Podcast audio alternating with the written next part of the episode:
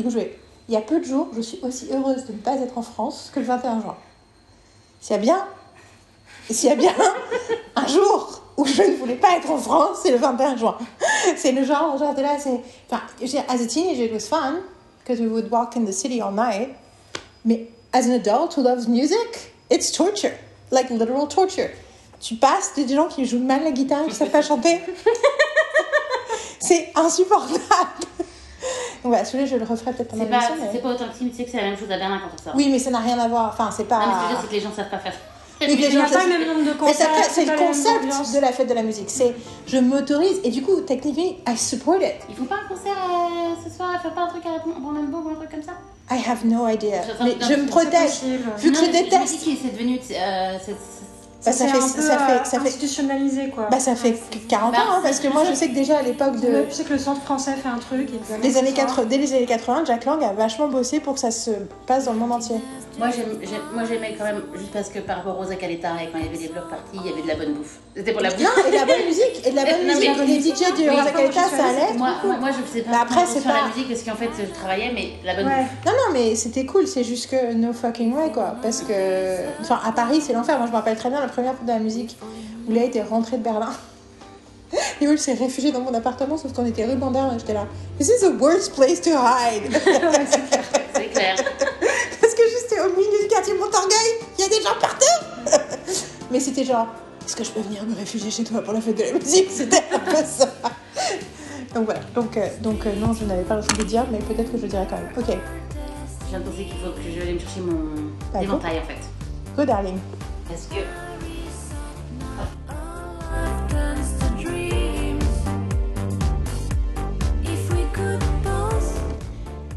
Bonjour et bienvenue dans la semaine berlinoise. Nous sommes le mercredi 21 juin 2023 et nous sommes de retour. We are back, baby, babies. Avec Ok Marine Bonjour et Carole. Bonjour. Non mais ça fait 7 mois qu'on n'a pas fait de podcast ensemble les filles. 7 mois. C'était avant, c'était euh, fin novembre. Donc Yeah. we're back. Et aujourd'hui, parce que euh, je voulais le faire en avril et qu'on n'a jamais eu le temps de le faire et que du coup j'étais dégoûtée de ne pas l'avoir fait et que je me suis dit ah mais en juin c'est la fête des pères donc ça a presque du sens. Aujourd'hui j'ai envie qu'on parle de tous les hommes qu'on aime, fictionnels ou réels, on peut, on connaît dans la vraie vie, mais mais c'est pas grave, c'est un début. On passe beaucoup de temps à parler euh, des autres catégories et là je, je pense qu'on passe aussi beaucoup de temps à parler des hommes. Mais là j'ai envie qu'on parle vraiment de tout un tas d'hommes qu'on aime particulièrement et que j'aime particulièrement euh, depuis quelques mois. Euh, donc voilà, donc c'est c'est la semaine berlinoise, euh, fête des pères spectaculaire. C'est parti. Ce sera plus probablement première partie, donc partie 1. c'est parti.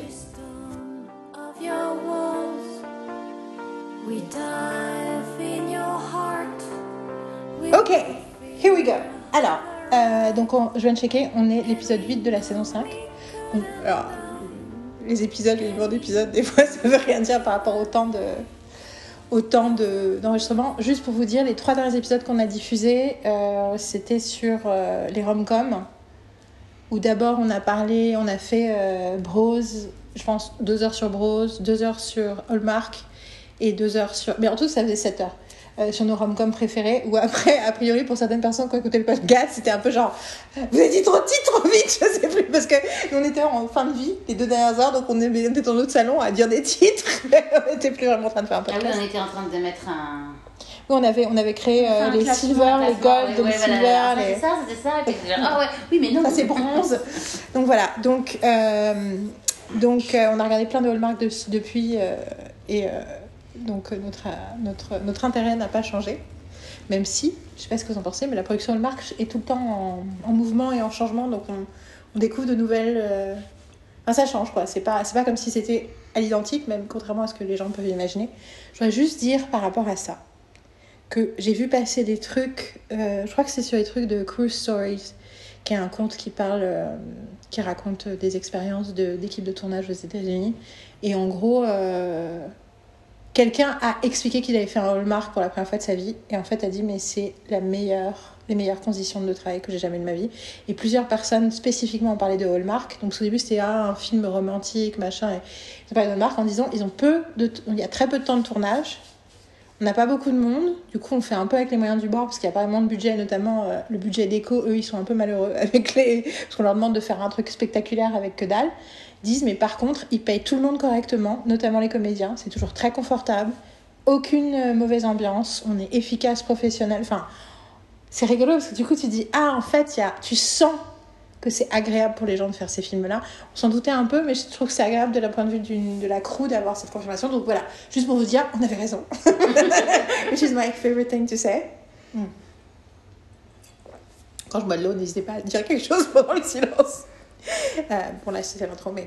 Donc du coup, euh, donc je voulais raconter ça, mais du coup, oui, ça fait 7 mois qu'on n'a pas fait de podcast. Euh, il s'est passé plein de trucs, je pense qu'on va, on va raconter au fur et à mesure des trucs dont on parle, les différentes choses qui se sont passées. Euh, mais en gros, on n'était pas vraiment ni en forme, ni on avait le temps pour se mettre toutes les trois autour d'une table et enregistrer. Même si on a quand même vu et fait des trucs cool depuis six mois et que du coup, il y a plein de trucs dont on a envie de parler. Euh, mais du coup, je me suis rendu compte il y a quelques mois qu'il y avait plein de mecs. De suite, j'ai vu plein de trucs avec des mecs. Du coup, j'aurais vous lire la liste que j'ai écrite de, tout, euh, de tous ces hommes dont j'aimerais qu'on parle, en partie aujourd'hui. Peut-être que si on a besoin de faire un deuxième épisode et qui sera diffusé plus tard dans l'été. euh, ce premier jour de l'été, on peut considérer que c'est le podcast de l'été et que tout l'été on on parle des hommes. Bon, après, euh, après, des fois, je vois des trucs avec des nanas, je fais Ah, mais non, ça rentre plus dans le podcast. Donc, peut-être une hors série femme. Mais en tout cas, euh, ce que j'ai écrit, je pense que ce qui s'est passé spécifiquement, c'est que en très peu de temps, j'ai regardé euh, Welcome to Wrexham, le documentaire sur Ryan Reynolds et Rob McElhenney. Mon Dieu, on vient de commencer un podcast. Ok, pause.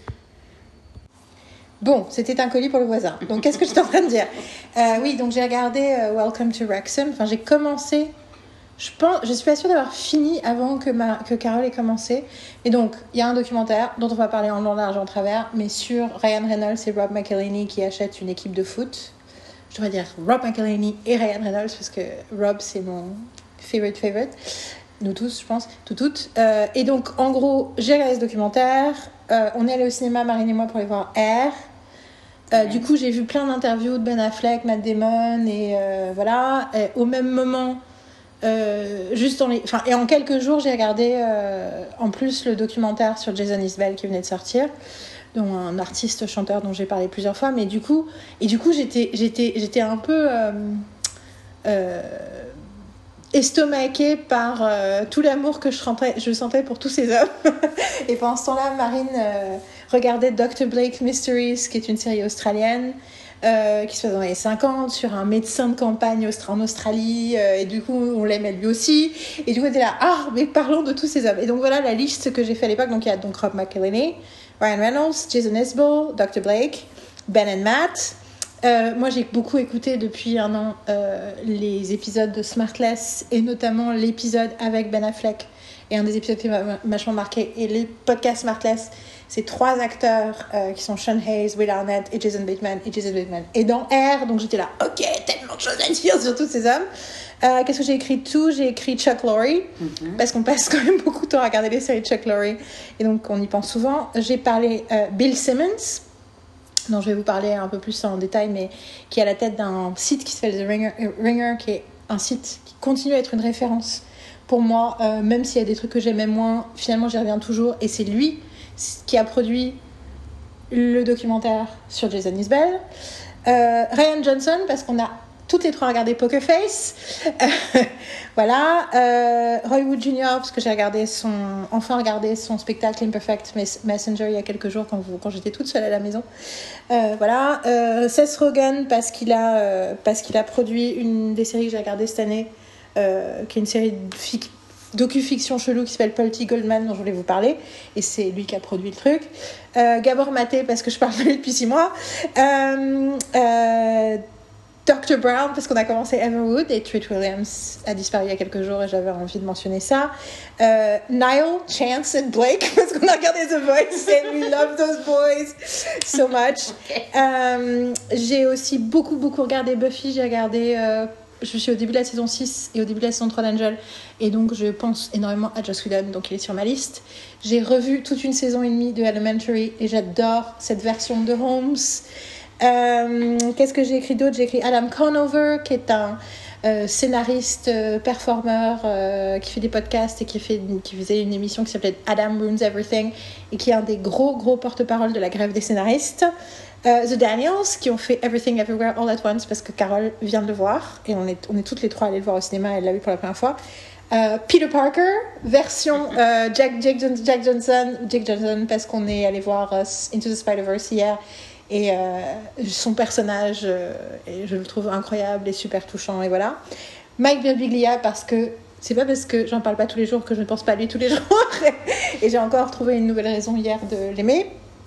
Euh, Howard Ashman qui a écrit les chansons de la petite sirène et qui même si le film et on a je veux dire qu'on a une relation pas complètement euh, franche avec le film, tu pas complètement positive, mais les chansons de Howard Ashman restent incroyables et du coup, vu que j'ai jamais eu l'occasion dans ce podcast de parler du documentaire de Howard et de cette personne et de, du sens de la chanson Part of Your World, je voulais en profiter parce que du coup, ça m'a quand même rappelé à quel point ce mec était incroyable. Euh, et Dave Cobb, qui est le producteur, euh, producteur euh, de donc à la- euh, producteur donc à l'américaine, donc producteur artistique du dernier album de Jason Isbell, mais aussi dernier album de Jenny Lewis, qui sont tous les deux sortis le 9 juin et que j'ai écouté avec beaucoup de plaisir. Donc voilà, je ne vais peut-être pas parler de tout le monde, peut-être pas mais voilà, c'est juste effortlessly, voilà tous les hommes. Petite liste. C'est déjà pas mal. Hein. Petite liste de tous les hommes dont j'ai envie de parler et euh, et voilà. Euh, ah oui et du coup le truc sur Smartless aussi c'est que le mec qui a fait le documentaire de Jason Isbell sur Jason Isbell a fait aussi une série documentaire en six épisodes sur euh, le podcast sur quand les trois mecs de Smartless ont fait une tournée publique en public et j'ai regardé ça aussi. Donc du coup le réalisateur de ces deux documentaires qui s'appelle Sam Jones fait aussi partie de voilà de ma liste de mecs que j'aime bien. Voilà. Donc voilà, c'est la fête des pères. Je ne l'ai pas appelé mon père, mais par contre, je, je me cherche beaucoup de pères de substitution, clairement. vous voulez euh, ajouter autre chose sur tout ce programme? Qu'est-ce que vous voulez euh... Non, non, c'est- Ai-je oublié des hommes? Ai-je oublié des hommes?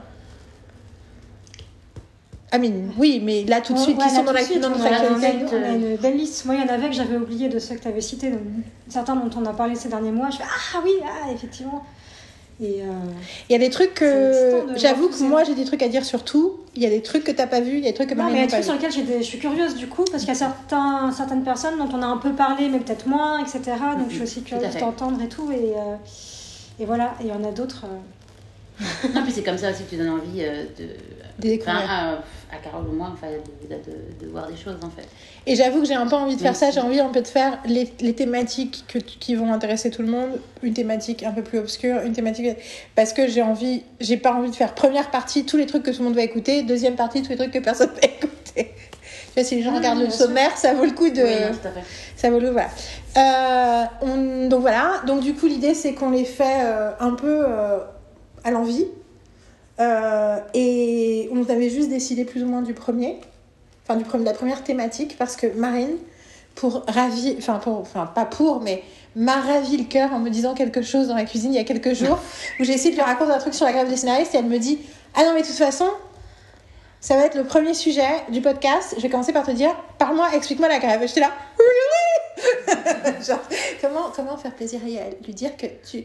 Franchement, s'il y a- il y, a peu de choses qui me rendent aussi heureuse que les gens qui m'écrivent Euh, Je cherche des livres à lire, t'aurais des recommandations Ou euh, t'as des séries à me conseiller Ou tu peux m'expliquer un truc là-dessus Tu peux me parler Buffy Oui, non, mais là, actually, that depends. Bon, oui, si, non, toujours. Toujours, je suis heureuse. Mais tu vois ce que je veux dire quelqu'un ne qu'en connaît pas dit ah, Mais après, en général, quelqu'un- euh, quelqu'un qui me dit, je pense que c'est encore plus flatteur pour moi des trucs où c'est moins des évidences que je sais parler dessus, tu vois.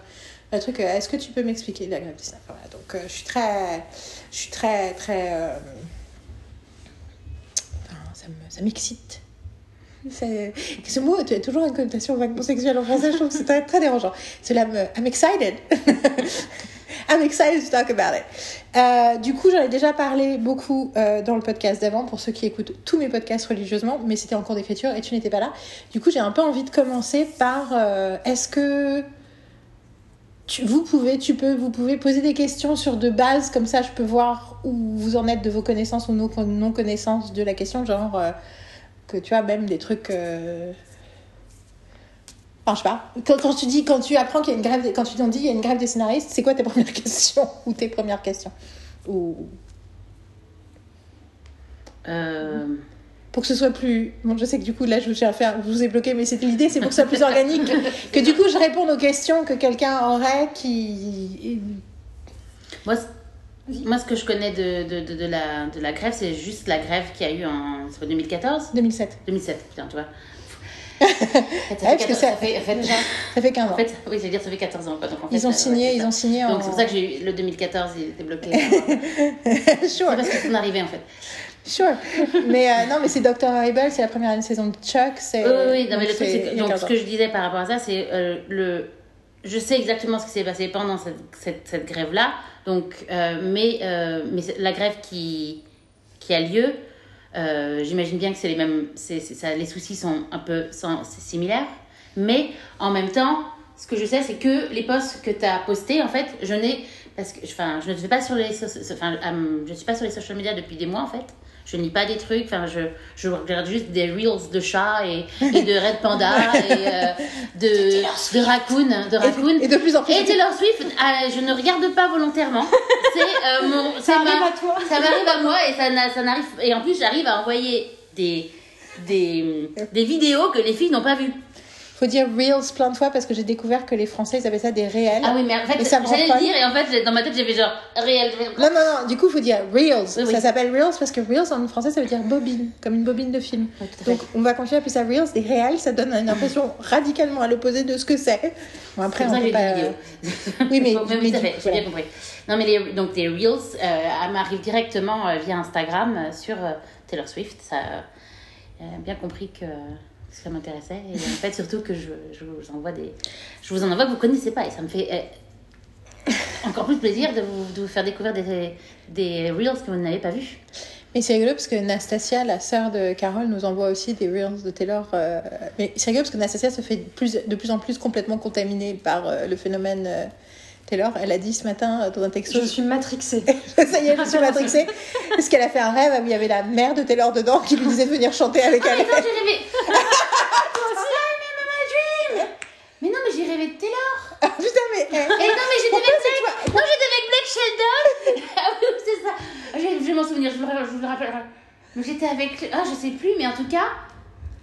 Ah on, on reste pas Là, Taylor. on fait pas de rêve. euh. Et vous étiez, vous étiez là Moi, aussi, mais je vous ai invité après pour aller pour un concert. Ou je sais pas. Ah, non, je Je me souviens pas. cagnotte, un Mais- GoFundMe, GoFundMe, payer nos billets pour J'ai aller bien voir nuit. concert. On vous fait du contenu de ouf. Mais je me demande si cette nuit c'était la nuit d'avant. Mais en tout cas, je. j'ai- Anyway. réel en plus quand je rêvais de Black, Black Sheldon et de Taylor Swift. C'est le Black Family. Anyway, c'est rigolo parce que moi je rêve que. euh, Moi je rêve tout le temps qu'on est en vacances quelque part, toutes les trois. Notamment, j'avais fait un truc avec mes, mes bagages cette nuit, et puis du coup, à un moment, je fais non, mais de toute façon, je vais pas laisser un sac ici, parce que le temps que je revienne et tout, ça me coûtera plus d'argent que de l'emmener. Puis finalement, je me rends compte qu'en fait, je suis en voiture, et que je suis en voiture toute seule. Je me dis, mais j'ai toujours pas le permis, quoi. Très souvent, je me retrouve à conduire, je dis non, mais je peux conduire un peu, mais pas trop, je risque d'être chopée, j'ai pas le permis, toi aussi. Moi aussi, moi aussi, et j'arrive pas à passer les vitesses, tu vois. Ah non, non, non, moi j'ai pas ce Ah, moi, t'arrives à bien. conduire? Non, moi, c'est juste que je- correct, mais comme, comme je conduirais en réalité, tu vois. Je Ah non, à peu alors que moi l'idée c'est que je sais conduire. Non, il y a un truc, il y a un truc avec l'accélérateur et le fait d'accélérer et de décélérer ou il y a un truc comme ça. Mais ou je, ou je sais pas tourner, y a un truc comme ça. Mais le, le danger c'est toujours je vais me faire arrêter par un flic qui va Ouais, avoir moi, que j'ai pas de permis quoi. Moi, je sais que j'ai pas le permis je, je, je conduis, mais je suis toujours Et du coup je dis 8 routes heures de toute campagne. seule. Je suis dans des routes de campagne, je suis jamais 8 sur heures les freeways. Je me dis 8 heures toute seule en voiture, c'est dangereux quand même. Enfin bon, anyway. Pardon, donc euh, qu'est-ce qu'on disait Euh, La grève. Du coup, alors, euh, un truc que je suis pas sûre que vous sachiez, en 88, il y a eu une grosse grève aussi. Il y a une énorme grève en 88 qui a bloqué l'industrie pendant je ne sais combien de temps. La seule raison pour laquelle je sais qu'il y a eu cette grève, c'est parce que euh, c'est, on attribue cette grève au succès de Seinfeld. Donc Seinfeld a eu six épisodes que personne n'a regardé. Bon, je, franchement, je schématise hein, parce que c'est un peu la légende urbaine plus que la réalité. Je sais pas exactement la réalité, mais en gros, la légende urbaine, c'est ils sont passés, personne n'a regardé, et tout d'un coup, il y a eu la grève, il y avait plus rien. Et il s'est passé plusieurs trucs. T'as Cops, la télé-réalité Cops, qui est devenue extrêmement populaire. Donc c'est la première instance euh, de on va utiliser la télé-réalité pour remplacer la scripted television. Mhm. Même si en réalité, bien sûr, il y a des auteurs qui bossent dans la télé-réalité, mais certains types de télé-réalité et tout, euh, sachant que c'est aussi une stratégie qu'ils ont fait en 2007-2008. Et un des podcasts qui est en lien dans l'épisode précédent en cours d'écriture, euh, il y a un épisode de The Town qui est un, podcast de business d'Hollywood sur le site de Ringer, donc produit aussi par Bill Simmons, tout est lié. J'étais là, le Yael Caverse is collapsing onto itself. Maintenant, tout est lié, tout le monde travaille ensemble. Et toujours est-il que euh, dedans, il a invité une nana parce qu'elle est à la tête d'un studio. Non, elle est plus à la tête d'un studio, elle est à la tête d'une boîte de prod, mais elle a été à la tête d'un studio, elle a été à la tête de Fox. Et pour donner son opinion par rapport à comment elle voit le truc du point de vue des studios et, des, et des compagnies et tout, qui sont le- les adversaires. Euh, et en fait, ce qu'elle a dit, c'est. euh, et en fait, d'un coup, je l'écoutais parler, bon, c'était passionnant, mais surtout, je disais, mais c'est Gail Berman, c'est la nana qui a appelé Joss Whedon en 1996 et qui a fait euh, J'aimerais bien proposer votre film comme série. Et il a dit Ok, je l'écris. Et fait Ok, ok, parce qu'elle s'y attendait pas. Et donc, Gail Berman, c'est enfin, c'est pas n'importe qui en fait. Et du coup, j'ai découvert que c'était elle qui était à la tête de Fox pendant les années 2000. Moi, j'avais zéro idée de ça. Et que. Et que... Bon, je vous invite à découvrir ce- cette interview qui est donc dans un, des liens du podcast euh, euh, en cours d'écriture euh, numéro 10. Euh, donc, mais du coup, il y a eu Cops, mais l'autre truc qui a été, c'est qu'ils ont rediffusé Seinfeld et les gens ont vu Seinfeld et ont commencé à apprécier Seinfeld et ça a boosté. Après, ça a mis du temps, Seinfeld a vraiment monté, mais ça, en fait, ça a sauvé Seinfeld aussi parce qu'il y a eu l'idée que s'il y avait eu d'autres trucs en développement, machin, ils auraient peut-être pas renouvelé Seinfeld. Et là, en fait, parce que c'était un peu le désert, Mhm. il y a eu plus de festivals. Voilà. En gros, donc, il y a l'idée de This is what ha- happens in the strike. Tu sais, c'est un peu comme euh, quand il y a eu, euh, quand il y a eu euh, la peste ou je sais pas quoi, euh, Shakespeare a écrit King Lear. Tu vois, tu vois c'est un peu le côté. Le concours de circonstances. Taylor a écrit Folklore et Evermore. que, que- que Taylor n'aurait jamais écrit Folklore et Evermore si elle était en tournée, tu vois. Oui, oui, à cause d'une pandémie. Enfin, Oui, c'est ça. grâce à une pandémie. Non mais surtout c'est- c'était la blague quand elle a sorti Folklore, c'est que tout le monde a dit putain, euh, on s'est tous foutus de la gueule du tweet sur, sur King Lear qui est sorti, qui a fait le tournée d'internet en, en mars-avril et en fait cette garce elle l'a fait pour de vrai. anyway, my point is euh, la première question auquel j'ai envie de répondre que j'ai un peu dit enfin, des trucs que j'ai dit dans le podcast précédent, mais ça veut pas dire Enfin, je vais essayer de pas trop me répéter de façon à ce que ce soit différent. Mais la première question que je pense qu'il est important, auquel il est important de répondre, c'est de dire pourquoi, comment est-ce qu'une profession aussi, aussi niche et particulière que scénariste peut faire grève? Et donc, la première chose qu'il faut comprendre sur Hollywood, c'est que c'est une ville extrêmement syndiquée. Mhm. Donc tout le monde, pratiquement tous les gens qui travaillent à Hollywood sont syndiqués. À tel point qu'une grande partie des projets hollywoodiens ne prennent pas de gens qui n'ont pas de syndicat. Donc tu- tant que tu n'as pas ta carte de membre du syndicat des auteurs, du syndicat des réalisateurs, du syndicat de YATSE, YATSE c'est les, l'équipe, les équipes de tournage. Euh, et du coup, c'est le problème, on en parlait, euh, j'en parlais tout euh, le jour euh, dans la cuisine, c'est qu'en fait, il y a un- les animateurs CGI sont en train de fonder leur propre syndicat parce que jusque-là, ils sont sous IATSE. Donc c'est I-A-T-S-E. Et du coup, leurs droits sont pas vraiment défendus. Et en fait, ils ont des droits très particuliers à cause de l'explosion du CGI dans les films. Et notamment, ils viennent se faire arnaquer la gueule pendant 10-15 ans par euh, Marvel. Et que pour ressortir de ça et arrêter d'être traités comme, euh, comme du. Ben, d'être dans la gig économie, en fait, parce que eux, ils sont là-dedans depuis le départ, ben, ils sont en train de créer un syndicat. Mais du coup, les syndicats sont très très forts à- aux États-Unis. Donc, SAG-AFTRA, le syndicat, euh, le syndicat des, auteurs, des acteurs, est très important aussi. Et donc, du coup, donc c'est très syndiqué. Qu'est-ce que ça veut dire? Ça veut dire que à période régulière, il y a des contrats d'accords communs qui sont passés entre les syndicats. Et donc, le syndicat des auteurs, WGA, Writers Guild of America, et donc, si vous voyez, il y en a deux, hein, parce qu'il y a Writers Guild of America East et Writers Guild of America West. Et, mais ils sont liés, mais c'est pas exactement les mêmes personnes. Enfin, il y a tout un. Apparemment, il y a aussi des bisbis sur trucs qui sont pas le même, exactement les mêmes messages, mais ils ont les mêmes revendications. Et, euh, et techniquement, c'est la euh, le même syndicat. Et euh, la MTPT, qui est l'American Movie Television Producer Association, something like that. Je pense que c'est ça. Et donc là, c'est tout, tous les studios. Enfin, justement, c'est intéressant parce que jusqu'à il y a quelques années, on appelait ça The Studios. Mhm. Maintenant, on appelle ça The Companies. Parce qu'une des problématiques, c'est que les players sont différents. Et notamment, nous avons beaucoup de gens du tech. Il y a Netflix, il y a Amazon, il y a Apple. Donc c'est plus pareil que quand c'était NBC, CBS euh, et compagnie. Tout d'un coup, c'est plus la même conversation et c'est plus les mêmes attentes. Donc, et donc la dernière fois qu'ils. Et je pense que c'est tous les 5 ans. C'est pour ça que c'était il y a 15 ans. Ils ont signé les accords. Ils ont eu 100 jours de grève entre euh, novembre, je pense que c'est entre le 3-4 novembre 2007 et c'est 100 jours plus tard qu'ils ont signé. Selon Joss Whedon, ils ont signé de la merde. Ils essayaient de se battre. Et justement, en fait, à l'époque, ils essayaient de se battre pour être compensés sur le travail qui était digital. C'est-à-dire qu'à l'époque, le problématique principal, je ne sais pas si tu te souviens de cette partie-là, c'était. Euh, c'est bien, c'est le que je vais dire dans le podcast. C'était. Vous nous faites faire des webisodes et on n'est pas payé pour. C'est considéré comme étant notre travail de staff parce que c'est du travail promotionnel, entre guillemets. Tout ce qui est promotionnel, entre guillemets, du coup, n'est pas considéré comme copyright euh, avec des royalties. Donc, vous les diffusez 250 fois et nous, on touche rien dessus. Euh, et dès qu'un truc est en euh, pay-per-view, en streaming, en quoi que ce soit, y, euh, on touche rien. En gros, en gros, ils avaient des négociations de droits, de royalties. Enfin, ça s'appelle des residuals en anglais. De royalties sur les ventes DVD, sur les distributions à l'étranger, de ça. Mais tout ce qui était sur Internet, c'était genre, ah non, mais on sait pas comment faire de l'argent avec Internet, donc on fait pas d'argent avec Internet, donc ça compte pas. Donc t'imagines comment une mauvaise négociation, parce que selon Joss, ils ont mal négocié.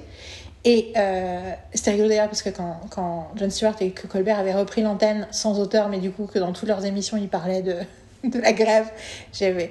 Et euh, il avait fait un truc incroyable, Jon Stewart, je sais pas si je peux le retrouver quelque part, ou sur, euh, sur tout l'argent qui était dépensé pour acheter des trucs internet, des machins. Euh, il dit, mais vous dites qu'on peut pas faire d'argent avec internet, et pourtant, la plateforme de streaming, le machin, le truc, Et donc, et du coup... mais du coup, ils ont quand même un peu négocié à la baisse. Et t'imagines le fait d'avoir négocié, bon, vous aurez tel pourcentage sur tel truc, il y a 15 ans, par rapport à la quantité de droits de rediffusion qui sont liés au streaming aujourd'hui. Oui, c'est clair. Donc ça, c'est la première chose. La deuxième chose qui empire ce problème-là, c'est que euh, Netflix, Amazon et je pense presque tous ne donnent pas les chiffres d'audience. Ah oui, Et en fait, ils ont utilisé ça au début pour appâter. Genre, vous inquiétez pas, on s'en fout de votre audience, on vous donne l'argent, on vous donne de l'argent pour maintenant. Et j'avais pas, pas c'est un truc que j'ai appris depuis aussi. Ils ont beaucoup de deals qui sont structurés sur 4 ans. Donc première saison on vous donne ça, deuxième saison on vous donne ça, troisième saison, quatrième saison. Ce qui veut dire qu'ils ont en gros aucun intérêt à faire au-delà de deux saisons. Ça aussi c'est quelque chose qui existait dans le sujet beaucoup dont on a parlé dans le podcast précédent et qui est un- une des grandes préoccupations, c'est c'est la reproduction du, du, du système français. Et moi, j'avais un scénariste qui m'avait expliqué il y a des années, il m'avait dit, euh, ben non, mais en fait, le problème, c'est que quand tu... Un producteur français, déjà, il a un seul guichet. Il a un seul client, il le fait pour une chaîne. Il pense pas à faire de l'argent sur les DVD, sur la, vente à l'étranger. Il y a quelques séries françaises qui se vendent, mais tu vois, c'était il y a 10 ans, il dit il y a pratiquement qu'une série française. Donc le prod, il développe une série. Il veut juste plaire déjà à sa chaîne. Donc en fait, il s'en fout du public et de la rétention du public et des fans et tout ça, qui est, la, le, nerf de la guerre. Il s'en fout de tout ça. Tout ce qui l'intéresse, c'est d'avoir sa commande et de faire sa marge sur la saison 1. Et vu que généralement, vu qu'on peut pas, on n'est pas comme aux États-Unis où tu signes un contrat pour 6 ans, faut refaire signer des contrats à tout le monde pour faire la saison 2, notamment les acteurs. Et dit, mais si tu fais une saison 2, le salaire de tout le monde augmente de 10%. Donc une boîte de prod française, ça bouffe sa marge. Donc l'argent qui s'est fait sur la commande de la saison 1, bah sur la saison 2, la chaîne elle va vouloir payer le même prix. Enfin, tu Ouais, vois. ouais, ouais. Et là d'un coup tu fais Oh my god Du coup tu te rends compte qu'il n'y a aucune motivation d'une boîte de prod de faire une série. Et en fait Netflix, Netflix passe leur temps à dire ça aussi. Netflix ils disent nous on veut de la nouveauté pour attirer des nouveaux abonnés. Donc ils n'ont pas d'intérêt à la longévité d'une série. Voilà. En plus, c'est pas Netflix eux-mêmes qui disent ça, c'est plus compliqué que ça. Donc tout ça, c'est c'est beaucoup de rumeurs de pourparlers. Mais donc, donc ça, c'est une des autres problématiques, c'est euh, que euh, on sait, ils savent pas le succès, donc ils peuvent pas négocier sur le succès. Donc tout ce qui est basé sur les chiffres de ton succès, bah, en fait, ça disparaît. Pour donner une idée, il y a des scénaristes qui disent, en gros, il y a 5 ans, mes residuals, c'était 14 000 dollars par mois. Maintenant, c'est 17 dollars par mois. Juste pour donner une idée de ce que ça Ouais. change. T'imagines bien qu'en plus, c'est le genre de job où une grande partie de ton revenu, c'est le revenu sur le long terme. Du truc qui a fait une fois. Ok, donc, euh, j'ai entendu, dans une des interviews, j'ai entendu euh, le, la- le temps moyen de, de- du métier de scénariste, c'est 7 ans. D'une carrière de scénariste, c'est 7 ans. Je fais, euh, c'est bien que danseur. Et ça, c'est aux États-Unis. C'est pour ça que. Oui, nous, le but, c'est de réinventer le game ici. Mais donc, donc ça, c'est la première partie. Je suis toujours pas parlé des hommes que. Mais j'ai envie de dire qu'Adam Conover m'a appris beaucoup de ces informations-là. Je reviendrai à Adam Conover après, mais. Euh, l'autre truc que j'ai. Et du coup, un autre truc que j'ai appris dont il parlait dans le podcast avec Gail Berman, c'était par rapport à Bones, où en fait, il y a eu un gros procès il y a quelques années où les gens de Bones ont attaqué la chaîne en disant Mais en fait, vous nous donnez des chiffres à la con parce que. Je crois qu'il y a un truc où c'était c'est encore le truc, il y a encore, ils faisaient, ils faisaient attention il y a 30 ans pour que le studio et la chaîne de diffusion soient pas les mêmes. Donc en gros, Touchstone, ils essayaient d'éviter que Touchstone produise des séries Disney, parce que tout ça, enfin les séries ABC, parce que tout appartient à Disney. Euh, que Universal produise les séries NBC, que euh, Warner produise les séries, euh, du coup c'est WB ou Columbia, CBS. Enfin tu vois, ce truc, ils essayaient de faire ça. Et en fait, comme, comme tout le reste de l'économie mondiale, la régulation. Et du coup, maintenant, on est à genre 90% de tout dans la même maison, ce qui veut dire que tu commandes, donc ton studio, il te propose un truc pour un tarif, mais c'est toi qui payes. Ouais. Donc en termes de fric, enfin tu vois, du coup, le- la donne est faussée, quoi. Le principe, une fois de plus, le principe du capitalisme, c'est la compétition. Et là, du coup, tout est faussé. Et du coup, les gens de Bones ont dit, c'est pas possible. Et en fait, ce que disait Gabriel c'est dit, mais parce que David Boreanaz, il se retrouvait à aller dans le monde entier. Les gens disaient, non, mais ta série, personne la regarde, c'est pour ça que vous avez pas beaucoup d'argent. Et il arrivait dans le monde entier. Puis elle est, tu vois, elle est pas très, elle est pas très, euh, pas de succès à l'étranger, euh, tu vois, ça, on peut pas, on peut pas toucher beaucoup d'argent sur la vente. Et il arrivait à l'étranger et il voyait les gens, il disait, oui, je croyais qu'on n'avait pas de succès. Pourquoi il y a des millions de personnes qui sont en train de faire Ah Tu vois, genre. What? Genre, y something. Je y pense y qu'il y qu'il y a un petit problème. Et du coup, c'est un, c'est un énorme procès qu'a fait précédent. Donc, c'est très, enfin, c'est très intéressant d'avoir tout en tête là-dessus. Donc, du coup, mais fondamentalement, la raison de la grève, c'est beaucoup d'inquiétudes dans le monde des scénaristes. Des inquiétudes qui sont liées au fait que il y a quelques années, 20% de la des membres de la WGA étaient au minimum garanti. Les autres étaient plus. Aujourd'hui, 50% sont au minimum. Donc c'est comme si tout d'un coup, 50% étaient au salaire minimum Mm. de la guide. C'est voilà. Donc ça montre qu'il y a un problème. C'est fou. hein. Énorme précarité, une grande précarité, de plus en plus de gens qui ne peuvent pas vivre de leur métier alors qu'ils sont dans la meilleure version de l'industrie sur la planète. Donc, euh, bien sûr, après, question pourquoi? What happened? Surtout qu'on est dans Peak TV, donc il n'y a jamais eu autant de choses. Alors tu pourrais dire, ouais, il y a plus de, enfin, il y a plus de produits, mais tu vois, il y a- il y a plus de séries. Donc oui, il y a plus de gens sur le marché, mais il y a beaucoup plus de séries. Et du coup, en gros, ils ont fait, du coup, à cause de ces inquiétudes, ils ont fait des demandes spécifiques. Donc, en gros, ils disaient, ben, faut arrêter avec les mini rooms où on n'a pas assez de gens. Donc, les problèmes principaux, c'est, en gros, il se passe ce qui se passe en France. C'est-à-dire que, en gros, les, toutes les gens qui font des saisons, des saisons, des mini-saisons, et qui font pour binger, ils ont séparé l'écriture de la production. Donc, ça veut dire que tu as une room pendant 10 semaines, et ensuite, quand tu rentres en production, le changement, il est tout seul. Mais aussi, ça veut dire que tous les gens qui apprennent le métier ne savent pas ce que c'est qu'un plateau, donc n'écrivent pas aussi bien. En plus, ces gens-là sont assez rapidement deviennent eux-mêmes showrunners de séries alors qu'ils n'ont jamais été sur un plateau. Mais en fait, ce que j'ai découvert en écoutant une incroyable euh, interview euh, Hollywood Reporter sur leur podcast Top 5 que j'aime pas toujours, mais ils ont fait, euh, ils ont invité 14 auteurs de Happy Endings. Parce qu'une des nanas avait commencé entre temps à co-créer Rutherford Falls, qui est une des premières comédies où pratiquement tout le cast c'est Native American, co-création avec Mike. Euh, elle a elle a tweeté en gros comment elle avait appris son métier en bossant sur Happy Endings. Et en fait, elle a dit dans les 23 personnes qui ont bossé dans le staff des auteurs de Happy Endings, il y en a 21 qui sont devenus showrunners. Mmh. Ouais. Ceci explique cela. Et du coup, euh, ils ont invité 14 de ces auteurs pour raconter leur expérience et pourquoi et comment et tout. C'est deux heures de conversation, c'est passionnant. C'est terrifiant aussi. J'ai fait écouter 10 minutes à Carole et qu'elle était réellement devenue livide. Parce que justement, et en plus, ils, commençaient, ils, ils, ils expliquaient ce truc que j'avais pas capté à quel point c'était de la séparation entre la prod et le. Mais surtout, ça, je m'en doutais un peu. Mais la partie dont tout d'un coup ils ont commencé à parler, c'est du coup, ça veut dire qu'en fait, de plus en plus, vu qu'ils ont des showrunners qui connaissent pas le plateau, ben en fait, plus ça va, plus ils donnent plus de pouvoir au réal Ouais. plutôt qu'à l'auteur Oui, oui. ou au producteur. Et là, il dit, bah, de toute façon, la première fois que j'ai vu ça, c'est sur les séries Marvel. Et moi, j'étais là, Je- Bah, choses. Comme par hasard. comme par hasard, c'est. Et Tout coup, ce qu'on a ressenti, ça venait pas de nulle part. Et là, tu fais Oh my god Et c'est rigolo parce qu'on en a parlé, j'ai mentionné les séries Marvel avec, dans la conversation avec Casey Scott. Casey Scott me dit, parce que Casey me dit chez Disney, maintenant ils mettent un, pro, un, produ- un supervisor, euh, producteur qui est soit in the room, soit il regarde sur Zoom ce qui se passe chez les auteurs, un non-writing producer.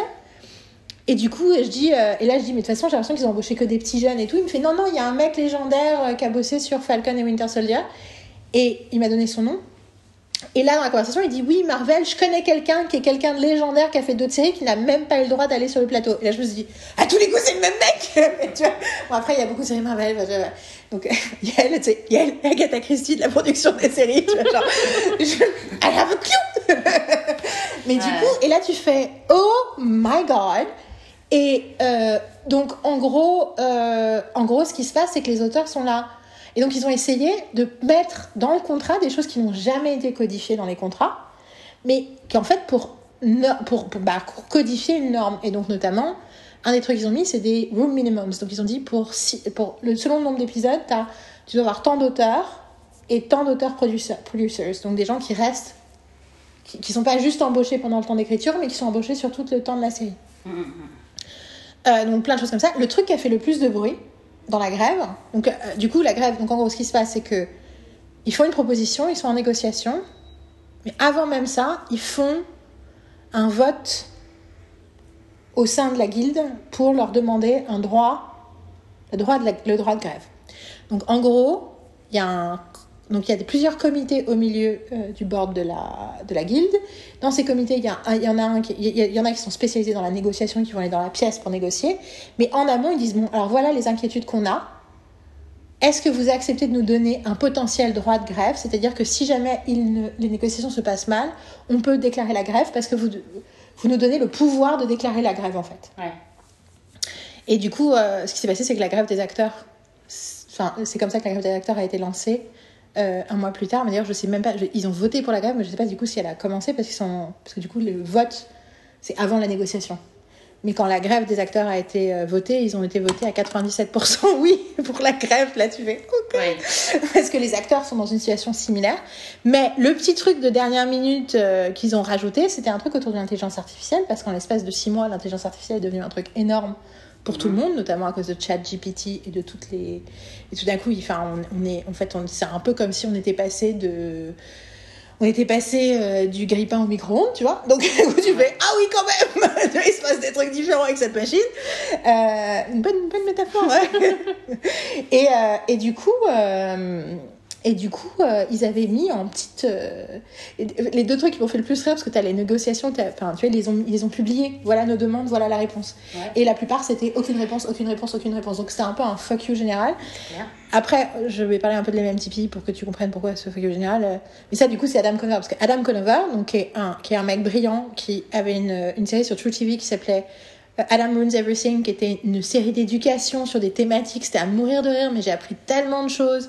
Chaque fois que je passe un truc avec des gardes de sécurité pour les trucs euh, anti-attentats, T'as Alix qui fait Security Theater, Security Theater, à cause d'un épisode d'Adam Conover où il explique euh, ce que ça crée là. J'en ai pas vu beaucoup, mais c'est vrai que tout ce que j'ai pu voir, euh, pour que ce soit. euh, J'en ai vu un sur le. le- C'est le premier épisode sur les diamants. sur les diamants.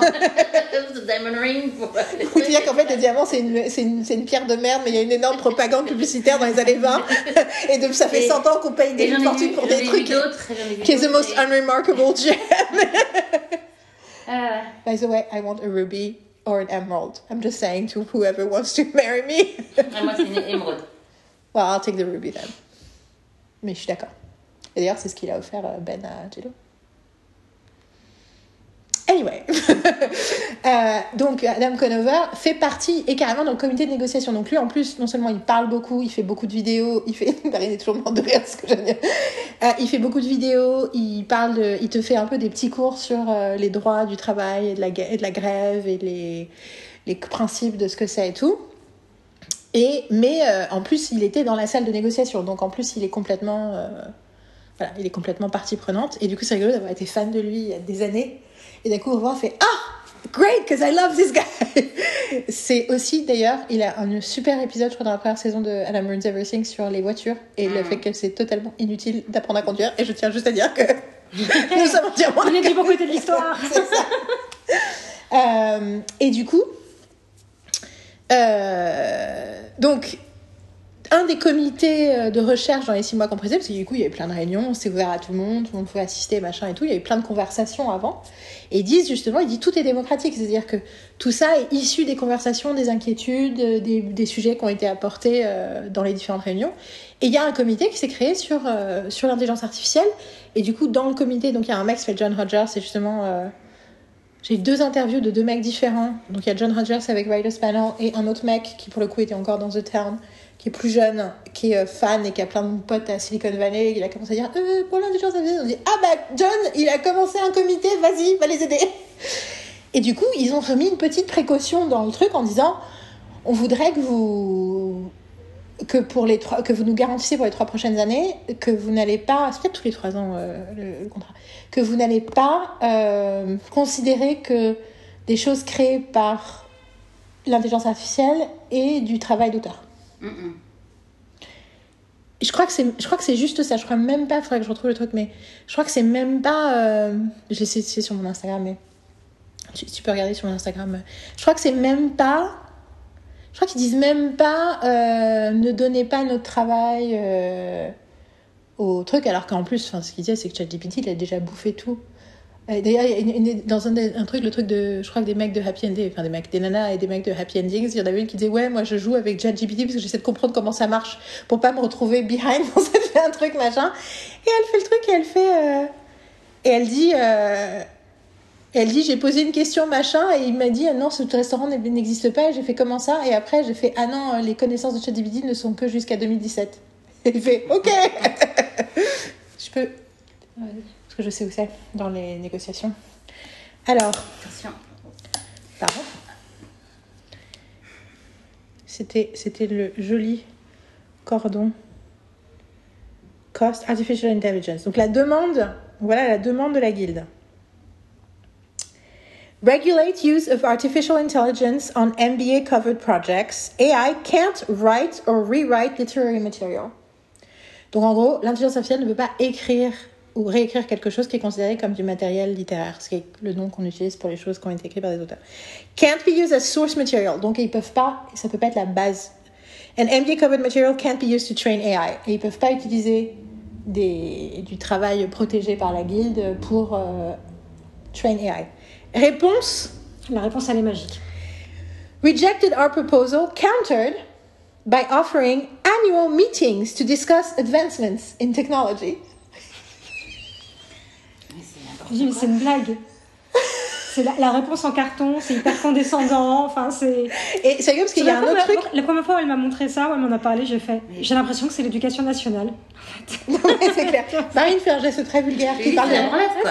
C'est- Alors, étant, il y en avait un autre où c'était un peu similaire. On verra, ont- on verra, on va discuter. Et puis on va discuter, on va discuter de la technologie. Voilà, voilà, la réponse qui n'est pas. Alors ça, c'est c'est mon truc qui m'a vraiment fait rire, c'est sur les features sur les films. Oui, une des demandes, c'était une guaranteed second step. Donc, guaranteed second step, c'est-à-dire que tu as envoyé une première version, et du coup, ça veut dire que tu vas être... On va te commander une deuxième version, donc tu vas être payé pour une deuxième version. Parce qu'ils passent leur temps à arnaquer les auteurs qui travaillent pour... Tu vois, qui travaillent sans être payés, et puis après, ah bah non, finalement, tu vois. Donc c'est une façon de... J'allais dire, en fait, j'avais compris les trucs en anglais, mais en fait, c'est pas pour. C'est pas pour toi, oui, non, c'est pas pour toi que je... que traduis. tu- Je ne traduis pas pour toi. Oui, oui.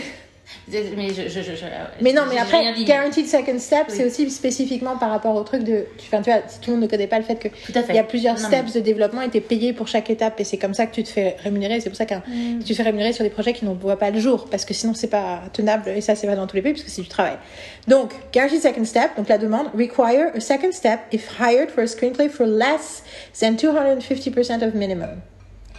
Donc en gros, il y a un minimum, et si tu touches 505 fois le minimum, ben non, t'as pas de garantie de second step. Mais si, tu touches moins de 250%, t'as une garantie de second step. Et le minimum, il est... euh, pas écrit là. Ok. Réponse. Rejected our proposal. Countered by offering meetings to educate creative executives and producers about screenwriters' free work concerns. Ça m'énerve, ça m'a énervé. To educate. Enfin, enfin, who do you think you are quand il y a un truc sous c'est. Bah après, non, non, c'est. Si, si, parce que you think you are, parce que c'est educate the producers. Donc c'est juste des producers, ils sont pas capables eux-mêmes de se renseigner et de savoir comment euh, la vie de série c'est précaire. Donc on va organiser des réunions pour, les, pour leur apprendre à ça. Donc pour le coup, ça educate pas les screenwriters, ça educate les teubés de producers et studios. Mais n'empêche que t'as un peu un un enfin, c'est- c'est aussi un, un aveu de. C'est ça. Ça n'a un aveu de médiocrité, tu de partie du système, et du coup, faut dire, enfin, voilà, donc il faut, faut éduquer, faut, faut éduquer ceux qui comprennent rien, et puis il faut faire des réunions pour dire qu'on va faire des réunions, tu vois, ça me donne un peu cette impression-là, là, ces deux points-là qu'on vient de citer. Et donc voilà, le truc qu'ils essayent de faire, c'est les preserving the writer's room. Donc pre-green light rooms, donc des rooms avant qu'il y ait un- une commande. Minimum staff of six writers, including four writer producers. Post post green light rooms, one writer per episode up to six episodes. Then one additional writer required for each two episodes after six up to a maximum of 12 writers. Donc tu vois, c'est l'idée de plus t'as d'épisodes, plus t'as de writers avec un truc. Et à côté, t'as example, eight episodes requires seven writers, including four writer producers. Ten episodes requires eight writers, including five writer producers. Okay? Ça semble Normal. logique. Rejected our proposal, refused to make a counter. C'est Duration of employment, pre green light rooms, minimum staff guaranteed at least 10 consecutive weeks of work. Post green light room, writers on staff must guest at least three weeks per episode, up to a maximum of 52 weeks. Half of the minimum staff must be employed through production. One writer must be employed through post. Rejected our proposals, refused to make a counter. deuxième Bon. mur dans la gueule. Alors du coup, les MPTP est représenté par une nana qui s'appelle, je sais plus comment elle s'appelle, je sais pas si elle s'appelle Sharon, parce que je vois il dit bon euh, Sharon, euh, je la connais pas, mais du coup elle est célèbre. Bien sûr ils ont donné le ce job de mère à une nana, mais voilà, c'est pas un problème. Ça fait penser à Victoria Alonso, euh, à mon avis, tu vois qui s'est fait virer et en gros qui était détestée par toute la communauté d'animateurs CGI de la terre. Euh, mais euh, à mon avis, elle faisait. Et pour le coup, dans The Term, ils ont dit je pense que si elle faisait ça, c'est qu'on lui a dit de faire ça en fait. Personne lui a dit d'arrêter de faire ça. Donc le fait qu'ils disent ah, mais c'était la faute, c'était elle qui était méchante. En plus, la lesbienne latina, ils lui ont fait faire ça, tu vois. Du coup, t'es. Enfin. Ouais. I am so annoyed. Anyway, I'm so over everything. Tout ça pour dire que. euh, en gros, les MPTP, ils ont littéralement une sous-traitance. Ils embauchent un truc, je sais comment ça s'appelle, mais en gros, c'est des gens qui sont là pour négocier à leur place. C'est comme si tu rencontres pas le plaintif, tu rencontres que son avocat, Hmm. ou plutôt sa batterie d'avocats. Donc dans la négociation, tu as des scénaristes qui parlent avec des gens qui sont pas les gens qui les font bosser, qui sont pas les gens qui commandent les séries, qui sont pas les Ouais. qui sont les gens qui sont là pour négocier au nom d'eux. Donc nom obtenir le minimum de base. minimum et puis qui connaissent pas plus la réalité technique de Puis s'en foutent. vraiment et qui s'en foutent, qui n'ont pas d'intérêt personnel euh, dans la négociation quoi. C'est ça. Et en plus, de toute façon, c'est un truc que j'entends sur l'industrie depuis des années. Sur avant, tu pouvais appeler le président de NBC et dire "Écoute, euh, Jeff, euh, parce qu'à un moment il s'appelait pas Jeff, mais il s'appelait que Je- eh, je crois que c'est Jeff Tucker. À un moment, il a pas été président de NBC. Enfin, bon, en tout cas, genre, Eh, tu veux pas euh, m'arranger le coup là Je voudrais faire une petite série. Tu non, mais tu pouvais faire ça et tu les voyais, tu les rencontrais. Et maintenant, en fait, c'est comme dans le reste du monde. C'est des fucking boards et des fucking shares. Et du coup, donc il y a un des. Et donc, que, juste que tu saches, les grands ennemis, d'accord, ça t'a étonné, c'est Netflix. Même si probablement Netflix en prend trop. Et bien entendu, l'autre, c'est le mec qui s'appelle. Est-ce que tu peux me chercher euh, président euh, Warner Discovery? Zukloff, je crois qu'il s'appelle. Je, je crois que c'est ça son nom. Mais alors lui, il s'en prend plein la gueule par tout le monde.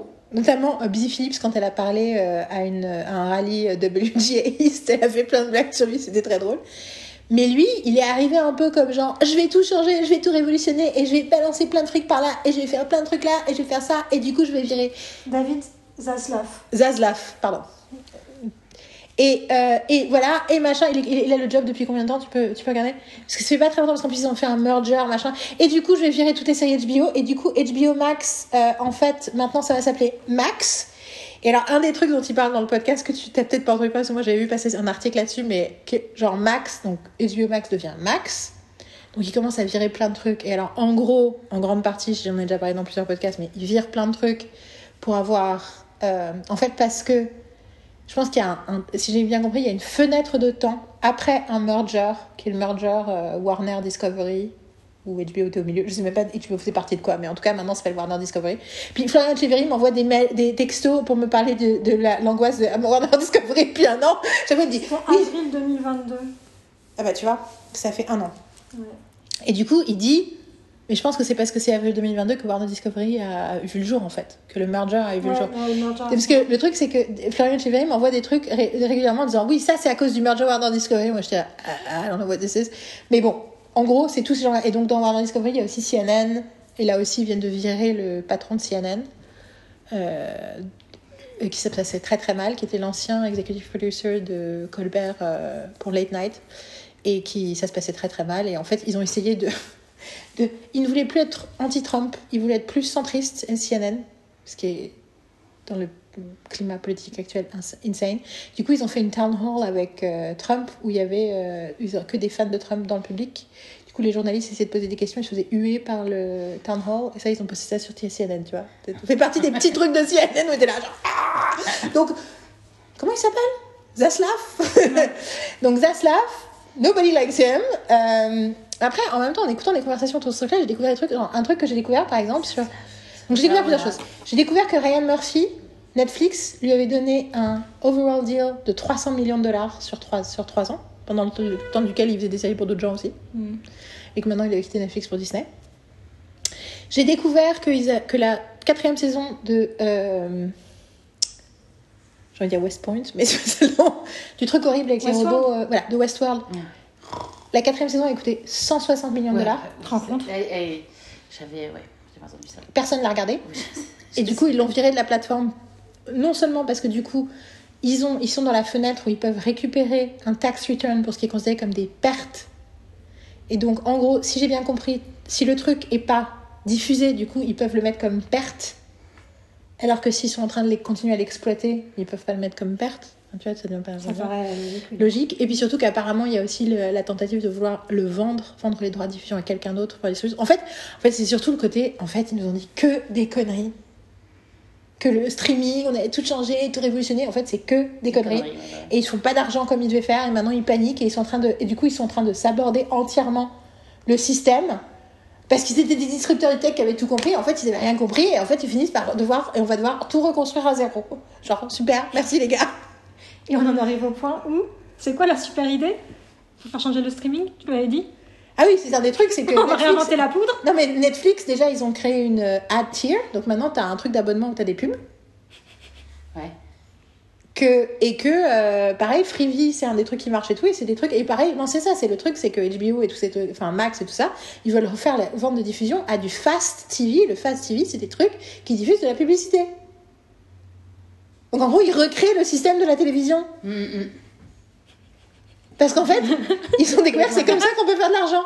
Oh, sans déconner! Ils ont mis un petit moment, hein Et pour si vous voulez savoir plus sur la Fast TV, Florian Cheverry avait fait un podcast qui est sur SoundCloud où il expliquait ce que c'était il y a six mois. Il y a un an, quand je vous ai dit, oh, Florian Cheverry, il raconte des trucs intéressants, et ben voilà. Et donc, euh, et donc du coup, c'est totalement délirant. C'est du coup, j'étais un peu, je suivais le truc de très très loin, et là, tout d'un coup, je me suis plongée dedans. Et en fait, donc c'était bon, c'était un peu genre, euh, c'est quoi le Got the bands, tu sais, quand tu plonges très profond dans la mer et que tu remontes trop vite, c'était jamais genre, wow, beaucoup d'informations d'un coup. Mais en gros, ça a confirmé toutes mes, tous mes ressentis sur pourquoi les séries américaines sont un peu nazes. Euh, et le pire, c'est que les exécutifs sont d'accord pour dire que c'est un peu nazi. Ah, mais pourquoi nos séries elles sont moins bien qu'avant? Bah, parce, que vous, parce que vous avez des showrunners qui n'ont pas appris leur métier, parce que les gens n'ont pas le temps de travailler ensemble, parce que vous avez démantelé la partie du, la partie du processus créatif qui permettait de nourrir la qualité d'une série. Et du coup, leur solution, c'est bah, on va donner moins de pouvoir aux auteurs. Plus, on va plus contrôler les choses en amont, comme les Français. Mais après, je pense que mais il dit un truc intéressant, Casey Scott, il dit aussi, mais le fait qu'il y ait plein de gens de la tech qui viennent de là, moi déjà, je pense que c'est les tech bros de, de, de Bell qui regardaient que les séries HBO qui disent on va faire que des séries euh, cool. euh. tu vois Bon, ça, je pense que c'est un premier problème. Et d'ailleurs, la nouvelle nana, la content, euh, la content chief de Netflix, elle, elle est en mode euh, Bridgerton, Queen Charlotte, enfin, en fait, que des séries où ces gens, en fait, vous revenez sur. Vous êtes un truc de masse, donc vous faites des trucs de masse. Mm. Et je trouve qu'on continue à trouver qu'ils sont moins bien écrits, même si j'ai pas, j'ai pas regardé Diplomate et j'ai pas regardé euh, ces idées de diplomate, hein, Vous êtes diplômé, oui, avec. euh, avec- qui a un gros succès, euh, qui a été un gros succès sur Netflix quand c'est sorti, Ouais, avec je, je voulais regarder au moins pour me faire une idée, mais je regarde pas, Ouais. pas des programmes depuis. La grève? Non. c'est- ça, on fait grève, Mais on non, fait non, grève. Je- Non, mais- ça, fait, ça fait plus d'une semaine que j'ai pas regardé une série, quoi. Mais il y a un côté un peu, euh, un peu euh, dénominateur commun le plus petit, je trouve, j'ai l'impression quand même. Mais bon, euh, tout ça pour dire que euh, le problème, c'est que donc il y a plusieurs problèmes. Il y a le problème que euh, vu qu'il n'y a pas la menace de faut qu'on ait une grille de programmes de séries nouvelles à proposer en septembre, vu que c'est pas la plupart des personnes qui sont dans le business, c'est pas leur problématique principale. Vu que ça fait six mois qu'on sait qu'il va y avoir la grève, du coup tout le monde banquait à mort de la prod, du machin et tout. Enfin, en réalité, je pense que ce qui va être décisif dans cette grève, c'est le cinéma. C'est-à-dire qu'en fait, le cinéma a vachement plus faim que la télévision. La télévision, entre la télé-réalité, entre les rediffusions, entre les machins, ils ont pas, enfin, ils- peuvent tenir sans programme, tu vois. Ils sont Mhm. fat, ils peuvent perdre un peu de leur gras. Alors que le cinéma, ils sont dans la merde parce que vu qu'il y a plein de pandémies derrière, il y a tout le temps de développement de machin qui s'est pas passé avant. Enfin, tu vois, il y a il y a tout les, les- le freinage, rattrapage, machin. Enfin, je pense que eux, pour le coup, ils peuvent pas se permettre de pas avoir de. Ou alors ils vont, ou alors ils vont juste produire tous les films que personne n'a voulu produire, qui ont été écrits pendant la pandémie, qui parlent de gens qui sont enfermés chez eux. Et c'était là, nobody wants to see that. Ok, bon, on n'a pas d'autre scénar. Ok, bah, on va faire des films. Parce que je pense que 80% des scénaristes du monde ont, créé des, ont écrit le même film. C'est clair. C'était genre un producteur en 2021 il fait le prochain qui me propose un projet. Alors ça se passe pendant le confinement Non, merci. Mais donc voilà, tout ça pour dire que euh, J'ai jamais rien regardé par rapport à ça. ouais. Et pourtant, je pense que c'est un grave sujet intéressant. Mais je, moi, j'avais même un, un début de développement avec quelqu'un là-dessus. Mais bon, après, j'ai arrêté de lui parler, donc euh, c'est jamais rien passé. Euh, mais euh, mais ouais, euh, où c'était l'idée d'un. il y a- Je pense qu'il y a plein de trucs à faire là-dessus. C'est juste que je, je suis pas sûre que. bah, je pense qu'on a besoin d'un certain un certain recul avant de pouvoir écrire un truc de bien. temps et de digérer, de réflexion. Ouais. Après, euh, Bub- The Bubble, qui a été fait par euh, Apatow, j'aurais bien voulu regarder ce que ça donnait. Je sais plus si c'est un film ou c'est une série. Mais c'est en gros ça, c'est un tournage, c'est un tournage en pandémie. Et ça, ça me donnait bien envie parce qu'en plus, je crois que c'est Apatow, je rêve pas, hein. c'est... Ça vous dit quelque chose? Ouais, ouais, ouais. Ok, non, parce que du coup, je suis là, Am I making this up? Parce que j'en ai rêvé une nuit et j'ai cru que c'était vrai. Euh, et du coup... euh, Mais donc, du coup, ça peut durer très longtemps. Euh, comme j'ai dit dans le podcast précédent, euh, dans l'émission de décembre, ben, de son émission de décembre, Ben Blacker disait euh, Moi, je compte sur prochain Noël. Série, film. Et c'est Apatow. Oui, oui. Et il disait, moi, à mon avis, ça dure jusqu'à Noël. Bah, en réalité, j'espère que ça a duré longtemps parce que ce qui s'est passé en 2007-2008, c'est qu'ils étaient en panique totale et que du coup, ils ont, ils ont arrêté trop tôt. Ils ont capitulé. Mm. Mm, mm, mm. Ils ont accepté que dalle. Et euh, si vous voulez, euh, dans Commentaries a Musical, qui est le commentaire audio de Dr. Horrible, la deuxième chanson s'appelle Strike et raconte la strike. Et à la fin, euh, and lose we did anyway, and we retreated uh, in our offices. Enfin, je plus comme ça. Et puis à un moment, il lui dit, mais si, what did we strike for this ou un truc comme ça. Et, euh, et c'est. Ouais. Et du coup, euh, mais là, c'est très différent. Déjà, euh, les scénaristes, en fait, les scénaristes en 2007-2008, ils étaient terrifiés. Les scénaristes aujourd'hui, ils sont pestes. Ouais. En plus, il y a toute un- une forme d'activisme. Parce qu'en fait, il y a tout un autre. C'est tellement passionnant la crise actuelle des séries. Et du coup, enfin, surtout, ça ça ça m'a fait réaliser vous le savez tous les deux très très bien, euh, à quel point euh, ce que je voulais écrire comme livre, en fait, avait un, prenait un sens différent Mm, dans mm, cette période de, de déperdition du, de tout un tas de, de savoir-faire et de modes de fonctionnement. Euh, et je pense que fondamentalement, c'est plein de gens qui comprennent pas ce que c'est qu'une série et qui, du coup, ont l'impression. Oui, et c'est ça que je veux dire tout à l'heure. C'est Casey Scott, il disait oui, mais ces gens qui viennent du tech et les gens du tech, tout ce qu'ils veulent, c'est. Le but, c'est de faire élim- d'éliminer toute incertitude. Mm, mm. Et vu que la créativité, c'est fondamentalement quelque chose d'incertain, du coup, ils ont l'impression qu'ils peuvent game, tu vois, uncertainty out, ben, en faisant comme les... Ben, et pour moi, c'est exactement ce qui se passe chez les Français. Et donc, du coup, je pense même pas que c'est que c'est parce que Netflix a fait Marseille et que tout le monde a trouvé que c'était de la merde, mais que ça fait du, un tabac dans le monde entier, parce que, à part en France, mais partout, tout le monde a regardé Marseille, ils se sont dit Oh, this is a great system. On n'a pas besoin de faire de qualité. Moi, je, bon, je peut pas s'empêcher de penser à ça en disant Marseille va prouver. Non, mais que dalle. Donc ça, c'est la première chose. Et la deuxième chose, c'est que je pense que c'est c'est pas c'est pas que Netflix a fait Marseille et s'est dit on va faire pareil à tout et on va on va produire à l'étranger comme on produit en France ou dans le reste de l'Europe. Je pense que c'est aussi qu'est-ce qui se passe quand quelqu'un qui connaît pas l'industrie et qui n'a pas de respect pour la partie créative de cette industrie qui débarque et qui, qui a l'impression qu'il a compris euh, tu vois c'est l'ado qui décide de ah je sais comment euh, gérer cette maison quoi. Et c'est vrai dans plein d'entreprises qui ont un nouveau euh, CEO, euh, voilà, un nouveau boss, etc., qui va toujours vouloir réinventer la poudre, réinventer les process, etc. Ça, je l'ai entendu tellement de fois dans des gens qui travaillent pour la part de gens qui travaillent dans des grandes entreprises. Sauf que c'est toujours euh, douloureux, laborieux, et souvent ça se passe très mal. Et, et celui qui pense réinventer la poudre réinvente rien du tout à part se mettre tout le monde à dos et créer du mal-être et faire qu'en réalité souvent la productivité est moins, moins bonne et la qualité du travail est moins bonne. Il y a un Euh, épisode de Parks and Rec là-dessus. euh, ouais, et, et là, et là, du coup, c'est encore plus grave parce que le travail est créatif en face, en fait. euh. Et le truc, c'est et en même temps, c'est la meilleure leçon. Enfin, tu vois, c'est comme une représentation de la leçon économique qu'on a besoin d'apprendre, quoi. Et, euh, et, et aussi parce que c'est peut-être les meilleures personnes à pouvoir se battre. Mais moi, ce qui m'a tué, ce que, enfin, ce qui m'a tué au tout début, ce que je trouvais incroyable, c'est, je me rappelle à l'époque, personne ne savait ce que c'était la grève des scénaristes aux États-Unis. Nobody cared, parce que les news ne couvraient pas ça. Ouais, Et entre-temps, avec les réseaux sociaux, on s'en fout de ce que les news couvrent ou couvrent pas. tout à fait.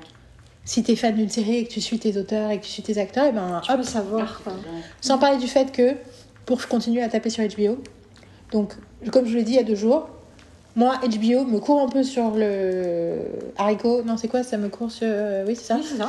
Euh, sur J'avais haricot. épinard, mais non, c'était c'était pas là. C'est pas mal, mais me court sur l'épinard. euh, parce que, euh, en gros, tous leurs trucs dans Ah, mais nous, on est tellement, on n'est pas TV, machin et tout, et se rendre compte que HBO Max, des gros trucs qui sont enfin, tu vois, qui sont sur HBO Max, c'est genre Lois et Clark et, The- et, et Nous Enfer, qui sont des séries que je trouve incroyables, que je continue à regarder constamment. Mais du coup, le côté Ah, mais nous, on fait pas de la télévision Bah, J'adore la voix, mais je, je l'entends bien. hein. Enfin, je veux dire. euh, Et du coup, et bien, donc ça, c'est le premier truc qui m'énerve. Et l'autre truc que je trouve cool, par contre, c'est que ça fait 30 ans que je dis que The Nanny est un truc euh, essentiel pour l'histoire de la télévision et que bah, The Nanny, entre-temps, c'est la...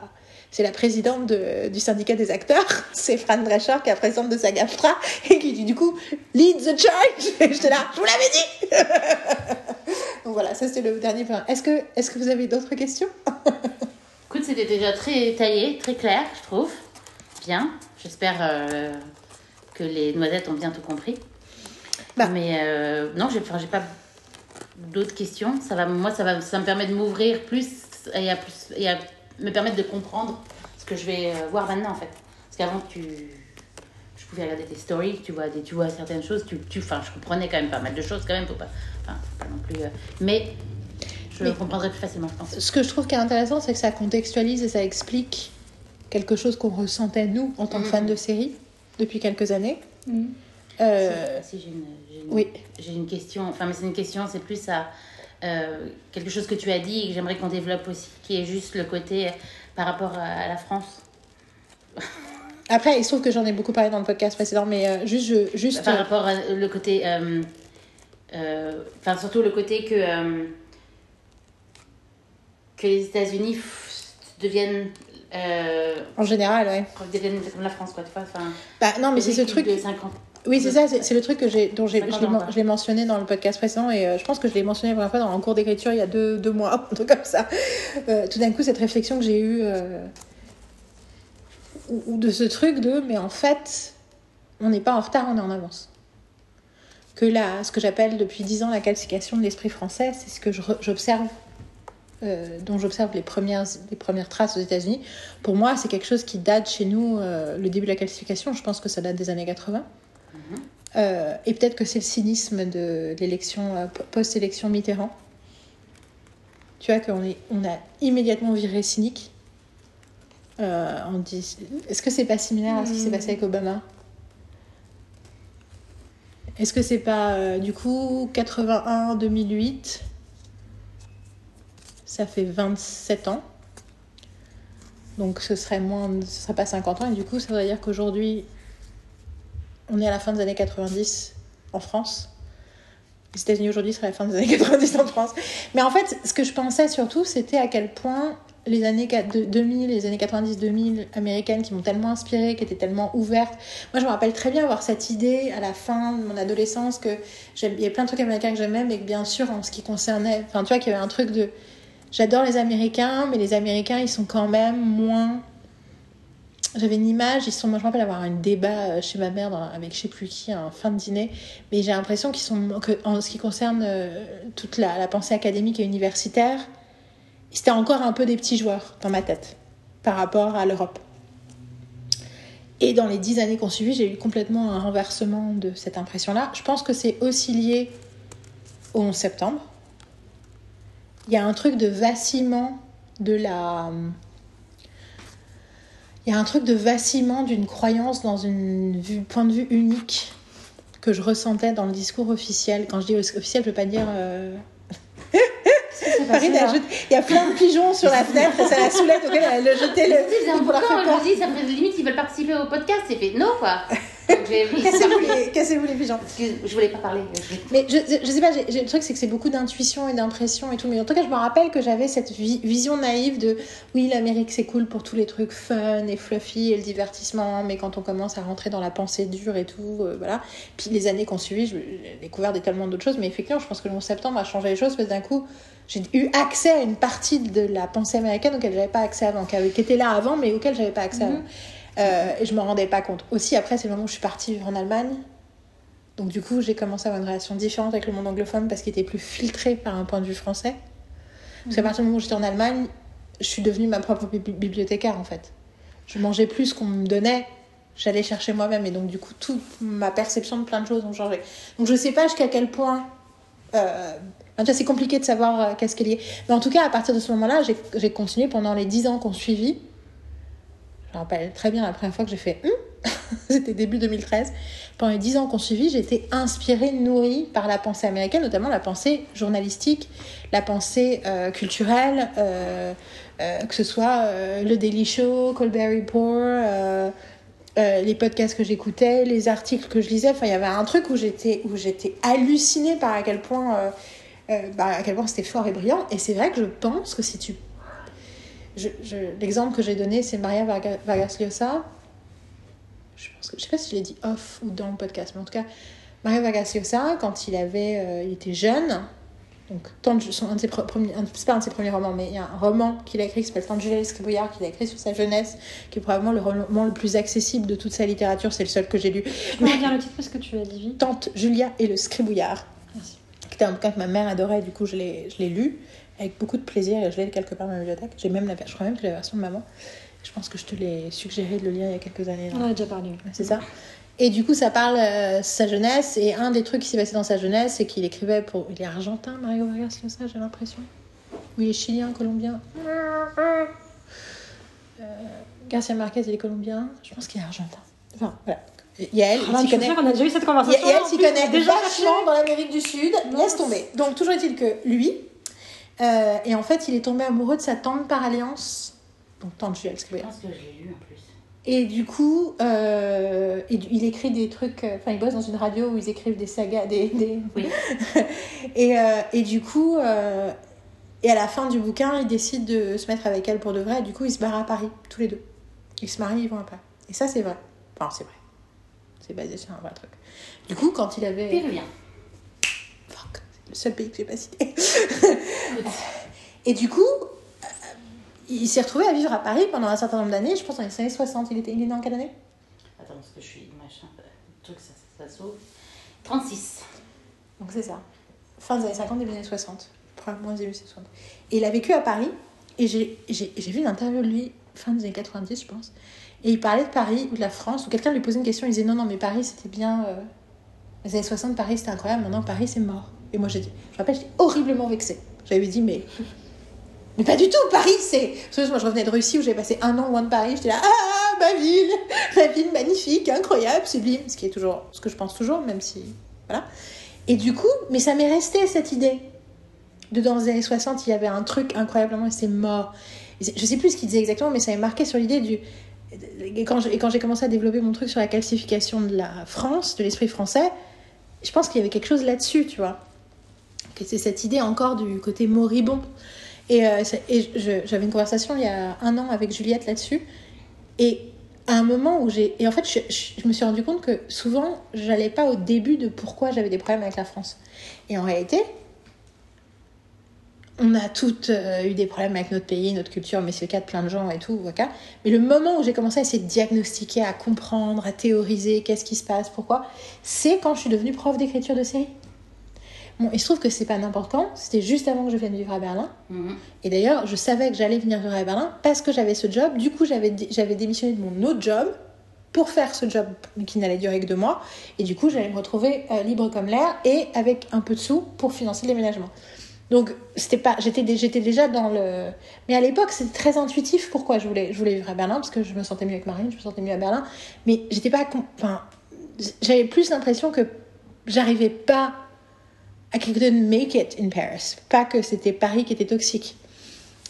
Et en faisant cette première formation, j'ai compris beaucoup de choses. Un, parce que j'ai fait venir plein de gens de l'industrie pour parler des séries télé.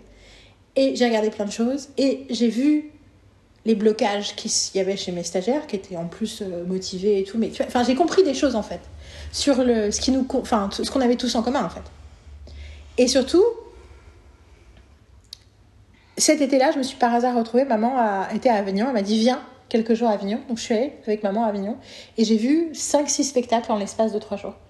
Et j'ai vu plein de spectacles de gens extrêmement virtuoses et qui ne disaient rien. Et je me suis dit Mais ce que je ressens quand je regarde une série télé française et ce que j'entends quand j'entends des gens qui clairement ont du talent, des envies, des références, machin, cette espèce de vide je vois le même là, alors que bon, alors ça coûte une fortune de faire Avignon et t'as besoin d'un prod et tout, mais quand même, les étapes pour arriver à mettre ton spectacle dans une salle de 50 personnes à Avignon par rapport à mettre un truc dans une série télé, tu vois, c'est pas les mêmes. Mais du coup, si t'as le même problème, c'est qu'il y a un problème. Et bien sûr, c'est à ça que je pense quand je pense à ce que je ressens par rapport à, à ce que me donnent les Américains aujourd'hui. Je repense à ça. Pas encore, on n'en est pas encore là. On est plus dans une version de ce qu'il y avait il y a 10-15 ans plus tôt. Et du coup, cette nouvelle théorie de, mais en fait, on n'est pas en retard. Non, on n'a pas mis 15 ans à, traduire Judith Butler parce qu'on ne veut pas accepter les problématiques euh, de, euh, de gender, euh, compl- complexité et tout ça. On est peut-être en fait 50 ans en avance ou 40 ans en avance, peut-être que c'est 40 ans qui est plus correct. Et du coup, ça sous-entendrait que ce que vit la, cynicisation que vivent les États-Unis aujourd'hui, y compris, voire surtout dans euh, les sphères activistes et chez les nouvelles générations, euh, où on est dans un truc de, puritanisme de la, de la, de, la morale. Et, mais, alors que le problème, le principe de l'éthique, c'est quand même de faire le bien. Et là, on est dans un truc où on est. on est en, fait, en fait, le monde est, est en tel. Le monde est tellement confusant que, euh, ok, je sais pas, donc j'ai dessiné une, une liste de règles que je vais établir, et comme ça je saurai si je suis du bon ou du mauvais côté. Sauf que ça, c'est le fascisme aussi. Ouais. Et du coup, ce qui est terrible, c'est que tous les gens qui ont refusé d'entendre la voix de des opprimés, la voix des victimes d'injustice, la voix des survivants de tout tas de problématiques, en disant Oh, mais vous êtes chiant avec votre puritanisme, oh là là, c'est la Gestapo de la pensée, euh, oh là là, euh, de toute façon, c'est de la chasse aux sorcières. euh, euh, bah maintenant, c'est vrai. c'est terrible parce que du coup, c'était tellement un truc utilisé pour ne pas faire face à ses responsabilités. Sauf que j'ai une, amitié, j'ai développé une amitié avec une jeune américaine qui a une trentaine d'années, qui est à Los Angeles, à qui et on se parle, et je lui ai raconté, je lui parle pas de ça, et je lui parlais de la figure de la chasse aux sorcières, et je lui dis pas tant dans l'idée que les perpetrators sont innocents, je parlais spécifiquement de MeToo, mais plus dans l'idée que pourquoi on brûle les sorcières Parce qu'on a peur et on est anxieux, on a besoin de brûler les sorcières pour se donner l'impression qu'on fait quelque chose de constructif et qu'on est en sécurité. Ouais. Il se trouve que dans le cas des sorcières, elles sont innocentes. Quelque part, est-ce qu'ils sont innocents ou coupables? Est-ce que c'est vraiment le problème? Mm. Mais c'est le principe de la mob mentality. Une fois de plus, Joss Whedon a longuement écrit sur la question en revoyant euh, le deuxième épisode de la saison 2, euh, Are You Now or Have You Ever Been? Où tout l'hôtel est rempli de parano. Et à la fin, ils sont pris d'un mouvement euh, général et ils pendent. Et ils, oui, ils pendent Angel. Mm. T'es là. Non, mais en fait, C'est un- C'est une démonstration incroyable cet épisode, oui, là-dessus. Et c'est exactement ça. Et du coup, et puis c'est pas le seul épisode, hein, il y en a beaucoup d'épisodes de Mm. Buffy et de Angel qui parlent de ça, quoi. T'as la saison d'après, euh, That Old Gang of Mine, où t'as les potes de Gunn qui débarquent euh, à Caritas et qui veulent tuer tous les démons et tous les machins, et il y en a un qui est là, oh god, oh god, un des démons qui pense qu'il va mourir et tout, on est dans un... On est dans un massif shooting euh, hostages et les autres ils sont en mode bah ouais mais t'es un démon donc tu mérites, tu mérites de mourir et tu vas tuer. Ça fait penser les discours qui sont tenus sur t'es pote avec un vampire donc tu peux pas être bon. Enfin, et là tu fais Oh, that sounds like stuff on Twitter. bon, je me suis, je me suis pas garée, rassurez-moi les filles, je me suis pas garée, hein, c'est la Non, démonstration. non, non, non. Non, mais toujours sur le même sujet. euh, Et du coup, ce truc-là, j'ai l'impression que je reconnais quelque chose qui s'est passé dans les, enfin, chez- enfin, qui s'est passé chez nous. Et quand je dis qui s'est passé chez nous, c'est pas tant que je pense à un moment spécifique de notre histoire, c'est plus que j'ai l'impression que ça, vers, ce vers quoi ça tend, c'est ce qu'on a aujourd'hui, qui en gros, comme dirait euh, Xander, anger leads to fear, fear leads to hate. No wait, anger leads to hate. fear leads to anger, leads to hate. Et en gros, on a peur d'avoir tort, de faire le mal, d'être pas bien, d'être rejeté, d'être machin, parce que la société est de plus en plus sur le jugement. Et donc, du coup, on devient de plus en plus sur le jugement pour essayer de se protéger du jugement. Et c'est quoi le contraire du jugement? La créativité. Et la créativité, c'est important pour faire des bonnes séries, mais la créativité, c'est important pour avoir une, une- une- une société saine. hum, Et la créativité, c'est l'incertitude. La créativité, c'est l'accident, comme dirait si joliment, euh, inviter l'accident, comme dirait si joliment Carole Minelli dans ses cours de français. Est-ce que tout le monde n'aurait pas voulu avoir Carole Minelli comme prof de français? Ça nous aurait tous, ça nous aurait tous tellement simplifié la vie. anyway, uh, someday, someday, um, we'll offer those kind of classes for everyone. Mais du coup, on est quand même sur un truc de Ok, en fait, moi, mais ça fait un an, je frappe, je frappe la porte car j'ai eu une pensée. La première fois que j'ai eu cette pensée sur. Je blague depuis des années que les critiques américains sont de plus en plus parisiens. Parce que j'écoute mes critiques préférées d'il y a 10 ans, je les écoute aujourd'hui, et une fois sur deux, j'ai envie de leur foutre des baffes. Ouais. Et j'ai beaucoup d'amis critiques français que j'aime beaucoup dans la vraie vie, et dont certains, quand je regarde leur travail, j'ai envie de leur foutre des baffes. Euh, je dirais pas non, parce que c'est mes amis. Mais euh, non, mais et je comprends, ils sont dans un contexte, dans un truc, mais du coup, je suis là, non, ça manque de hauteur, ça manque de. Ça manque de. Ça manque de réflexion, ça manque de. Ouais, enfin voilà, et, du coup, c'est calcifié quoi. C'est calcifié, c'est pas flexible, c'est pas une pensée flexible, c'est pas une pensée curieuse. Et du coup, euh, et du coup, c'est très. Du coup, il passe à côté du truc le plus intéressant pour moi. Et après, bon, euh, il y a une raison pour laquelle j'ai pas ce job, c'est qu'aussi, c'est quand t'as le job, c'est c'est difficile de faire autrement en fait. Mm. Et, euh, et ils font déjà en plus des choses que. Bien, ils, se posent déjà plus de questions et ils font plus de. Tu vois, ils ont une réflexion plus, plus large que ce qui pourrait être attendu pour ce qu'ils font. Donc, euh, voilà. On est quand même sur un truc très. euh, très. euh, triste, mais du coup, de voir des gens. Je pense spécifiquement à Andy Greenwald et à, et à Linda Holmes, que vraiment j'écoutais tout. Là, je, buvais leurs paroles. hum, Et tout d'un coup, on arrive à un truc sur euh, Linda Holmes, qui est la personne qui m'a qui m'a qui m'a fait réaliser que Hallmark c'était cool en 2014. En disant Ah, il y a une nouvelle rentrée, j'ai tous les prochains films de Noël de Hallmark. Elle a expliqué qu'elle fait son truc sur les romance novels, qui m'a fait découvrir Jennifer Cruzy Et donc le bouquin que je t'avais offert, euh, Mhm. j'ai oublié son nom euh, de ce bouquin, mais qui est super et tout. Il là-bas, euh, je l'ai en bleu, je vois pas. Find you, machin. Until I Find You, peut-être Non. Finding You? Ah, bon. Je vais me lever deux secondes. Et donc, mais c'est un super romance novel, euh, hyper fun, avec une nana qui est fan de chaussures. euh. Je l'ai lu en 24 heures, j'étais super excitée, Euh, j'étais là. Et elle a dû chauffer à Marie. Du coup, j'ai fait Je t'aime, Bet me. Bet Me, oui, c'est ça. Oh, oh, oh, it's so good. Et du coup, c'est rigolo parce qu'elle a fait écrire plein d'autres bouquins et sur son site, elle dit alors voilà, toutes les, ça, voilà tous les essais euh, critiques que j'ai écrits sur Gilmore Girls et Buffy contre les vampires. Je fais ok, d'accord. Tout s'explique. donc, euh, Jennifer Cruzy. euh, donc, mais tout ça, c'est Linda Holmes. Et d'un coup, j'entends justement un épisode sur Gilmore Girls et au milieu du truc, elle fait bon, bien entendu, c'est quelque chose de très raciste et très homophobe parce que machin, machin. Et la façon dont elle parlait du fait. J'étais là, mais en réalité, je pense pas que tu puisses dire ça sur Gilmore Girls. Je pense que c'est, je pense que c'est pas vrai. C'est pas. Et tu sens le côté, tu vois, le, préjugé qui a été tellement, pré- qui est tellement euh, bah, calcifié dans ta pensée que du coup, tu peux pas. Au lieu de, au lieu d'explorer la question vraiment jusqu'à quel point est-ce que ça, euh, il y a une espèce un peu de blanket statement. Bon, de toute façon, on sait que tout ce qui a été écrit avant tel, enfin, tu vois. Et de parler du fait que le racisme est présent dans le monde et donc bien entendu se reflète de façon parfois euh, intelligente, mais parfois pas du tout intelligente dans tout- toute la production euh, de fiction euh, du, de l'histoire de l'humanité. Euh, absolument. Mais il y avait un, co- il y a- c'est le côté smog. Et bien entendu, être fan de Taylor Swift est une, euh, est une invitation au premier rang de cette euh, démonstration culturelle.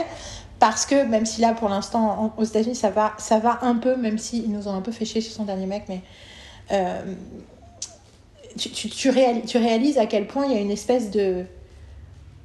Bah, moi, je pense. Je, enfin, la façon dont j'essaie de décrire la France toujours, c'est. Je pense toujours au film ridicule. Je pense toujours c'est littéralement ça. Tout le système social fonctionne comme ça.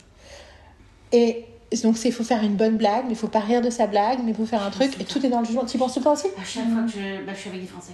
Non, mais. eh, Right euh, dès que je suis, dès que je suis chez Françoise, en fait, qui est Mathieu, Ouais. euh, ou, euh, ou d'autres personnes, enfin, en fait, je crois n'importe qui, euh, je pense c'est ridicule. Tout le temps, tout le temps. Non, mais c'est un truc. euh, Puis surtout, tu vois, en plus, tu vois, sur le fond de ridicule, moi je l'ai pas revu depuis 25 ans, mais il m'a marqué ce film. Et le mec, il est là pour essayer de financer euh, l'assainissement des marécages pour que les gens arrêtent de mourir dans son truc. Et tout le monde s'en. Enfin, tu vois, et, et le truc, c'est. Et à la fin, he doesn't get it. Mm. Mais avec sa nana, ils disent, bah en fait, on s'en fout. On rentre chez nous et on va nettoyer nous-mêmes les marécages, vous êtes trop cons, quoi. On va arrêter de se faire contaminer par votre espèce de- d'étroitesse d'esprit, quoi. Et moi, je suis là, oh my god. Et du coup, il y a un côté vachement comme ça dans une grande partie du discours culturel américain actuel. Et, et c'est terrible d'avoir des gens. euh, mais tu vois, moi, la première fois que j'ai entendu Andy Greenwald dire. Pareil, je buvais toutes les paroles. J'étais presque amoureuse réellement de lui pendant un certain nombre d'années. Bon, après, lui et son pote Chris Ryan, ils adorent le cinéma français. Moi, je pense que c'est. c'est- c'est- c'est- c'est- c'est- Ça fait partie du problème. Il y a plein de gens que t'adores qui ont un amour pour le cinéma français et, ça te... et à chaque fois que t'entends ça, c'est Ouais. genre, t'as une flèche qui te transperce le cœur.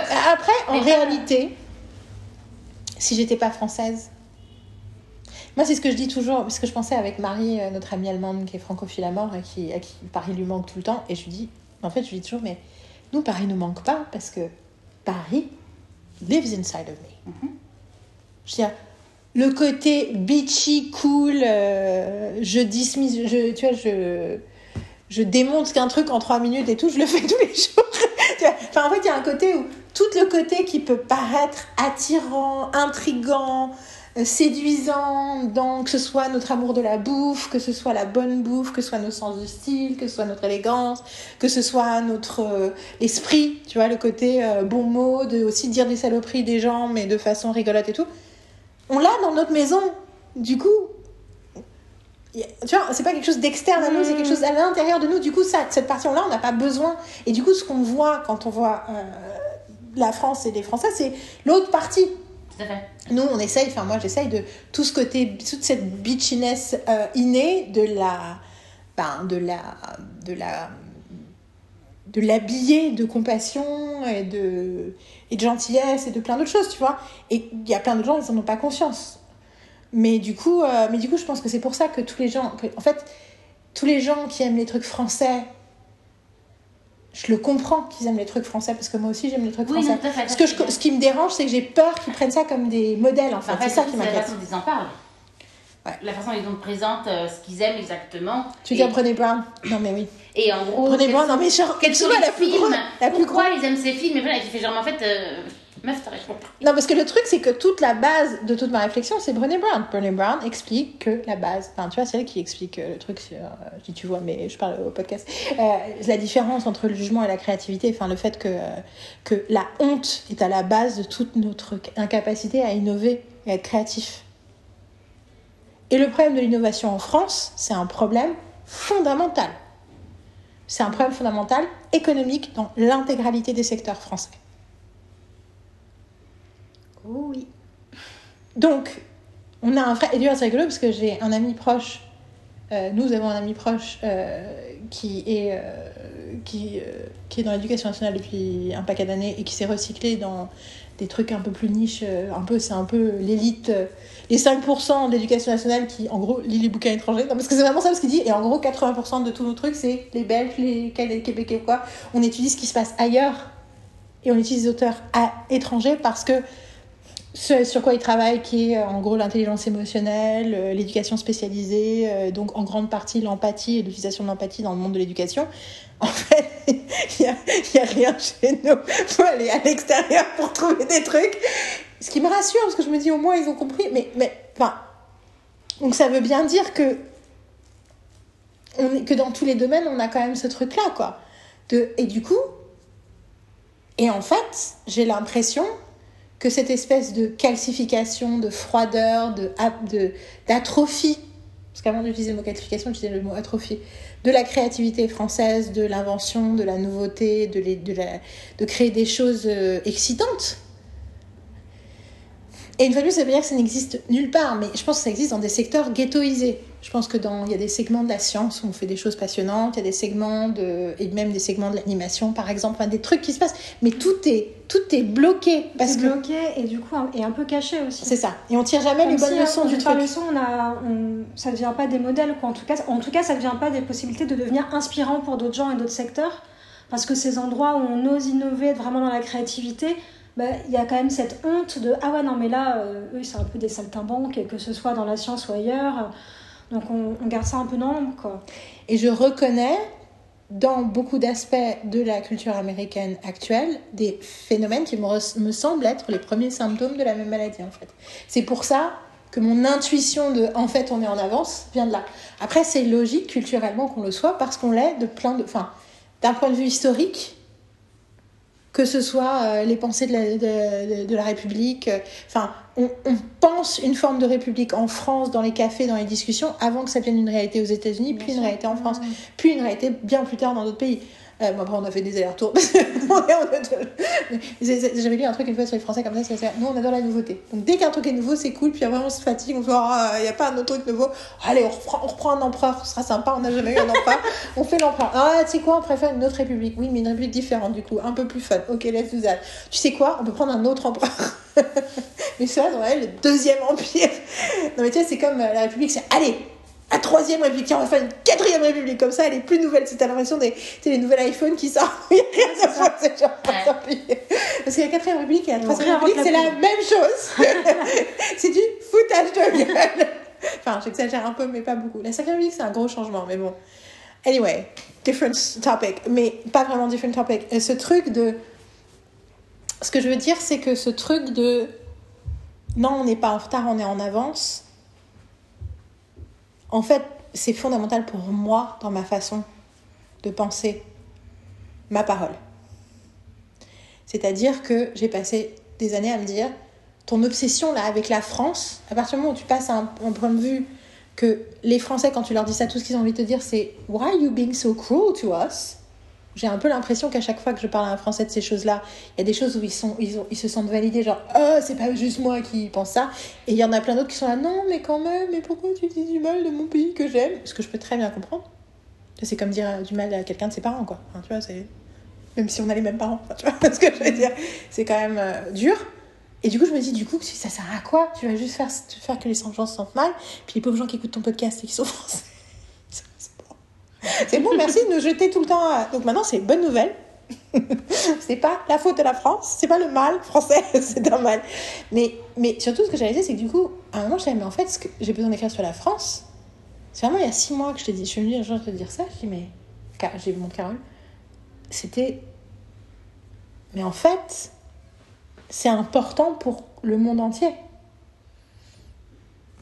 Après, bon, ça, je disais ça à mon psy hier en disant euh, euh, qu'avant de commencer à écrire, je me disais toujours, mais comment est-ce que. Pourquoi. Enfin, à quel point c'est probable que je sois vraiment la personne qui doit écrire un truc qui va changer l'histoire? Bon, alors bien sûr, je pense pas avoir. Enfin, c'est plus compliqué que ça, mais même, même si je pense pas changer l'histoire, mais la façon dont je pense que je veux mettre dans mon livre par rapport aux, dans mes livres sur le monde, et je me dis, j'ai besoin de les- j'ai envie de les mettre parce que j'ai l'impression que c'est des choses qui sont pas out there, et je me dis, mais c'est pas probable, c'est juste que t'es pas au courant. Mais je dis, quelle est la probabilité que je sois moi, la personne qui est dans la, le corps de la personne qui est censée faire ça enfin, je, je dis, ça, me semble improbable. Et il me disait, mais why not? J'étais là. J'étais là. Oui, non, mais ça, je le dis aussi euh, quand je coach des gens. Mais, quand... mais moi, ça me semble tellement absurde de croire à ça. Enfin, tu vois, de. Tu vois Pour n'importe qui. What kind of arrogance does it take to say, oh, I'm gonna be the person who writes the book? Après, la réalité, c'est que bien sûr, ce ne sera pas un livre et c'est pas comme si c'était le livre, mais, mais même juste dans mon ambition.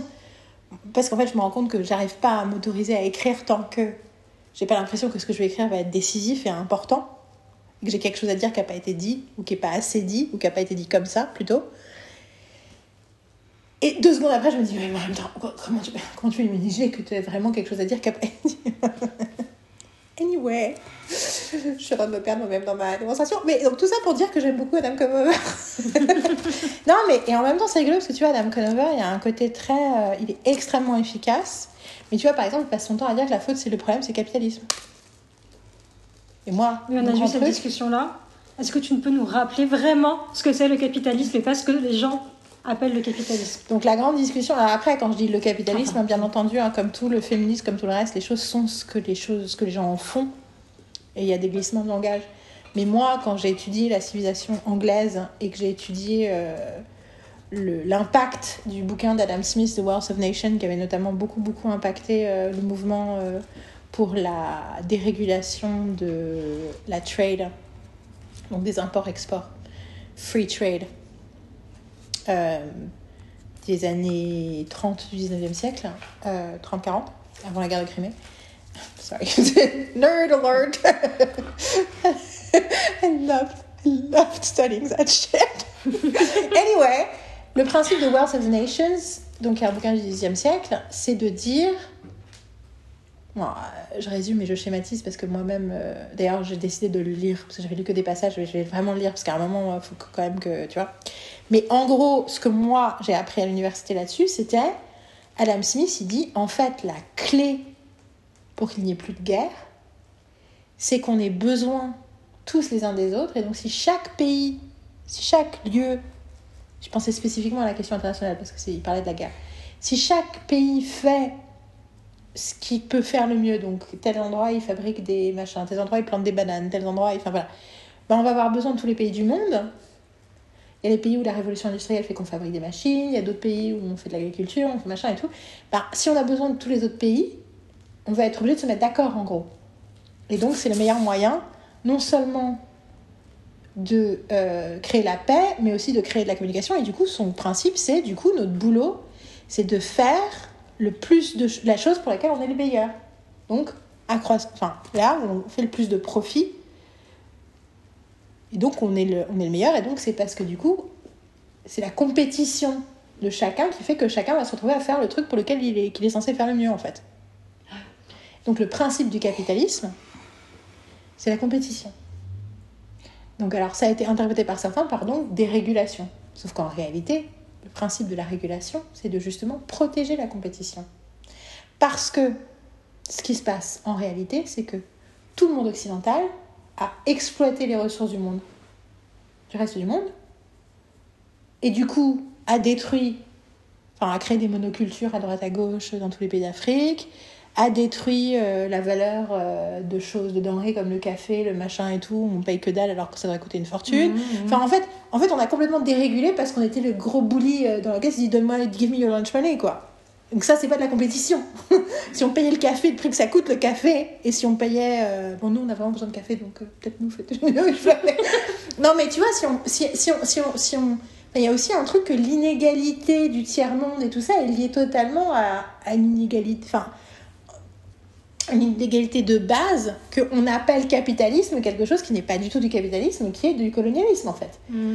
et qui continue à l'être, et qu'en fait ça marche de pays à pays, mais ça marche au sein des pays, et que du coup, quand on dit le problème des companies contre dans la grève, c'est qu'ils ont un esprit capitaliste, mais ils n'ont pas un esprit capitaliste, parce que leur logique, c'est la, déjà c'est la consolidation.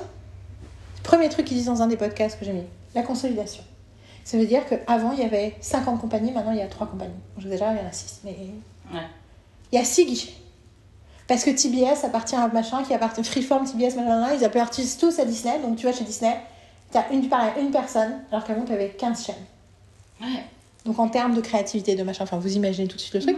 Et ça, c'est vrai dans tous les domaines. Ouais. Et le deuxième truc qui se passe, c'est qu'un des principes de l'oligarchie, et pas du capitalisme, c'est d'avoir les très pauvres et les très riches. Ce qui est vrai, on l'a vu chez les auteurs, vu que 50% sont au minimum, Ouais. et que Ryan Murphy se prend 300 millions. Ouais, tu viens de truc sur Oui. voilà, c'est ça dont j'ai parlé tout à l'heure. C'est genre, Oh mon dieu. Euh, Ryan Murphy, 60 millions pour 3 ans. Euh, Dan Levy, qui a créé, co-créé Shit Creed, se prend 6 millions sur 3 ans. Euh, et à la fin, il a fait une série animée pour Disney, c'est tout. Et puis après, il est parti ailleurs, il est parti à Netflix. Euh, on jette je ne sais combien de millions à Shonda Rhimes, on jette je ne sais combien de millions à machin, machin. Et donc, en fait, on a des stars. On crée, enfin, on crée On crée une oligarchie, quoi.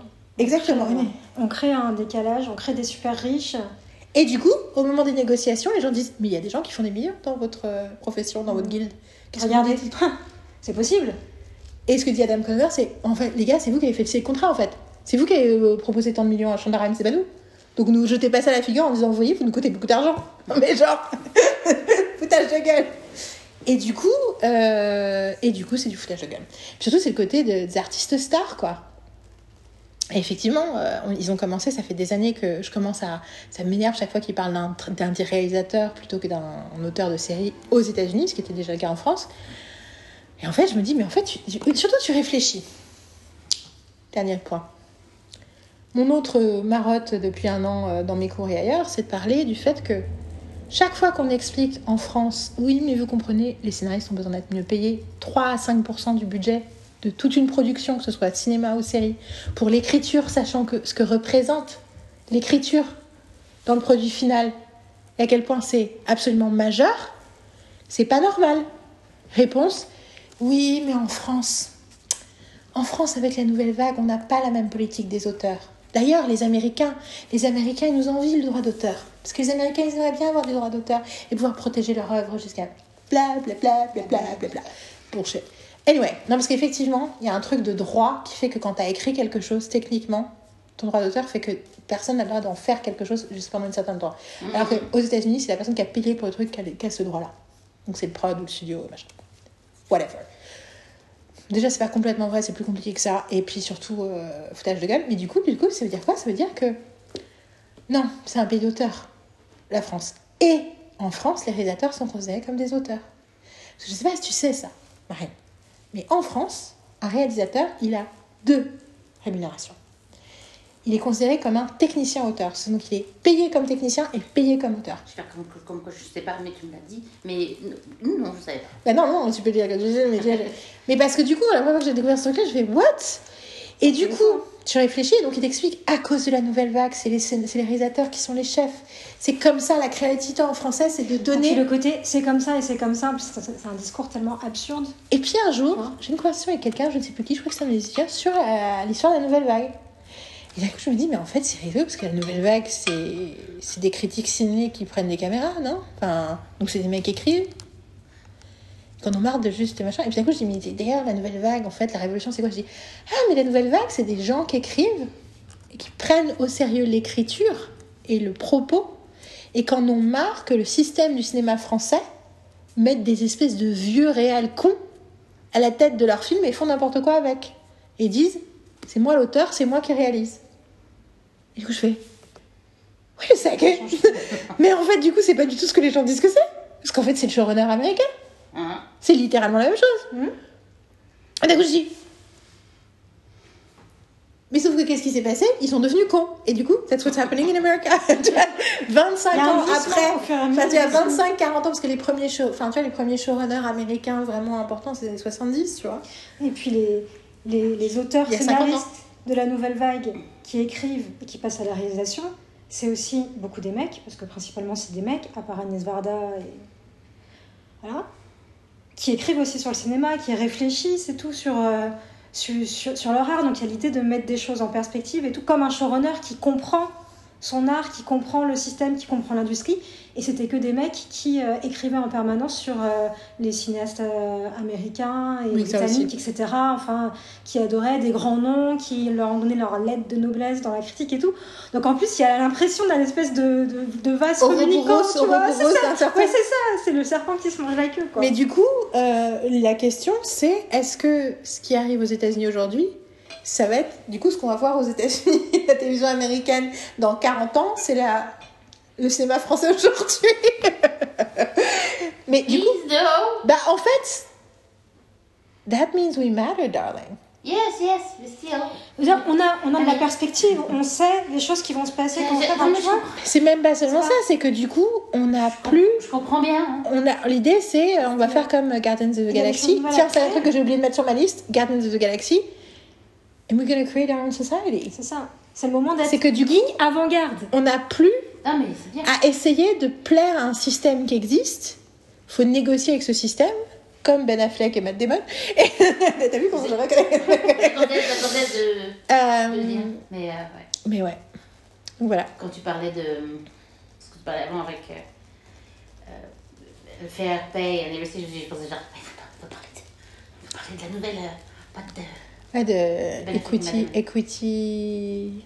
Merde, artist equity. Et just for information, euh, ma- je commence à avoir mal à la jambe. Bah, j'avoue que moi je commence à avoir chaud. Donc j'aimerais bien qu'on fasse. Bah, parlons de Ben Affleck et. Parlons de deux, deux autres. voilà. Parlons de Ben Affleck et de Matt. Non, ah, non. Je vais faire un court truc. Alors attends. J'essaie de réfléchir et de, de, de réfléchir. Est-ce que j'aimerais bien faire. J'aimerais faire un court truc sur Jason, mais je veux pas un truc où Marie n'est pas. Par... Voilà. Euh, si on fait. Parce que j'aimerais bien faire. Je suis un peu, c'est un peu mon épisode de, de euh, où je parle beaucoup moins parce que j'écoute tout ce que. Du coup, j'aimerais bien justement que ce le prochain- vous dites en fait est très intéressant. Donc si vous continuez comme ça, ça ne me dérange pas en fait. Bah ouais, mais en même temps, du coup, moi je pense que les gens ils ont envie de t'entendre aussi. Du coup, j'aimerais bien faire que Oui. le truc d'après soit un truc où tes trucs, à j'apprécie tellement, j'apprécie tellement de d'apprendre it? plein de choses que ça me. Genre, en gros, tu veux parler de, de, de Jason Isbell, I'm will be so happy to. Bah en fait, je me disais qu'on pourrait peut-être d'abord faire, parce que j'ai besoin de le faire, quand- j'ai j'ai besoin de faire mon séminaire, on pourrait juste faire Wrexham d'abord. Oui. Oui, oui, tout à fait. Donc parlons d'abord de Wrexham et ensuite, pardon, Welcome to Wrexham. C'est juste un petit peu risqué parce que ça, ça peut prendre une heure, mais. Et. Euh, Peut-être Mais toute façon, si ça prend une heure, on s'arrêtera là et on donné prochaine. je veux plus, I, I, I, I will, I will quit. Mais donc, euh... donc. Euh, donc, Welcome to Wrexham est un documentaire qui est sur Disney+, qui a été... C'est Disney+, dès le départ ou c'est... c'est Hulu? Euh, Ou je crois qu'on c'est l'a vu sur Disney+, mais est-ce Ouais, qu'au départ, je suis pas sûre que ce soit Disney Plus dès le début. Non, c'est euh, c'est pas Hulu. Bon, en tout cas, elles sont en train de chercher, toutes les deux, chacune sur leur téléphone. Donc, Welcome to Wrexham, je, je vérifie, je viens de vérifier qu'on enregistrait bien. Donc oui, on enregistre, tout va bien. Euh, welcome to Wrexham. Oh my god. 1h39, 35 secondes. It's hard. C'est rigolo parce que même si tu viens de dire que t'as... Network. Ah, c'est FX, oui, c'est bien sûr. Oui, c'est la chaîne de It's Always Sunny, c'est du sens. Mais FX, vu que c'est Fox, ça appartient à Disney+, donc ça va sur Disney+. Sur Star. Euh, donc je regarde 1h39 et même si Marine vient de dire que she was enjoying it et tout, alors qu'elle-même si elle connaît certains trucs je viens de dire. Du coup, je, je peux pas m'empêcher de penser 1h39. 1h39. Et c'est moi qui. Mais c'était super intéressant. Là, j'allais dans le détail. euh, par- tu vois, la grève des scénaristes, moi aussi, je t'ai posé peut-être une ou deux questions pour relancer des moments, mais c'est des choses sur lesquelles tu as beaucoup euh, lu de choses et que tu as beaucoup de choses que tu peux articuler. Personnellement, moi, ça m'a fait beaucoup de bien de t'entendre et de te réentendre, même s'il y a plein de choses que j'ai entendues. Parce que, genre, il y a deux jours, le document, là, avec toutes les, toute la grille de, des revendications des syndicats et des réponses en face, je l'ai lu. J'étais juste. J'ai l'impression que j'ai une crise d'anxiété qui a monté en lisant le truc. Et le fait de réentendre des choses et de mettre les choses en perspective, même si, bon, c'est la merde, hein, cette situation, je trouve ça apaisant. Moi, ça m'apaise, en fait, tu vois. Et, et je pense que là, Bah, on a expliqué plein de choses sur, euh, sur l'industrie que plein de gens connaissent pas forcément ou ont envie de savoir, mais n'ont pas le temps d'aller chercher les, les ressources, quoi. Et mine de rien, c'est complexe, c'est vaste. Et Puis c'est rigolo parce que tu vois, on va parler de Rob McElhenney et Rob McElhenney, c'est, il est au cœur de l'industrie. Et il fait des trucs fabuleux, donc. Ah. Mais, euh, mais du coup, c'est rigolo parce que. Ce que je veux dire, c'est que quand je dis que la France, euh, que on est en avance et tout, ça veut dire plusieurs choses. Ça veut dire que déjà, on a des choses à comprendre sur notre passé qui peut aider le reste du monde sur leur avenir. C'est la première chose. Et la deuxième chose, c'est aussi, ça montre que c'est all peaks and valleys que it's not going darker. J'ai vu passer une headline hier de quelqu'un qui dit euh, votre euh, cerveau vous fait croire que tout va de moins en moins bien. Il y a un truc sur la euh, non, on le sait nous dans cette maison depuis longtemps parce qu'on fait très attention, mais la consommation d'informations qui crée une perspective faussée. Et du coup, euh, faut faire très attention parce que si vous regardez Buffy Angel, vous découvrirez à quel point, si ce n'est pas déjà le cas, à quel point euh, la clé et, et- et la, la bataille se gagne et se perd dans la tête, quoi. La fin de la série de Buffy, c'est euh, Something just occurred to me, we're gonna win. Parce que tout d'un coup, elle s'autorise à imaginer autre chose. Et c'est la réalité depuis le départ. On ne sait pas la solution de demain. Mais c'est pas en, en faisant l'autruche qu'on va y arriver, quoi. Mhm. Et je pense que c'est important. Et voilà, et je le redis et je le redis, je le répète, c'est je suis plus française que française, quoi. Je suis tellement parisienne et tellement française. Dans les côtés positifs et dans les côtés bitchy et compagnie. And I love that. Je voudrais pas être quoi que ce soit d'autre. Mais du coup, enfin, oui, je considère que c'est mon devoir de, de restaurer la nation, quoi. c'est vraiment ça, quoi. C'est, c'est euh, chaque fois que. je- Et c'est rigolo parce que je sens le réflexe défensif. Oh, je te trouve un peu dur. Donc, qui est la phrase que je déteste le plus au monde. Et en même temps, je le comprends. Mais du coup, je suis là, mais. Guys, don't you want to fight for this? Don't you believe in us? Quel manque de patriotisme! Hmm. Quel manque d'amour de la création. Ah, j'ai vu passer un truc, c'était Serge Lama, je crois, qui dit Ah, il n'y a plus d'auteur, les gens ne connaissent plus les mots, maintenant, euh, Ah oui, le français non, va disparaître. Et t'es là. Genre, genre, tu, genre les compositeurs, auteurs-compositeurs de 1982, ils écrivaient pas aussi de la merde. Mais, genre, dude! Genre, c'est pas une phrase qui a été prononcée, je sais pas combien de fois par des gens depuis des siècles en plus. Enfin, tu vois, c'est tellement bateau de dire un truc pareil. Et après, ça veut pas dire que son anxiété n'est pas vraie dans sa tête et dans son cœur. Il a Mais, mais, mais c'est différent d'avoir une anxiété et Better comme une vérité générale. Oui, mais après, euh, ça, c'est journaliste euh, hein. fatalisme et déterminisme, voilà, puis c'est sûrement un titre putaclic. euh. Voilà, c'est ça. Mais du coup, j'ai juste envie de dire Serge, Get Better Friends. Je crois que c'est Serge Lama. C'était Serge Lama C'est possible? Oui, oui, oui. Oui, oui, oui, non, mais c'est don't know. My point is, um, let's fight for France. Let's write our history. Mhm. Let's make it better, right? Mhm. Il est là. Voilà. Donc, donc, dans la série des trucs, donc en gros, euh, pendant la pandémie, Rob McElhenney, McElhenney euh, que j'ai j'appréciais dans It's Always Sunny, mais que j'ai commencé à adorer quand j'ai découvert Mythic Quest et j'ai développé un amour assez inconditionnel pour Mythic Quest. J'ai toujours vu que les deux premiers épisodes de la saison 3, mais waouh! Pardon, rien, rien vu. Euh, mais on a, on a vraiment aimé la fin de la saison 2 et, euh, et pour plein de raisons. Et puis tout le podcast qui raconte Besties qui raconte toute la première saison, les behind the scenes. Genre, mais. ah, donc j'adore tout le monde dans cette série, mais j'adore spécifiquement Rob et notamment dans sa façon de travailler. Et il se trouve que, euh, en grande partie à cause, donc il a co-créé Mythic Quest avec Megan Gans. Au début, elle était scénariste et puis finalement, elle est devenue. Euh, au milieu de l'écriture de la saison 1, il lui a demandé d'être co-créatrice, qui n'arriverait jamais dans un autre pays, parce que généralement le principe c'est Ah ben c'était moi qui l'idée de, de base, hein. donc moi je suis créateur, moi après toi t'as travaillé, on va te. Mais l'idée que de rétro, de créditer de façon rétroactive quelqu'un comme co-creator, et en, don- en gardant à la co-création, le crédit de co-création avec Charlie Day, qui est pour le coup sorti du projet, It's so beautiful. Ouais. Tout le dit que Megan Gans, elle a un mari anglais qui s'appelle Humphrey Care et qui est un gros nerd. euh, qui est aussi très grand, c'est pour ça qu'il joue le rôle de Tall Paul dans euh, Mythic Quest, qui est utilisé par Poppy pour euh, distract Ian pendant un épisode entier parce qu'il est tellement grand qu'elle sait que ça va prendre la tête de Ian toute la journée de devoir regarder un mec plus grand que lui. Et elle a besoin de qu'il s'occupe pas de qu'il soit pas dans ses pattes.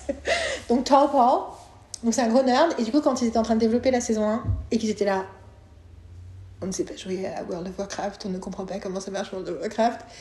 Megan se fait bonne nouvelle, j'ai un gros nerd à la maison qui est gros, qui est fan de World of Warcraft. Si vous voulez, je le fais venir. euh, je lui pose des questions. Enfin, c'est bon. En fait, est-ce que tu pourrais pas venir nous parler, répondre à nos questions parce que tu as besoin d'expliquer comment ça marche euh, les jeux euh, aux autres. Pour ceux qui ne connaissent pas Mythic Quest, Mythic Quest euh, raconte le staff euh, d'un jeu euh, online qui ressemble à World of Warcraft. Et donc, du coup, Humphrey vient et dit, et dans, le, dans des podcasts de Questy Bestie, il disait Je leur ai jamais donné, je donnais pas trop d'informations pour être sûr de pouvoir revenir. et par se faire embaucher comme auteur, et il est anglais, donc il aime le foot, donc il regarde le foot. Et du coup, Rob fait Qu'est-ce que tu regardes? Je comprends pas, explique-moi le foot. Et devient un peu obsessed. Et du coup, bien sûr, le suite logique, oh, j'adorerais avoir ma propre équipe de football. Et en parallèle, Ryan Reynolds lui a envoyé des DMs pour lui dire qu'il était fan de It's Always Sunny in Philadelphia. Et donc il se parle un DM et à un moment il fait Hmm, Ryan Reynolds, he has money. et du coup, Ryan, tu voudrais pas avoir une équipe de foot?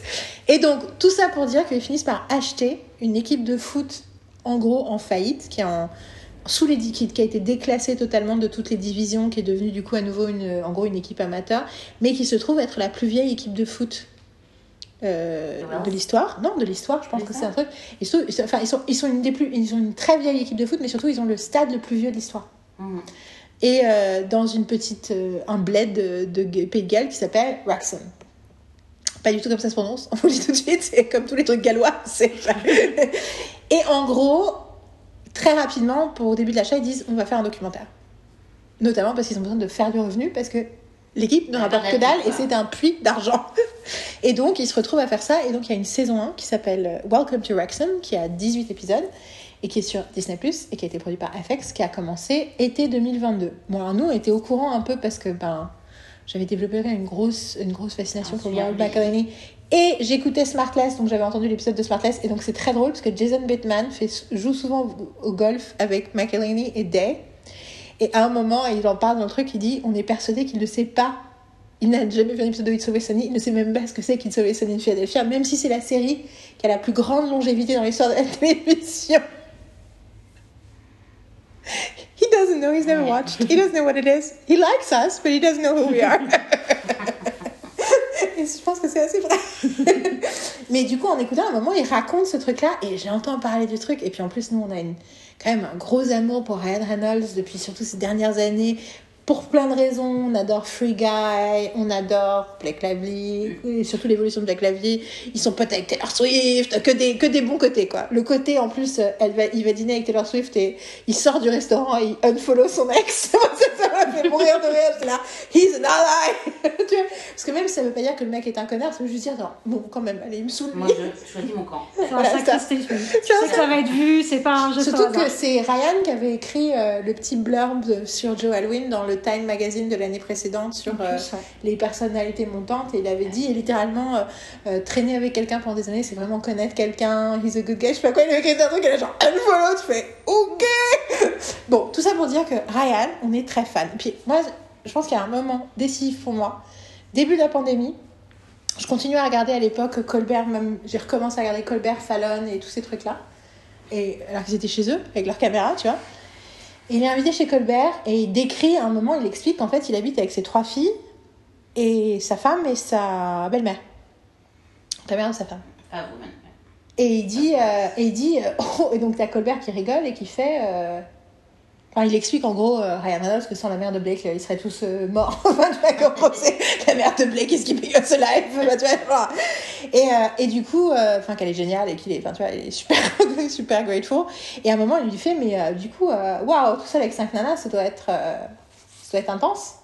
Il dit, how are you, how are you experiencing it? Et en gros, la réponse de Ryan, ça avait été, euh, as far as I'm concerned, je, je sais pas comment le dire correctement en français, mais enfin, euh, à, à mon sens, à mon sens, les pires choses de l'humanité ont toutes été créées par des hommes. Donc franchement, moi, je suis très content là où je suis.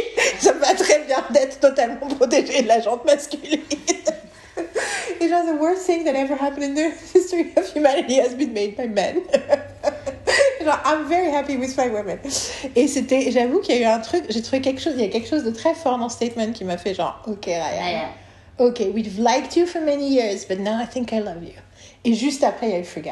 Et moi, j'ai fait, oh, enfin, Free Guy, ça a été un, bon, c'est pas juste après, c'est un an plus tard, mais quand même. Donc, du coup, j'entends ça, plein de raisons. Puis, tu sentais aussi l'idée de l'amitié naissante entre Rob et Ryan. Et ils ont fait, euh, et du coup, l'été dernier, on avait regardé euh, différentes pubs qu'il y avait, qu'ils avaient commencé à faire de vidéos qui étaient assez rigolotes et tout, euh, où ils se foutaient de la gueule d'eux-mêmes, et il y avait un truc sur la gueule de la différence de taille. En fait, tu te rends compte qu'ils s'étaient jamais rencontrés en vrai jusqu'au Ouais. moment où ils ont fait tout par, euh, par vidéo, machin, jusqu'au moment où ils ont fait la première promo. Euh, et les premières photos et tout, et tu les vois se rencontrer et tout. Et donc, du coup, le documentaire, on était très, très, très. enfin, on, a, on était motivés, mais il se trouve que personne n'a commencé à regarder. Et en mars, avril Plutôt Février? Je mars. Ouais. Je regarde le premier épisode et je fais ouf Je pense que surtout, je crois que je vous ai envoyé un texto, genre, ça fait 5 minutes. T'as regardé avant. Oui, oui, j'ai regardé avant, euh, avant que j'avais mon. Oui, parce que j'ai un décollement de rétine début mai et c'était bien avant. Ouais, ouais. Mais, Mais c'est écrit sur tant- mon. C'est pas tant. Tant, tant que ça avant, avant, avant, avant, quoi. Mais j'ai Oh, un. là, je peux retrouver la date. Je vais regarder le. Pardon. Euh, c'est le bruit. Je- je- Oui, je déplace mon téléphone parce que je veux checker la date. C'est bon, ça enregistre toujours? Ça enregistre toujours. C'est- ouais, euh, Je vous ai envoyé un texto, mais surtout, j'ai mon. Moi, j'ai- je, je Non, mais log. je pense que c'est possible que ce soit début avril, en fait. Je log tout ce que Alors, je regarde. avec tout en watching. Je suis pas sûre que ce soit si vieux que ça, en fait. Je crois que c'était pas si longtemps avant. Tu vois. Bah, surtout que le doc- fait assez vite, Le doc de. Jason Isbell est sorti le 7 avril. Et j'ai effectivement, j'ai l'impression que tout est arrivé en quelques jours. Je Nous, on regardait R pendant que t'étais pas là. Toi, t'étais pas là début avril. Ouais, la première semaine. Je crois que c'était un, c'était ce moment-là où, en plus, euh, Donc c'était avant. t'avais cette envie de regarder aussi de nouvelles choses. Tu vois ce que je veux dire? Oui, oui, j'avais un. Un truc. euh, Je veux enlever le filter. No Voilà, merci. Euh, donc, oui, non, parce que j'ai un document Excel. Alors, on a vu R le 22 avril. Welcome to Exam 17-18. J'ai terminé le 20 avril. J'ai regardé les six premiers épisodes le 18 avril. Tu vois J'ai regardé de 1 à 6 le 18 avril. J'ai regardé de 7 à 16 le 19 avril. Et j'ai regardé 17 et 18 le 20 avril. Donc, it was very intense. Et le 22, on allait voir R. Et euh, Est-ce que tu peux te rendre compte quand même que je suis. Que je fais Non, non, mais tu suis, tu suis, tu suis. Je, je suis ta vie. Et pour le coup, j'avais regardé Jason Isbell. La première fois que j'ai regardé Jason Isbell, c'était le 14 avril. Et la deuxième fois. C'est 14 avril, c'est déjà avec toi. Non, c'est avec toi que j'ai regardé le 14 avril. Oui, ça devait être. euh, le chose 10 avril revu. j'étais pas là, vous avez pu regarder sur le. Ah non Non, non, non, non, on a regardé dans la Ah, chambre. ouais, ouais. Ah oui. Mais, euh, mais c'est vrai que j'ai regardé le 10 avril la première fois et était, était arrivé du train, j'ai fait We need to watch Jason Isbell et on a regardé le 14 avril. Ouais, je suis rentrée le. le- Donc c'était, mais tu vois, donc effectivement, entre le 14, le 10 avril et le 22 avril, c'était tous ces hommes, j'étais là I love men so much C'était le début du. il y a deux mois. Et du coup, euh, et donc voilà, donc j'ai commencé, donc j'ai regardé tout en trois jours et. Carole a suivi de très près et toi t'as suivi juste après, genre une semaine après ou quelques jours après. euh, T'as mis un peu plus longtemps parce que je me rappelle quand t'es venu m'annoncer, genre j'ai regardé le premier épisode. Ou alors c'était j'ai regardé après. quand t'étais pas... quand t'étais euh, à l'hôpital Ok, donc j'étais à l'hôpital entre le 5, 6, 7 mai. C'était le début mai, c'était pas avant. J'ai mis plus de temps. Pourquoi? Je ne sais pas. Parce que euh, je dois être dans mon. Tu veux regarder, autre euh, chose. tu veux regarder autre Je chose. vais hein. regarder autre chose à ce moment-là et. Ouais. Which is fair. Ah Bon ouais, alors, in the mood. donc moi, bon, j'ai regardé en 3 jours, donc vous imaginez bien. Puis j'ai fait, surtout, j'ai commencé à lobbyer le reste de la maison, genre, you have to watch, go back, go back to your room and start watching right now. Moi, je l'ai pas regardé en longtemps. hein. Je crois que je l'ai regardé en trois blocs, je crois, tu vois. Ouais. Trois moments. Oui, t'as regardé trois épisodes, je crois. Non, t'as pas regardé trois ou... Parce que tu lui as dit qu'il fallait qu'elle. euh, Il y a un moment, il y a un moment charnière, faut- elle pouvait pas aller. Je crois qu'il faut regarder un certain nombre d'épisodes parce que je crois. Enfin, je sais pas si. Je me demande si je t'avais pas été Ah. proposé suggéré de regarder les 6 premiers. Ouais, je crois que j'ai Je pense que j'ai regardé plus que trois. Je pense que t'as regardé le D'accord. 6. Mais je me rappelle que j'ai commencé Wrexham et je vous ai écrit, ça fait 5 minutes et j'ai déjà les Ah larmes aux yeux. Ouais. Et moi, ça m'a fait le même effet hein, tout de suite. Et en plus, toi, t'aimes le foot. Et t'as passé plus Ouais. de temps autour du foot que moi. Moi, j'ai zéro affinité avec le foot. Et euh, toi, t'es. Euh, 50-50. toi, ça, ça- toi, ça dépend de, ça dépend de l'humeur. Ouais, ouais. Euh, J'ai j'ai vu des mecs à la maison, donc j'ai eu du. Enfin, je connais un peu le foot, donc voilà. Je vais rapprocher un peu le truc de toi, Marie, parce que tu, as peu, tu as peu parlé, mais maintenant tu Ouais, vas parler. j'ai l'impression que du coup, tu as, une relation personnelle au foot, tu vois, Oui, est une relation à toi personnelle au foot et une connaissance du foot tu vois, sur certaines grandes compétitions. Tu... Oui, parce que quand il y a des. Bah, en fait, euh, les, les, les, les euh, champions, euh, championnats euh, du monde, la fin des. Comment ça s'appelle là les, World Cup. du monde World Cup, oui, bah, World Cup, donc c'est. Coupe du Monde. Coupe du Monde, c'est ça. Coupe du Monde. Euh, on a fait parce que euh, la fois où c'était en France, c'était quoi C'était 2006 Non, pas 2006. 96, 98. 98. 2006 c'était euh, Berlin. Coupe du Monde qui 2006 fait les c'était Berlin, c'est pour ça que 2006 c'est- 2006 c'était à Berlin donc. euh, euh, donc Et on a fait gagner, parce que c'est Zidane, c'est Zidane, le coup, de tête, le coup de tête de Zidane, c'est pas 2006 Si, c'est 2006, C'est ouais, c'est 2006. Et 98, c'était. euh, c'était. euh, en plus, euh, c'était en famille, donc c'était un- c'était des moments euh, particuliers mais privilégiés. Euh, 98 ouais, Moi j'étais. Moi j'étais. c'était à Guétari. en- Oui, mais moi j'étais j'étais encore à Paris. Ouais, donc. euh, Je suis arrivée après des- Guétari et du coup, euh, moi, moi j'étais juste amoureuse d'un Brésilien et j'ai fait les que deux. j'avais laissé, que j'avais qui s'était jamais rien passé, qui était avec moi en Russie. Et du coup, il était maintenant au Brésil et moi j'étais loin. Et je suis arrivée à Paris avec mon cœur plein de Brésil et il y avait des drapeaux brésiliens partout. Et j'étais là, stop it Ah ouais, et Parce que du coup, j'avais l'impression que c'était, j'étais narguée, le monde entier me narguait. Parce que j'avais eu autant de drapeaux brésiliens de ma vie, alors j'étais obsessed with Brazil à ce moment-là. à chaque fois que je regarde la Coupe du Monde, euh, ils gagnent. Quand je regarde pas, ils gagnent. C'est vrai Donc, les paris, les paris sont faits. C'est la prochaine Coupe du Monde, on vous dit si elle est devant sa télé ou pas. Et d'ailleurs, ça me fait penser, c'était quoi, c'était quoi Marie, la J'ai regardé, euh, quand j'étais en Dordogne, on a regardé et on a gagné. Euh, c'était. euh, c'était Coupe du Monde, Coupe d'Europe, c'était Coupe du Monde. Je sais même plus, tu vois. Euh, je sais pas, c'était en juillet 2018. Alors attends, du coup, c'est Coupe du Monde. C'est Coupe du la Coupe du Monde, c'est 2018. Tu te souviens 2018 Oui, je me rappelle, j'ai réveillé Carole pour dire on a gagné. Elle m'a regardé qui ça? Oh, parce que. J'étais avec maman J'ai raté la finale. J'étais ma maman dans la chambre, moi j'étais sur le téléphone et puis moment, en fait moi je suis toujours curieuse et puis surtout en fait moi j'ai un problème c'est que dès qu'on arrive dans les coupes d'Europe, les coupes de monde et tout, il y a un moment où ça devient des trucs de stats avec des chiffres et des drapeaux et je suis incapable de résister au désir de faire des calculs et de noter. Euh. Et donc je commence quand je commence à voir les dates, les chiffres et les drapeaux, je commence à être au courant de ce qui se passe parce que je commence à suivre les machins. Ah, il y a des points, il y a des trucs à compter. Du coup, tout d'un coup, ça m'intéresse. La première fois que je l'ai fait, c'était euh, la dernière Coupe d'Europe euh, où j'ai vécu à Stuttgart. Donc c'est 2004. Et en plus, c'est la Grèce qui a gagné et la plus grosse population grecque. Ouais. Euh, d'Allemagne est à Stuttgart. Ouais, ouais, et on était dans un bar qui n'était était devenu un bar turc mais qui était anciennement appartenait à un grec qui est arrivé au milieu du match dans la salle dans la salle et toute la salle a fait parce que et euh, moi je suis allée voir euh, les formes de Gus Van j'étais toute seule dans le cinéma et j'entendais le bordel dans la rue avec sa cinéma et du coup j'étais là. Ok. Et Et- C'était dans le cinéma où on avait vu Trafic? Non non non non ça c'est le Corso non non c'était un cinéma qui est un cinéma municipal qui est au milieu de la ville à côté d'une grande artère et la et l'artère du et l'artère de la grosse artère qui est au milieu de Ah oui, Stuttgart d'accord, oui, non, mais et du coup, euh, où il y a toutes les bagnoles, et Mais qui d'un coup, je suis sortie, et en fait, il n'y avait plus de bagnoles qui circulaient, puis ils ont bloqué la route pendant 3 heures, et il y avait un mec dans, avec une en toge, euh, avec un énorme drapeau grec qui. Je fais, bon, bah, je sais qui a gagné. J'étais genre, ok, les gars. Ah, mais pour mon pour le pour Et en plus, l'entraîneur était allemand. Pour le fait que quand je regarde le truc qui gagne, c'est pas je dis pas ça en fait, euh, c'est quand je suis et je suis en fait, je suis ce qui se passe parce qu'en en 98 on, a, on suivait parce que comme c'était euh, en France avec mes parents, euh, enfin c'était voilà, puis avec les, les copains de Thomas etc. Donc voilà, donc il y avait des trucs, donc on regardait des matchs. Euh, 2006 c'était à Berlin donc je pouvais pas le louper, donc bien sûr on suivait puis en plus on, on sortait au Tarles regarder euh, les trucs. euh, Je pense que je suis venue en vacances à un moment, à ce moment-là, ou alors c'était, non, je pense que c'était en 2008, quand j'étais en vacances en 2008, parce que je me rappelle qu'il y a un moment où on s'est- il faisait le bordel dans la mais rue ça, avec la Turquie. bah, la Turquie, oui, la Coupe d'Europe de 2008. Je me rappelle, on essayait de regarder Enchanted dans ta chambre, et il faisait du boucan dans la rue. Et ben euh, le truc c'est donc 2006 donc j'ai dû regarder. 2018 j'ai regardé parce que euh, je suis allée euh, c'est là où j'ai fait un pratique je suis allée à Lyon etc. Ah, donc j'ai regardé des trucs avec plein de, Oui, parce que maman était dans ta chambre. Donc, euh, plein de Lyonnais, machin, etc. Donc en fait, euh, ils suivaient, donc j'ai fait des soirées à regarder avec eux, mais c'était parce que c'était, fun, quoi, en fait. Surtout, on buvait de la, enfin, de la bière, enfin, c'était, sympa, quoi. Et on bouffait bien. Et l'autre fois où j'ai fait un truc, c'est pour une, une, le championnat d'Europe, ici, en Allemagne, où j'étais euh, chez. euh, une terrasse chez. France Enfin, Non, pas France, juste. Enfin, il y avait France. Chez Yann. Chez Yann, ouais, je savais. Chez Yann, euh, à Kreuzberg, et euh, on a gagné.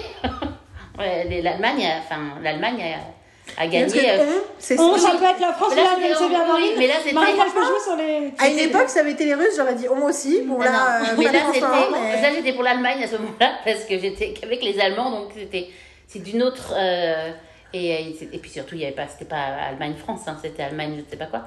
Mais j'ai regardé et qui a- l'Allemagne a gagné. Et c'est les C'est qui années où j'ai suivi C'est Messi qui a le gagné. foot. c'est- Enfin, J'ai pas suivi le foot, sinon je ne suis pas le foot. mais fin 2022, on est d'accord, c'est l'Argentine qui a gagné, c'est ça le délire. Parce que c'était la France qui était presque qui Oui, était en oui, finale. oui, oui. On lui vient, moi je dis ah, putain Jamais on va se débarrasser Ouais, ouais. Mais bon, voilà. Donc, euh, c'est pas. euh, Donc voilà, si vous voulez qu'une. C'est des moments, quoi. Faut Non, mais faut, compétitions. faut, faut- Ah, ça va être les clés pour. euh, Je vais la Run, petit écureuil. Je te regarde avec, un- avec un regard culpabilisant pour faire genre, tu vas te lever, hein Rassure-moi. Elle vient fermer, ça, ça se fait. I think so. Non, pas vraiment. Mais je, je pensais. c'est- c'est- Je sais pas. Je sentais le truc, je genre. Oui, je. puis. Vu le bruit, le bruit du truc me- m'a m'a fait réaliser que c'était mal fermé, quoi. Genre. Donc, Psycho la- Marine Donc la clé, Psycho Marine.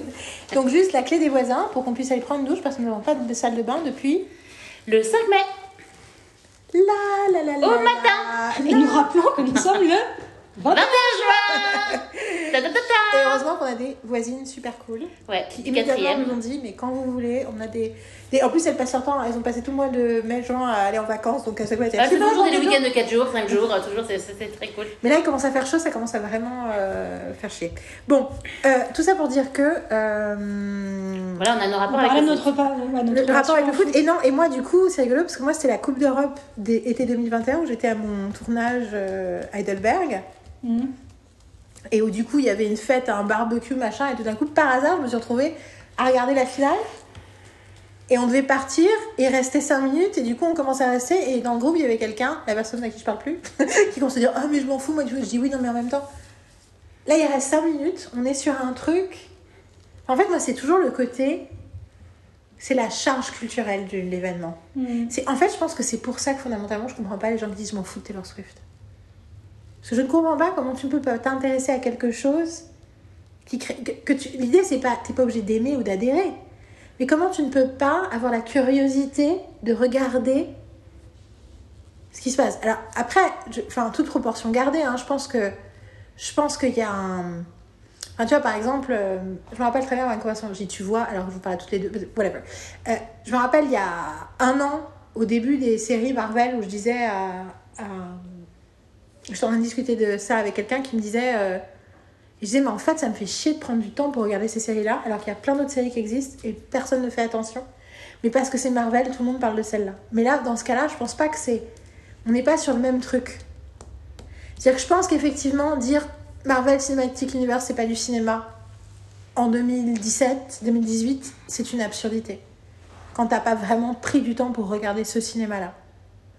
Par contre, de dire je vais regarder les séries Marvel parce que c'est des, spé- des, des, des personnages que je connais, des films que j'ai aimés, enfin tu vois, that's unearned hype, tu vois.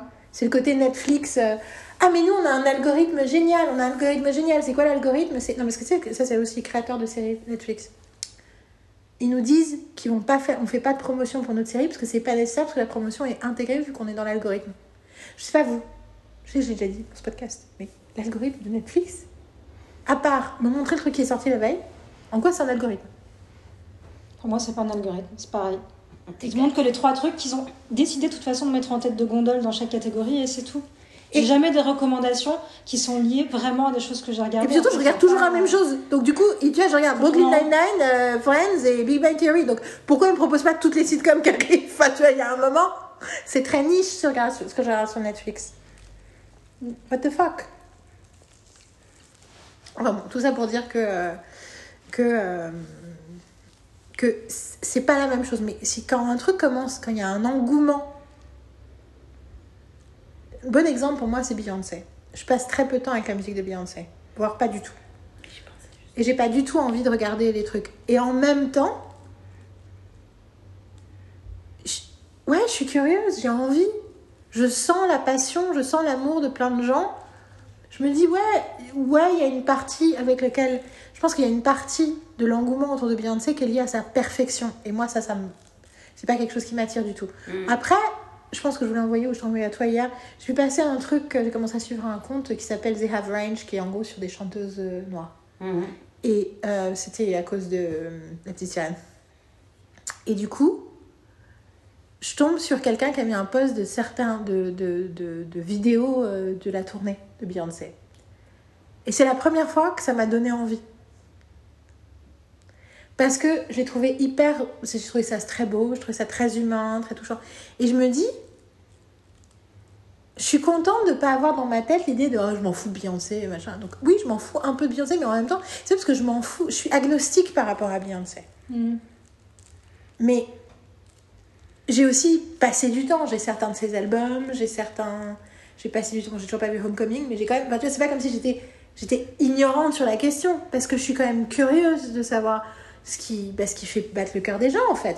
Et du coup, quand je regarde et qu'il y a 5 minutes et qu'on est au tir au but euh, à la fin de la finale de la Coupe d'Europe entre l'Angleterre et l'Italie, ben ouais, je vais pas me priver de profiter d'être d'être témoin non seulement de ce que je vois à l'écran, mais de ce que je vois autour, parce qu'il y a une trentaine de personnes qui sont en train de regarder, et je vais entendre et je vois comment ils se sentent, quoi. Mhm.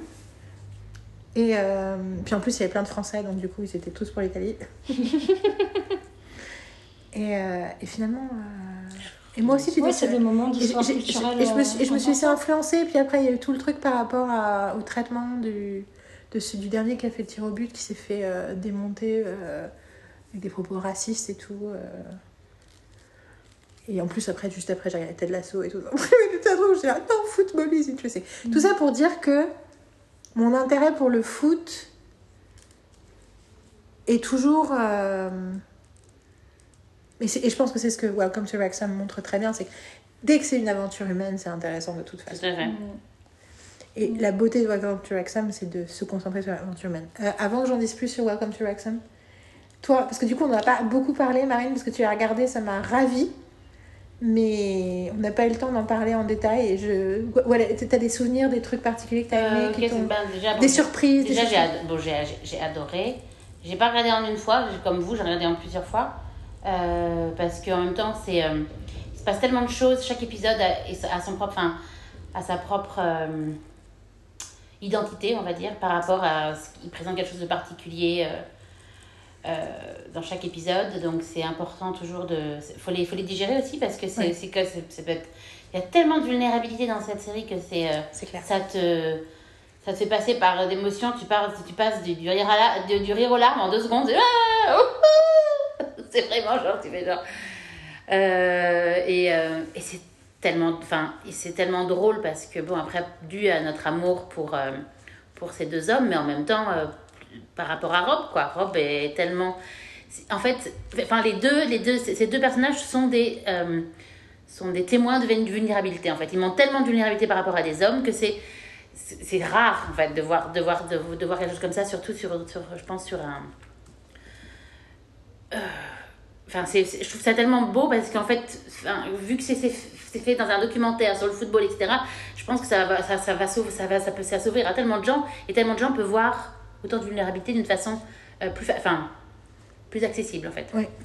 Et en gros euh, euh, c'est juste ouais enfin il y a après des, des moments qui me j'ai pas j'ai en tête là tout de suite j'ai pas de moments particuliers qui m'ont plus si euh, l'épisode où il parle des dates quoi en gros euh, tu fais genre waouh enfin euh, La fin d'un euh, épisode où il parle des hommes qui s'aiment et des euh, tu fais genre c'est Et où il y a, y la nana qui vient expliquer ce que c'est que la masculinité toxique. à la, à la masculinité. Non, mais c'est.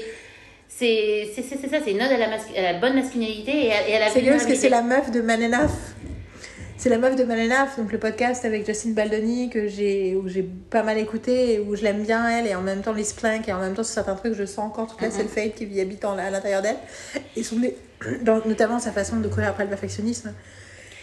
Et du coup, de la voir dans Welcome to Wrexham, alors que je l'entends parler de masculinité tout le temps dans son truc, et effectivement, elle a écrit dessus beaucoup, mais de la voir dire alors, bon, l'amitié entre hommes, alors, et j'étais morte de rire, quoi? Et ce que j'aime aussi par rapport à, à, Wrex- à Wrexham, c'est aussi par Wrexham en fait. Le, le, le côté simple de la, euh, et humain de, de, la, de la ville et de.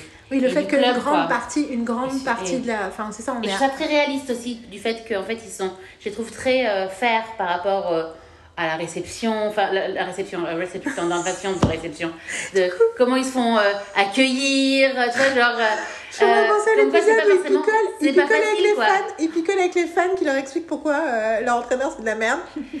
et tu vois le lendemain, ils font ok, ok, et tu vois le lendemain, tu Les vois là, petits, ils sont bruts de décoffrage sur tellement de choses que c'est déjà là quand tu vois Rob et Ryan le lendemain où il y a écrit, il y a écrit very hungover, absurdly hungover, et tu les vois à la réunion à 8h du matin genre oui oui oui, oui non non mais bien sûr. Il des cloches qui te.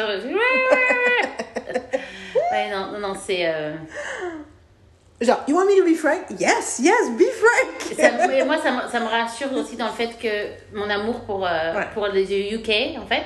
Ouais, ah oui d'accord, j'allais dire mon amour pour eux deux mais Non, mais bon, d'accord, pour, eux deux, c'est clair que. enfin, mais Plutôt- pour, tu sais, tu- je sais que j'ai toujours aimé. euh, Enfin, euh, je dis UK parce que j'aime Scotland, j'aime tout, en fait. Et Wales, je, je- chez moi, je connais par rapport à mes, à mes séries, etc. Surtout que j'en vois pas mal qui sont en plus, euh, c'est en, en Welsh. c'est comme ça que je découvre la deuxième saison d'une série qui s'appelle, je le prononce jamais bien, mais c'est Hidden. Hidden? Hidden? Je crois que c'est hidden, Hein? C'est caché. Oui. Hidden. Hidden. Non, non, l'ai- l'avais bien mis. Parce qu'à chaque fois, je me suis fait. Je, C'est comme. Haven, à l'époque de Haven, on, ga- on galérait tout le temps. Wait, Haven? Haven? Wait, wait, Haven. Donc, euh, cette série où en fait la première saison, c'est les deux, t'as- c'est en anglais, et t'as quelques mots en welsh.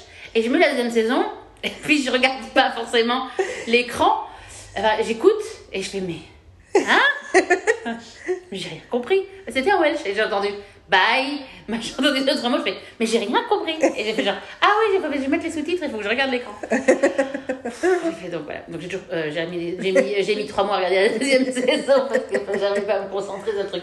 Mais euh, c'est, euh, ouais, la culture, la culture euh, Galoise. Galloise, euh, et, enfin british dans, dans l'ensemble, et, et j'adore quoi. Bah, en fait, ça, c'est un des trucs que je trouve génial dans la série. Ça euh, me donnait la Wrexham d'ailleurs. hein. C'est que, non, mais, c'est que, non, mais c'est, c'est que ils ont vraiment, ils prennent au sérieux le job de, euh, on va, bah, en fait, on parle de Rob et de Ryan, mais on parle de Rob et de Ryan en montrant aussi comment ils tombent amoureux du lieu, donc du sport, du lieu, du business, Des gens. des gens. Mais tu vois, que, Et ça, et que, et du coup, et que parce nous, que- ils nous invitent à découvrir tous ces aspects avec ça. Parce que, parce que Et puis j'ai l'impression aussi que c'est comme une, une avance aussi pour eux, c'est-à-dire que je pense que j'ai l'impression aussi, je me demande, après je sais qu'ils ont volontairement décidé de ne pas produire le, enfin de pas être en charge du documentaire, euh, très similaire à Jason d'ailleurs, de dire genre, euh, vous faites le documentaire sur nous, Mhm. mais on fait pas le documentaire sur nous. Euh, et, euh, et que du coup, euh, il y a un côté, euh, mais je me demande jusqu'à quel point ils voyaient des images en amont. Et ils pouvaient du coup apprendre des trucs sur ce qui se passait à Wrexham à travers ce qui était filmé ou pas. Tu vois, jusqu'à quel point ça les. Tu vois, ils apprenaient à connaître. Mais je suis pas sûre, je suis pas sûre que ce soit le cas. Tu veux dire, je trouve ça super beau et fort la façon dont, dont le documentaire est construit et où on découvre la ville, la communauté, l'équipe, le staff, mais qu'est-ce que c'est aussi de monter un business avec eux, quoi? Et l'impression du coup de découvrir, de construire toutes ces choses-là Mhm. avec eux. Et que si tu es déjà spécialiste de foot et tout, tu vas avoir le plaisir de rentrer, j'imagine vraiment de rentrer dans le détail de comment fonctionne une équipe, la vie d'une équipe, les championnats, etc. Et qu'ils arrivent à la fois à, à, à- donner quelque chose qui est super intéressant si tu t'intéresses pas du tout au foot, même si tu connais pas du tout euh, du coup euh, Rob et Ryan, que si tu les connais, si tu connais le foot, etc. Moi, ça m'avait, ça m'avait fasciné, quoi, Je suis assez ce truc-là. Et moi, je me, je me reconnais complètement dans ce que tu dis, Marine, sur euh, le, le fait comment le documentaire fait remonter euh, tout notre amour de United Kingdom, quoi. Ouais. Et moi, ça, ça m'a vraiment pris pas surprise au début parce que j'étais hyper émue par eux, leur démarche, leur façon d'interagir entre eux, d'interagir avec les gens sur place, la bienveillance, le respect de on vient de l'extérieur et ça peut donner l'impression on vient avec nos gros sabots. Hollywoodien. hollywoodien et tout, et de genre, on parlait tout à l'heure, euh, le CEO qui débarque dans l'entreprise et qui veut tout changer et tout. Et eux, c'est l'inverse de ça, C'est tu une vois. autre raison. Mais d'ailleurs, Tu vois. merci. mais, mais tu dis, ils ont rappeler. conscience de ces réalités-là, et du coup, ok, a on fait attention leçon Il y a une leçon de Mhm. business qui est incroyable, je trouve. Il y a tellement de choses qu'ils ont Leur fait, façon de se positionner, et leur façon aussi, ben, et en même temps, ils sont très humains, ils expérimentent, donc euh, ils apprennent, ils sont tout le temps curieux, tout le temps en train d'écouter tout le monde, d'apprendre, de se nourrir, en même temps de construire eux leur vision de leur projet, parce qu'ils ont quand même une vision. Ils sont pas là juste, ils sont pas là pour être des marionnettes, juste on sort la thune, on est des marionnettes. Non, ils, ont la vision d'un projet. Et en même temps, je trouve que c'est tout le temps des gens qui se disent, ok, ben ouais, on va faire des erreurs, on, on fait des erreurs, comment on fait, comment on avance après, etc. Je trouve qu'il y a une humilité C'est de clair. dingue dans leur façon Oui, en d'être, fait- de procéder, Et puis que ils sont différents les deux, c'est- bien parce que Ils sont ça- hyper c'est complémentaires. euh, ah c'est clair. C'est Loki, c'est Loki un documentaire sur le business en fait. Mm. C'est Loki un- une masterclass de business et euh, parce que ils ont de l'argent bien sûr, mais ils sont tout le temps inquiets de leur investissement dès le Ouais. départ. Dès le départ, il y a le côté genre ah plus Et j'adore qu'on parle de thunes. Ryan est là, genre, c'est- c'est raconter. pas 10 euros. J'ai hein. trois enfants, bientôt quatre. Ah Même si à l'époque, je pense que le quatrième n'était pas encore en route, mais genre ah Et on parle des chiffres et on parle du risque. Et quand il y a des moments où ça plante, ben, on parle de ce qu'on a perdu. Enfin, il y a une transparence. Je trouve ça génial en fait. Et c'est aussi rassurant même pour ceux qui ont des petits business ou des, voilà, des petits projets. Moi, Ouais, ça m'a fait penser à des projets associatifs dans lesquels j'ai été et tout. Tu dis, ça met les choses en perspective. Sur, ok, en fait, ouais, c'est normal de galérer, c'est normal de perdre de l'argent. Enfin, c'est normal, oui, ça arrive. En même temps, pourquoi c'est pas la fin du monde? Ou parfois ça l'est, mais qu'en fait, ça fait partie de n'importe quel projet euh, entrepreneurial, Je quoi. pense, je pense qu'il y a, il y a, une, il y a une- aussi une, humanisation Mm. de ce qu'on imagine quand c'est euh, quelqu'un de riche qui arrive d'Hollywood Ouais, et non, tout mais- ça. Je pense qu'il y a ça. Je pense que j'ai envie de donner des exemples concrets et en même temps, j'ai pas envie de spoiler les gens qui veulent regarder. Euh, du coup, euh, je dirais une dernière truc et après, je vais dire, après, on spoil. Euh, le dernier truc que je dirais, c'est c'est que c'est qu'effectivement, c'est à la fois très transparent et en même temps, on sent qu'ils ont pris le temps de scénariser leur, leur documentaire. C'est-à-dire que on raconte, vous raconte des histoires. Et oui, du coup, on, on, chouette, on, on- enfin, on prend le parti pris de raconter des histoires. On fait pas comme si oh, on filmait n'importe quoi, n'importe quoi. On sent le, on sent le côté euh, réel et réaliste de ah on est à un endroit il se passe un truc et tout machin euh, on filme ce qui se passe euh, on a une caméra sous la main et tout ça et en même temps on sent de effectivement la responsabilité de la narration de chaque épisode on va Mm. vous parler d'un truc particulier donc on va faire des épisodes thématiques oui on est sur une chronologie mais avec des épisodes thématiques Du coup, il y a des enjeux de réflexion et de discours à chaque épisode. Et ça, Ouais. c'est vachement appréciable. Ouais, c'est super grave. Le dernier truc que je veux dire, c'est j'aimais Rob avant. J'ai développé, mais en fait, c'est rigolo parce que j'aimais Rob pour tout ce que, ce que je pressentais dans Mythic Quest, de son intelligence et de surtout de sa bienveillance. Et de tout ce que j'entendais par rapport à. Bah, en fait, Questy Besties, c'est quatre nanas, les quatre actrices qui jouent Joe, qui jouent les deux testeuses et qui jouent Poppy et Megan Gans en prod et David. Yeah, the girl and David. et du coup en plus c'est parce que David lui il est là, je suis pas confortable avec mes émotions, je peux pas parler de mes émotions et les quatre nanas sont là ah we love each other so much. et à côté en plus dans le généralement le, générique même du podcast c'est elle qui chante et lui qui fait and David. Donc voilà, il y a une ambiance très particulière. Et le nombre de fois où elles ont raconté des trucs en mode Oui, en fait, moi je suis devenue scénariste sur la. Je sais que c'est qui joue Joe qui était devenue scénariste de la saison 2 parce que Rob, il est venu euh, un moment pendant le tournage, on parlait, et il m'a demandé ce que je faisais. Je lui disais que j'écrivais. Enfin, il m'a demandé si j'écrivais. Je lui ai dit oui, il me dit Ah, d'accord, mais tu sais, on fait le staff de la saison 2, est-ce que tu serais intéressé pour essayer d'en faire partie et tout? Genre. She's a young woman. Enfin, tu vois, et le, le, et le côté, je sais pas si je t'avais raconté ce truc-là, Marine. Je pense que j'ai dû te le raconter parce que ce serait étonnant que j'ai réussi à, garder ça pour moi, mais comment il a bamboozled sa sœur pour devenir scénariste? Oui, bien sûr. Donc je sais pas si j'ai déjà raconté dans le podcast, mais en gros, peut-être que j'ai déjà raconté, mais ça vaut le coup de le répéter. oui. Non, J'acquiesçais c'est parce que tu l'as raconté à moi, mais peut-être pas dans le podcast. Mais euh, donc sa sœur Katie McEnany qui a écrit le premier euh, le- le- l'épisode de la première saison qui s'appelle euh, j'ai oublié son nom mais c'est l'épisode 5 qui est l'épisode de parenthèse Oui. euh, qui est absolument incroyable et qui est comme un où j'avais lu euh, j'ai regardé l'épisode je me suis dit mais c'est incroyable parce que je l'ai regardé avant vous je dis c'est incroyable et du coup je suis allée taper épisode 5 et tout et j'ai tout tombé sur des articles où ils disaient euh, l'épisode 5 de Missy Quest saison 1 euh, qui est euh, le, court métrage au milieu de la série A Dark Quiet Death. qui est le type de le, type- le nom du jeu vidéo, effectivement, A Dark Quiet Death. Et donc, elle a écrit ce truc-là, et donc dans le podcast Questy Besties, elle raconte cette histoire. Je vous invite vraiment. Il y a, malheureusement, il y a que des épisodes sur la saison 1, mais il y en a 11, jusqu'à, ils vont jusqu'à Everlight. C'est très fun à écouter. Ça me peut spoiler sur d'autres trucs parce que C'est clair. It's risky. Et du coup, en gros, elle explique que elle était, euh, elle bossait, elle vendait des bouquins d'école, des bouquins scolaires dans les foires scolaires. Et Rob essayait désespérément d'en faire une scénariste et de la convaincre de venir à Los Angeles et de la convaincre de bosser sur It's Always Sunny. Et elle dit non, mais ça fait trop d'années que ça existe Always Sunny, je pourrais pas venir, je pourrais pas, machin, je pourrais jamais. il fait ah, bah je crée une nouvelle série, c'est l'occasion. Il fait non, mais tu comprends, parce que du coup, si tu viens, du coup, il faut que je dise non à trois, à trois, trois book à qui je, je, tu je dois tenir un stand et tout, machin. Genre, allô, allô, le. allô, euh, le syndrome de. C'est même pas le syndrome de l'imposteur à ce stade-là, c'est allô, auto-sabotage euh, service. Merci. Et du coup, ça s'est terminé que le père de Katie lui a dit Ok, je te paye le salaire que tu recevrais si tu faisais ces trois book fairs en échange du fait que tu vas tenter ta chance à Hollywood. Et la meuf, son premier scénario, c'est euh, Dark Quiet Death. Et tu fais Oh my god Voilà, Katie McElhaney. Euh, mais du coup, enfin, ça dit beaucoup, beaucoup sur Rob. Et donc, il y a tout ce côté bienveillant, gentil. Bon, je suis obsédée par sa femme, Kathleen Olson. En plus, je viens de commencer à, à montrer The Mick à Carole. On en parlera plus tard euh, dans un autre podcast, euh, j'imagine. Mais du coup, je sais, je sais. Enfin, et puis du coup, je sais des trucs aussi sur leur couple, sur le fait que elle, elle lui a couru après pendant une saison entière et il a fait This is a bad idea, you work for me. Jusqu'à ce que fini- elles finissent par, ils finissent par craquer. Non, ils ont craqué une première fois, ils se sont, ils se sont embrassés, il lui a dit non, elle a dit ok, il dit bon, et puis après on est là, on allait au mariage de Charlie à Miami, and then, en gros, and then it was over. En gros, ils sont allés pico- picoler en Floride. Mais bon, le fait qu'il ait résisté une saison entière en disant non, non, non, non, non, et le fait qu'elle, elle disait qu'elle est tombée amoureuse de lui parce qu'elle avait un crush on him parce que of what kind of boss he was. Et j'étais là, oh, that is so C'est sexy. génial. Et une fois que tu regardes Wrexham, tu fais I fucking get it. C'est clair. Parce que bonjour Rob McElhenney, alpha male quoi.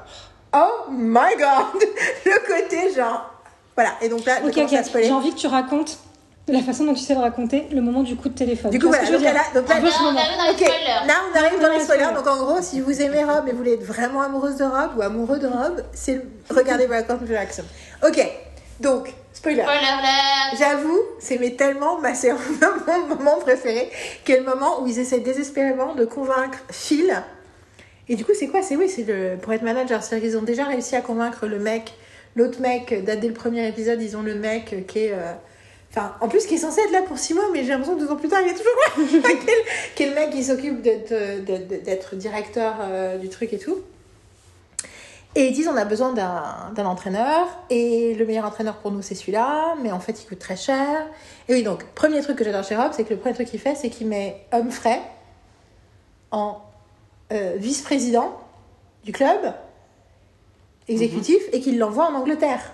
En mode, je sais que je suis un mec hollywoodien qui est jamais là, mais j'ai un pote anglais, je vous l'envoie. Et c'est le mec le plus gentil de la terre et le plus, mais il adore le foot et il s'y connaît et tout ça. Et du coup, ça va être lui mon eyes and ears. Et là, déjà, tu te dis, oh my god. C'est tellement intelligent, c'est tellement bienveillant, c'est tellement cool parce que quand même il dit ah t'aimes bien le foot, oh moi aussi j'aime bien le foot maintenant, allez je vais m'acheter une équipe, tu vois il pourrait l'autre il pourrait dire ah bah c'est comme si tu montres euh, à quelqu'un euh, une vidéo sur YouTube du Brésil, l'autre il dit ah bah justement je pars en vacances l'année prochaine, salut, tu vas être là, ah Yeah. et c'est un, I'm taking you with me. Donc oui, j'ai toujours envie d'aller au Brésil pour les gens qui sont Et du coup, donc ça j'adore et tout. Et il y a ce moment du, de, de, de, de Phil. Et le moment, Je, je cherchais son nom de famille et en fait j'avais raison. C'est Parkinson. Phil Parkinson. Parkinson. Et du coup, et du coup, et du coup, Humphrey vient voir euh, Rob dans sa maison à Los Angeles et lui dit ouais Phil, ben écoute, on a fait des ouvertures et tout, mais pff, il est pas du tout intéressé, machin. Et tu vois Rob qui réfléchit, qui fait hmm, qui fait. Can you get me his number? J'aime bien le côté genre bon, ok, il y a des trucs ouvertures, mais personne n'est comme moi. Enfin, il y a un peu l'idée de la conviction de ce que moi j'ai à lui dire et de tout ce qu'il a cru. Enfin, tu vois, le truc officiel, la demande officielle, il y a deux acteurs euh, qui veulent. euh, plus euh, un acteur qui connaît, un acteur qui connaît pas vraiment, il sait pas trop d'une pauvre série. il se dit non, faut que je parle en vrai, faut que faut qu'il entende ma voix, tu vois, tu sens le truc et il fait. Et j'aime bien la façon hyper discrète qu'il a dit, genre, tu peux me, tu crois que tu peux obtenir son numéro? Et après qu'il fait, sure. Mais tu sens qu'elle a genre, ok. Et là, ensuite, tu vois, et c'est génial parce que tu vois la conversation avec le documentaire qui dit, il a demandé à ce que la, sa partie de la conversation ne soit pas filmée, donc tu vois juste Rob au téléphone. Ouais. Tu vois Rob au téléphone sur le lot. Sur le- en train de marcher. marcher, ouais. Et à la fin, il raccroche, il fait Bon, on a passé une heure et demie au téléphone. Je pense que j'étais un peu un connard. et en même temps, tu te dis Eh, mais le mec, ça lui a retourné la tête, quoi. Il a passé une heure et demie au téléphone avec euh, Rob, il a fait Oh, waouh, ok. Et boum, il a signé. Et j'adore parce qu'après, quand, il commence, quand il commence à essayer de choper euh, le. le- L'attaquant, c'est un attaquant, non? C'est un mec, c'est Ouais. qu'ils doivent payer un footballeur qui gagne des sous. et Melanie. tout, qui- qui- je, sais, je sais plus lequel c'est. Peut-être. I don't know. Mais le premier, celui après où tous les autres ils se plaignent du fait qu'il est mieux payé qu'eux, alors qu'en fait C'est pas payé Mélanie, Mélanie qui est mieux payée, mieux payée que les autres? Non, parce que Davis, c'est le mec qui vit. C'est celui qui a- est de Wrexham, non? Bon, en tout cas, et que. Maline. Ouais. Merlin. Mal- Paul Maline, ouais. Et du coup, euh, oui, c'est ça, Paul. Et du coup, quand il quand c'est les questions de, de le choper, et, t'as, et t'as, il coûte cher et tout, et donc c'est le mec le plus cher, et donc d'après, c'est celui qui est plus grand, euh, qui est toujours torse nu. Et l'autre, il est toujours. Ah oui. Ah, Il y a tellement de moments genre- géniaux entre les joueurs et. C'est comme les. Ah, je vais juste d'aborder, moi, ce qui me c'est les fucking de, parc... de, de fil. Moi, je fais genre, fucking, fucking. What? Des 67. C'était le numéro de. Il compte les noms de fucking. Fucking hell! Moi, ce que j'adore aussi, c'est quand t'as le mec de la physio qui dit euh, Putain, c'est bon les conneries là à Hollywood parce qu'il y a les caméras qui font chier. Et après, il gagne, euh, il gagne et il fait, et il fait un câlin à Ryan Reynolds alors qu'il a dit qu'il le faisait chier juste avant. Et t'as tout le commentaire de Rob. Mais tout ça pour dire que Rob, Rob, il y a ça. Mais en fait, le truc qui m'a, que j'ai, le moment que j'ai préféré, dans la première partie surtout, c'est le moment où tu découvres tout le business avec les connards qui ont racheté le stade pour le détruire Oui, tout à fait. pour ouais. faire du développement et qu'en fait ils ont perdu du fric et que du coup ça a été racheté du coup ils ont le- du coup les fans ont réussi à racheter le club Ouais. mais du coup c'est pour ça qu'ils ont du mal à faire vivre parce que c'est tout basé sur Bah. le volontariat et en gros que mais que le terrain est toujours appartient toujours au connard euh, qui a la tête de, de l'arnaque la vague arnaque tu vois, qui s'appelle Hamilton et du coup au début j'étais là ah ils les emmènent voir Hamilton à Londres parce que l'épisode s'appelle Hamilton. Et du coup, tu vois le truc, et du coup, tu vois que ça pendant des mois, il négocie, il négocie, il négocie, et t'as Rob qui pète un câble, c'est un peu nous, et là, ça peut pas. C'est Rob, il est là.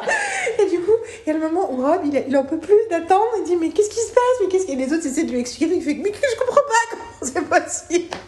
Et à la fin, et tu le vois au téléphone avec Ryan, où il dit, ouais, mais quand même, c'est insupportable, et tout, il dit, comment tu fais pour. Il fait, et il fait, ce que je comprends pas, c'est comment tu fais pour être si calme? Moi, je suis pas calme, pourquoi t'es calme?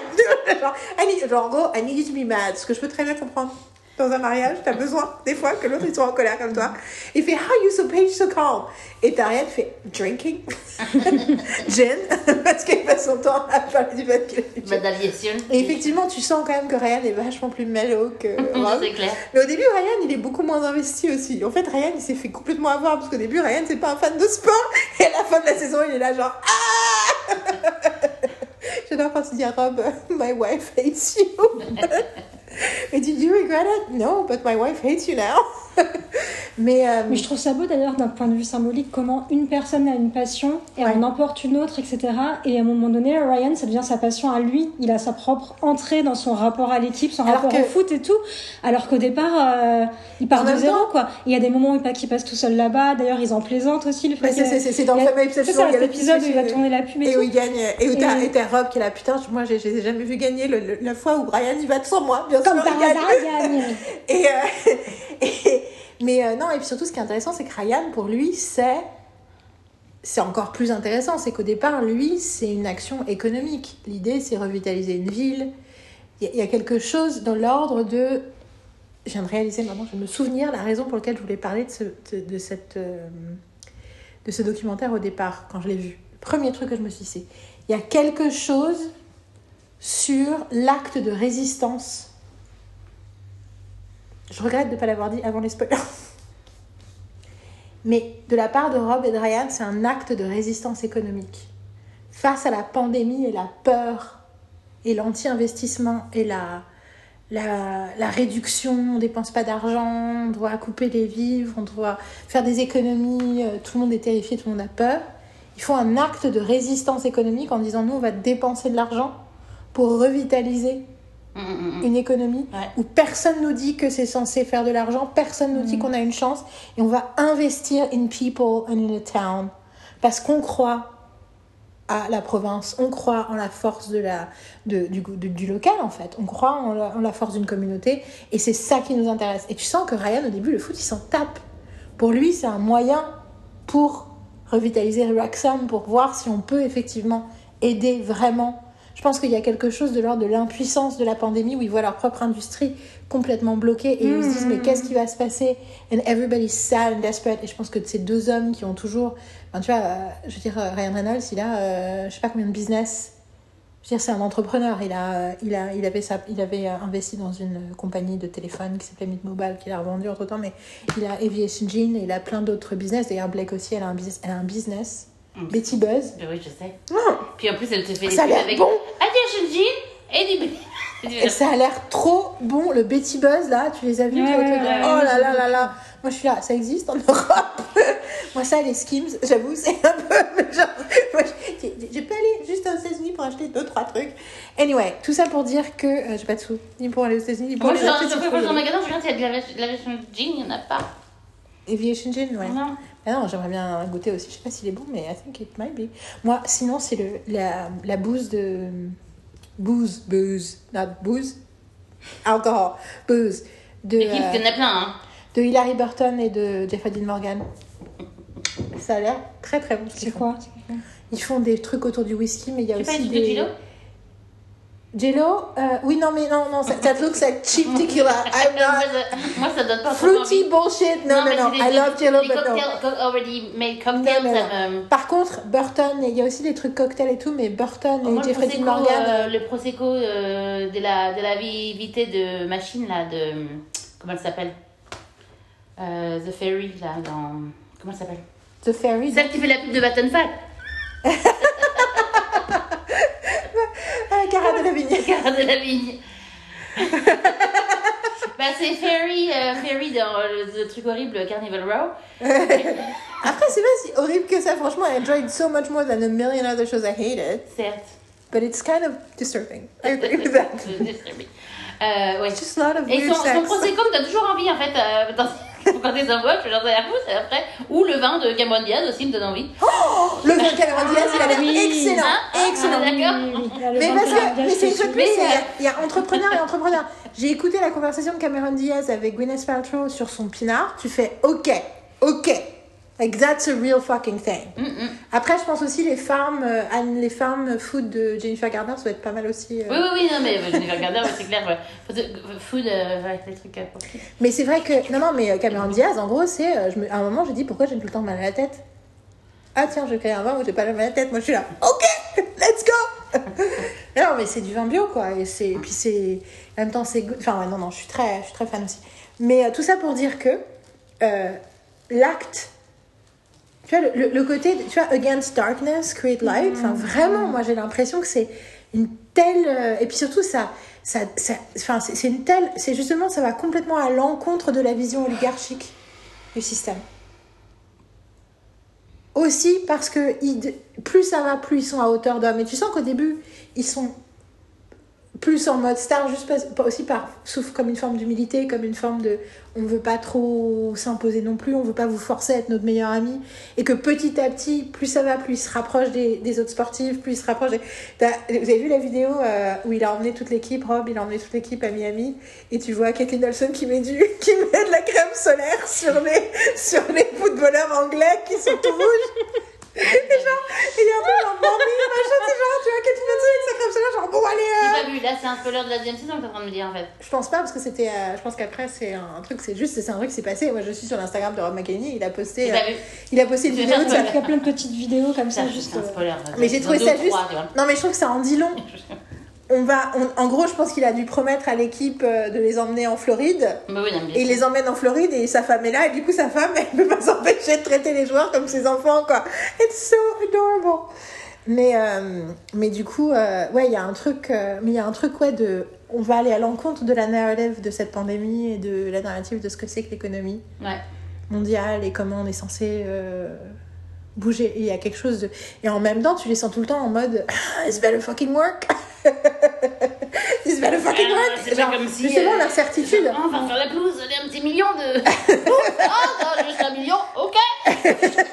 Moi aussi, ça- ces moments-là, ça m'a, ça m'a fait du bien et ça, m'a surpris par rapport. Je me suis rendu compte des constructions que j'avais encore dans ma tête, de me dire Ah, mais non, c'est des gens qui ont tellement d'argent, euh, ça va rien représenter, tu vois, pour Ryan Reynolds de mettre ça. Mais si, si, si.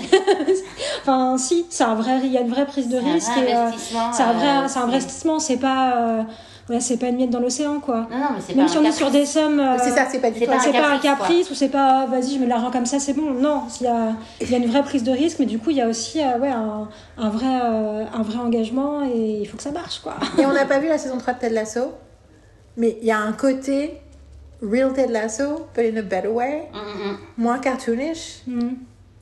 T'as l'impression que, enfin, y compris le côté, tu sens l'influence de la vulnérabilité et de l'émotionnalité américaine petit à petit contaminer aussi la façon dont fonctionne l'équipe, dont ils fonctionnent ensemble. moi j'aime beaucoup tous les moments où on voit euh, la vie personnelle aussi des joueurs Ouais. Où on prend le temps de voir la- leur Ah, vie leur famille touchant. leurs histoires personnelles c'est hyper touchant Mhm. et je, et, je- et- et je me suis dit j'ai pas eu l'impression de me voir tant Oh que ça après j'ai pas vu un milliard de documentaires sur le foot à part des gros Avec- documentaires euh, bah, justement euh, quand il y a eu euh, les yeux dans les bleus la coupe du monde oublié. 98 J'avais ils avaient suivi mais c'était pendant la compétition à une époque moi je regardais le Canal Football Club tous les dimanches Bah, Après, moi, j'ai jamais regardé, mais les Footballers' Wives, tous les téléréalités sur les fans de footballeurs, euh, Ouais, mais tu, tu vois, des émissions sur le foot, on voit pas forcément la vie Ouais. personnelle, etc. Et de voir des footballeurs, je trouve que c'est pas des footballeurs euh, qui gagnent des millions, c'est pas des grands noms, grandes Non, équipes, de voir la réalité, en fait, la réalité de ce que c'est de beaucoup de, foot, de beaucoup de footballeurs qui sont euh, des travailleurs, Ben, quoi, vraiment. Ils euh, sont euh, dans une relation où il- sa femme est enceinte. euh, et ça, c'est Des gens, euh, de classe moyenne, enfin, le truc, c'est genre. oh. mais ça, c'est l'épisode un peu. Oh, oh, oh, est Ça, genre. euh, euh, Waouh! mais c'était- aussi, mais ça montre tellement le côté humain par rapport à ça et de la façon dont aussi. Euh, comment il est soutenu par, euh, par le club, par, le, Ouais. par les. Par toute une communauté en fait qui est avec lui et qui fait oui, enfin tu vois, parce que son En plus, jeu, le bébé. son jeu, il- son jeu est pas super bon en ce moment parce qu'il est Ouais. tellement stressé par, par ce qui lui arrive. Et tu sens le lien humain, quoi. Fait. L'entraîneur, le staff, il voilà, si t'as besoin de parler, qu'ils sont au courant, ils sont au courant, ils fait. suivent et tout. Et que même euh, son père et se projette sur euh, ce que ça peut être pour. Enfin, il y a un truc profondément humain entre ces hommes qui se passe dans cet épisode. Ah oui, non mais c'est. euh, Et de voir ouais, aussi bon. le moment où, où Mullen justement parle du fait que euh, s'il a accepté ce contrat-là, c'est pour pouvoir être avec ses. Avec la, fa- la famille. enfin, avec la, sa famille ouais. et de voir grandir ses enfants et que être footballeur ça veut aussi dire à plein de moments euh, être, euh, être loin, euh, devoir faire euh, bouger ta famille euh, très très vite euh, à des milliers de kilomètres ou devoir être séparé etc. Et que là être à Wrexham ça veut dire euh, avoir une vie de famille en même temps que tu fais ton travail qui est Et ta puis en plus, je pense que du coup, sa famille d'origine n'est pas loin. Mm. Donc il y a le côté Ouais, que il se rapproche de sa famille de- d'origine. Et en plus, euh, du coup, effectivement, il c'est une vie très différente. disent, c'est quoi le truc qui, gueule tout le temps Je sais plus. Ouais, à un moment donné, ils font Ryan Reynolds et Rob, il dit rien sur genre, Ryan Reynolds Mais surtout que t'as l'impression que Rob il bosse. Ah oui, donc du coup, j'ai du coup j'ai pas fini ce truc que je disais tout à l'heure sur au téléphone où il fait How you call? Et Ryan qui fait Alcohol. encore, regarde. Et du coup, tu fais, et du coup, t'as, t'as, t'as Rob qui met fin à la conversation en mode genre tu me fais chier, mais il dit ok, ok, bye, love you, miss you, bye. Donc déjà, ça, love you, miss you, bye. Déjà, je trouve ça génial. Et après, il s'arrête, fait well, I guess, you know, Ryan doesn't care because I guess he's drunk or something. Mais la frustration de Rob, ça m'a tellement Ah, parlé, oui. quoi. Et la fait quand il approche, genre, ah, c'est bon. Il dit non, parce que. Et puis tout le temps, il est là. On leur a promis, hein. C'est le premier truc qu'on a promis, hein. Dans le truc qu'on dit, on leur a promis, on leur a promis qu'on allait récupérer le truc. Et là, on n'a toujours pas récupéré le truc. Alors, qu'est-ce que. Et ils sont là, ok. Ouais, c'est ça, c'est genre. Mais, le- et un autre moment que j'adore, c'est quand tu les vois tous les deux euh, chez Ryan, où je suis, il y a le moment génial où t'as Rob qui se pend, qui se, il met le bras sur le bras du, du, canapé, et que le truc se baisse, et il fait What is this? et Ryan fait Talk to Blake. Genre, je ne suis pas responsable de l'achat des meubles. Et j'adore le truc, je n'en avais parlé, mais le fait que Rob, du coup, se focalise sur comprendre pourquoi ce truc fait ça. par comprendre que c'est un truc, c'est mécanique, c'est fait à l'intérieur, c'est pour s'allonger. Je, Mais je je. comprends complètement. Mais c'est ça, je je trouve ça je serais tellement pas Je dans mais why? But, ah, ah, ok, I get it. et parce qu'il est en train, ils sont en train de parler de virer euh, Phil, parce que tout le monde déteste Phil, et Mhm. du coup, euh, et du coup, et c'est, et, et du coup, il en parle, et tu sens Rob, il est, il dit non, mais qu'est-ce qu'on doit faire, hein? Et t'as, et t'as Ryan qui fait, euh, ouais, en même temps, on peut pas, euh, on peut pas embaucher quelqu'un et et le virer dès qu'il fait pas exactement euh, le résultat. Enfin, il dit I don't think it's a, it's I don't I don't think you can do business this way.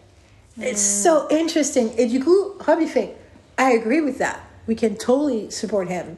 Give him a chance. Enfin, genre, sauf que là, il est en train de me demander de débourser du fric pour récupérer deux personnes supplémentaires en janvier. Et dit euh, et donc là, c'est ça la décision à prendre aussi, c'est combien d'argent quoi. Et, au milieu de cette phrase, c'est là que bah, mais c'est quoi ce truc Mais il y a quelque chose de tellement. Enfin. J'apprécie tellement qu'ils montent et puis finalement ils décident. Tu les vois pas prendre la décision, mais finalement ils décident ok. Puis c'est rigolo parce que oui, mais c'était. euh, Oui, c'était. euh, If I had your money, yeah, I would buy myself Paul Nolan. I want him. Et et, et, et j'aime beaucoup parce qu'on fait Oh, ok. Quand Fred dit ça, il se dit Ah, c'est comme s'il sentait. Et du coup, je- pareil, je m'identifie vachement à ça. Tu sens qu'il se. qu'il fait confiance aussi à l'intuition des gens. Tu vois qu'il a un truc où il fait Oh, ah, en fait, you really like him. Quand tu me dis ça comme ça, j'entends qu'en fait, you really like him. Ok, now I really want him too.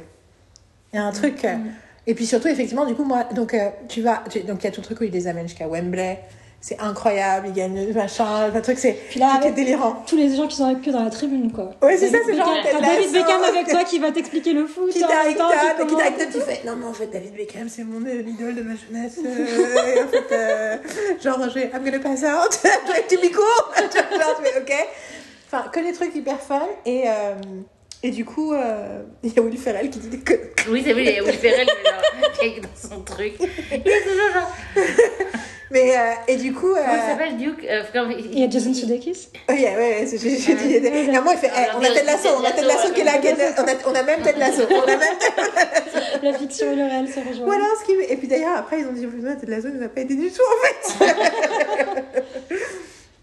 Ah non, mais c'est vrai. et, euh, et du coup, euh, mais donc, et, et ce moment génial où ils croient qu'ils ont gagné un point, et en fait, c'est hors. euh, Enfin, je sais pas comment ça s'appelle, mais Ouais, c'est hors- en jeu. c'est hors jeu. Et du coup, tu les, tu les vois, genre, ah Tout le reste de la foule qui calme. Et genre, Non, c'est qui qui l'a- l'a fait? Non, non, mais. Non, non, c'est, c'est- je, crois que c'est Phil, je crois que c'est Phil qui leur dit. euh, Non, pas Phil, euh, le, justement l'autre, euh, le mec avec eux tout le temps, le mec à lunettes et qui sourit, celui qui est le co. Le mec les lunettes. Non, mais vous voyez, il y, a un- il y a un mec, un chairman, un coach chairman qui leur explique tout le temps Ah oui, combien, oui, de- oui, oui, combien de oui. sous ils doivent dépenser et combien de sous ils ont perdu. Oui, tout à fait. Attends. Donc ce mec-là, c'est lui qui fait non, non, en fait. Vois, les gars, What, what. Mais du coup, ce qui est génial dans ce moment-là, c'est que c'est le moment où Caitlyn se tourne vers Rob pour le prendre dans ses bras et Rob s'est jeté dans les C'est bras de Harvey, Ouais, c'est ça. advisor to maison.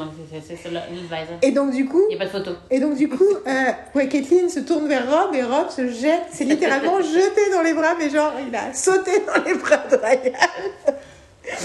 Et en voyant l'image, je me suis dit putain mais qu'est-ce que... Enfin, je, je me suis rappelé du fait que je les avais vus parce que pendant l'été dernier, Rob avait pris euh, le desk de Jimmy Kimmel pendant une semaine et une des invitées qu'il avait eu c'était sa femme Caitlyn et que le premier truc qu'elle avait raconté c'était, elle avait montré l'extrait du match en disant tu vois donc là, je me retourne vers mon mari, et là, qu'est-ce qu'il fait mon mari? Il se retourne vers Ryan. Et du coup, après, ils- tous les deux conviennent que bon, mais n'importe qui va se jeter dans les bras de Ryan Reynolds. C'est vrai que plusieurs fois, quand même, dans ce, dans ce documentaire, je me dis, mais qu'est-ce qu'il est beau? Mais Ryan Reynolds, mais en fait, il est plus beau en vrai, enfin en vrai, en mode documentaire qu'il n'est euh, dans ses films, quoi. Il y a un truc, il a un, il a un effortless beauty, enfin, tu vois, de charm, je trouve ça assez, euh, tu vois, puis un peu en côté... euh, Enfin, tu vois, it's not even about. C'est même pas la question si tu- il te plaît ou tu, tu vois, il te plaît ou pas quoi. C'est juste il y a Non, quelque chose de. que- T'as l'impression de genre c'est ah, tu es dans le dictionnaire, tu ouvres beautiful man et En fait, il y a un charisme qui est. euh, Ah, monumental. Je trouve la façon je suis tout à fait d'accord parce que moi, je- il me plaît. Enfin, c'est pas du tout mon. Enfin, il me fait aucun effet en fait. Moi, ça a changé ma relation à Reynolds. Mais, euh, et- mais le truc, c'est qu'il me fait toujours. Enfin, je veux dire, je suis. J'ai tellement de respect pour Blake Lively que je me. Non, je rigole. C'est comme moi et Ben. non, non, non, mais je suis pas. euh, non, en fait, euh, ouais. Je. Mais il a. C'est. il- c'est- est, son- il a un charisme euh, qui est. euh, Ouais. Et je trouve qu'il a la façon qu'il a d'écouter aussi, en fait, de considérer les autres et tout. Tu vois, justement, il arrive dans une pièce, il y a, il y a un truc qui se passe, mais en même temps, il prend pas tout l'espace, tu vois, il accueille les autres. Enfin, je sais Et pas. après, c'est aussi parce qu'il est plus grand. Vraiment, c'est dommage quand même qu'on- que vous n'ayez pas de vidé- vidéo de La tête. la tête de Yael quand elle parle. C'est genre, t'as tout qui s'illumine, t'as les yeux. Après, Carole, c'est pareil. Moi aussi, hein, je veux dire, on est toutes pareilles. Mais c'est c'est vraiment genre. euh, ouais. Après, c'est le sujet de l'épisode. Ah The Man We Love. Oui. Mais c'est juste genre, euh, tu sais, t'as l'impression que tu te- on se transforme en petite, en petite féerie. genre, On a des ailes qui poussent. Mais, euh, ouais, exactement. Et du coup, en voyant ce moment-là, je dis, ah, je- en, en voyant le, le, le, le- le match où se passe ce truc où l'autre se jette dans les bras, mais il y a plein de moments où ils se font des câlins. C'est intéressant comment ils se font des câlins, Ryan et. Il se passe un temps à se faire des câlins, Rob et Ryan. Ah et- ben, la bromance, elle est là, elle est présente. euh, Ah, voilà. et tu, tu, tu sens, tu sens le côté euh, they fell for each other hard. c'est clair. Et, et ils, ils sont pas en denial, tu vois, genre ils ils l'assument. euh, Et, et du coup, justement, en regardant ce truc-là, c'est l'épisode 16 qui se passe à Wembley, qui est sur Wembley. J'étais là, oh, je regrette qu'il s'est pas montré comment Kathleen Olson euh, a dit devant un national TV qu'il l'avait, euh, qu'il l'avait, qu'il avait, qu'il avait euh, foutu un vent pour, pour Ryan. Et en fait, épisode d'après, première séquence, l'extrait de Jimmy Kimmel où elle lui dit Oui, alors t'auras remarqué que. Et du coup, effectivement, c'est le fameux épisode dont je parlais tout à l'heure, qui est un épisode sur bromance, Mm. en fait, et sur. Et du coup, c'est un des trucs qui est génial aussi, c'est que le sujet de la série, c'est aussi. Donc, il y a l'idée de la revi- revitalisation économique d'un endroit par la force de l'amour, en fait, mhm. et par la force de l'investissement. Mhm. Et à Bromance, bromance, avec un W. Oui. C'est non mais je- je- Oui, j'avais- oui, j'avais- non. c'est effectivement le nom de l'épisode. J'avais je pensais juste au terme de ouais. bromance en mais effectivement le- l'épisode s'appelle bromance. Et euh, et du coup, il y a un truc sur en fait les hommes ont toujours eu des émotions. Mhm. En fait, les hommes ont toujours été sensibles et vulnérables, c'est juste qu'ils n'ont tendance à le montrer que dans des aspects très particuliers comme le sport. Et du coup, on a montré un épisode sur les hooligans pour vous montrer le côté négatif de cette, euh, de cette émotion, Mhm. qui est quand ça se tourne en violence. Mais justement, parce qu'en fait, elle n'est pas correctement exprimée, parce qu'elle n'a pas d'espace pour s'exprimer. Et voilà, on va vous montrer qu'on peut en fait l'exprimer de façon euh, hyper belle et que c'est beau. Et que effectivement, avoir une équipe de foot en- ensemble, c'est l'occasion d'avoir une histoire d'amour. c'est vraiment ça, quoi. Et bien sûr, il y a le fait qu'en parallèle de. euh, moi, j'ai commencé à regarder la saison juste avant qu'ils gagnent. euh, un an plus tard, qu'ils gagnent euh, le dernier match de leur saison. Et donc, du coup, et donc, du coup, tout le truc qui ne se produit pas dans la saison 1. Bah, en fait, je me suis spoilée sur la réalité, quoi. C'est un peu comme les Kardashians. Je fais, ah, I know, I know, I know, je sais que machin, il a cheaté. hein. Euh, et ce truc de. euh, It worked. It worked. Ouais. Il a fallu un an de plus que ce qu'ils espéraient, mais. Tu vois, ils voulaient le faire en, en un an et demi, ils l'ont fait en deux ans et demi, quoi. Ça va, quoi. Mais c'est vachement beau. Mais surtout, qu'est-ce que c'est? Enfin, c'est juste. C'est un plaisir à regarder, quoi. Puis surtout, aussi le truc que je trouve génial, c'est qu'il y a vachement de trucs sur l'inclusivité, notamment sur. euh, ils parlent beaucoup de fans qui sont des femmes. Mm. Ils ont, il y a vraiment le côté, ils féminisent vachement le public du foot. Et ça, je trouve ça Mhm. hyper grave. Toute l'idée avec la nana handicapée à qui Ouais. il donne un job et elle a dit non, mais je me suis dit, je sais pas si je suis capable de le faire. Et ma famille m'a dit, tu fais déjà ce job, c'est juste que t'es pas payé. et comment ils le vont pour la rencontrer, et le machin. euh. Et. euh, Puis sérieux, c'est- je crois que c'est après Wembley où à un moment il demande euh, Tu crois qu'on va voir les joueurs? Elle fait Oui, oui, je pense que ça vaut beaucoup d'aller les voir pour les. Mm. Écoute, tu les vois, tu les vois faire un speech et tout, et tu fais Oh, it's so beautiful Ouais, tu les vois vraiment, eux, évoluer, en fait. Ouais. Il y a un truc, il y a un parcours initiatique, en fait, aussi, pour eux deux, tout au long des épisodes et tout. euh, c'est hyper fort. Et tous les épisodes, il y a des intentions de narration et il y a des intentions de réalisation. On a déjà parlé aussi de ça, la façon dont c'est filmé aussi. C'est beau. Ouais. Il y a plein de moments qui sont beaux, quoi. La façon de filmer la ville, de filmer le visage des gens, de prendre le temps. De prendre le temps de filmer leurs émotions et tout- toutes leurs émotions différentes et tout. Ouais, c'est C'est génial. Et en plus, on fera une saison 2. Ouais. Et j'avoue Avant la fin de l'année. Bah, après, euh, ça faisait être en septembre, truc comme ça. Je sais pas, je me, je, me, je me suis dit qu'ils allaient faire août comme. euh, Oui, c'est ce que j'espérais, mais je sais pas. Enfin, Tu dernièrement, les trucs sont toujours un petit peu en retard. euh, j'ai toujours un- Donc, déjà, je me dis, c'est ça, si je me dis septembre, c'est quand même pas mal. Août, septembre, ça va, c'est pas trop loin. Enfin, Pas décembre, quoi. Ou pas, ou quand ils mettent 2023 et finalement c'est en 2024. Tu vois ce que je veux dire? Parce que ça, euh, pff, ça arrive euh, souvent. J'aimerais bien qu'on parle de R parce que je veux pas qu'on en parle trop vu que je veux pas qu'on la spoil. Vas-y, vas-y, vas-y. Après, j'ai mais- tellement de choses à dire Mais sur euh, euh, Ben. mais c'est. T'as euh, raison, j'ai parlé trop de trucs. Mais c'est le. C'est c'est Ah. la civilisation parce que je. je- je- J'ai du mal. Bon, est-ce qu'on parle de R ou est-ce qu'on parle de Jason? C'est quoi les autres genres sur la liste?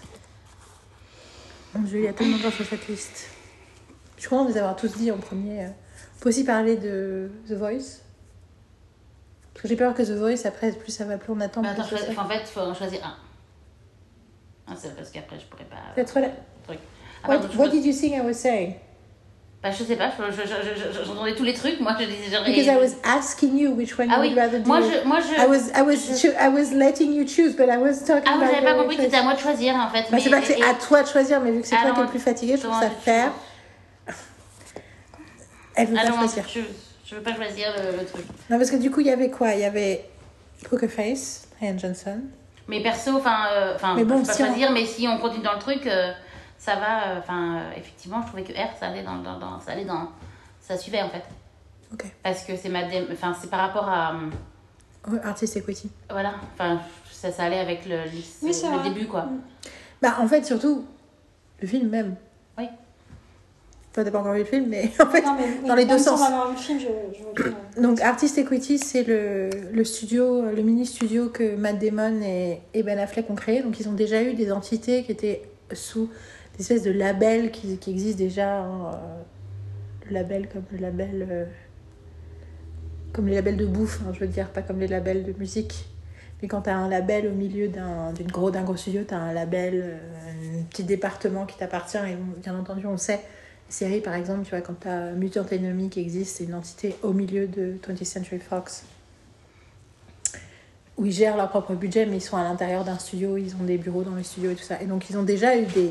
des, des, des- ils ont déjà fait de la prod, mais toujours à l'intérieur d'un studio. Et en fait, là, ils ont créé leur propre, leur propre studio qui s'appelle Artist Equity, qui euh, en partie créé pour. euh, Enfin, en gros, le.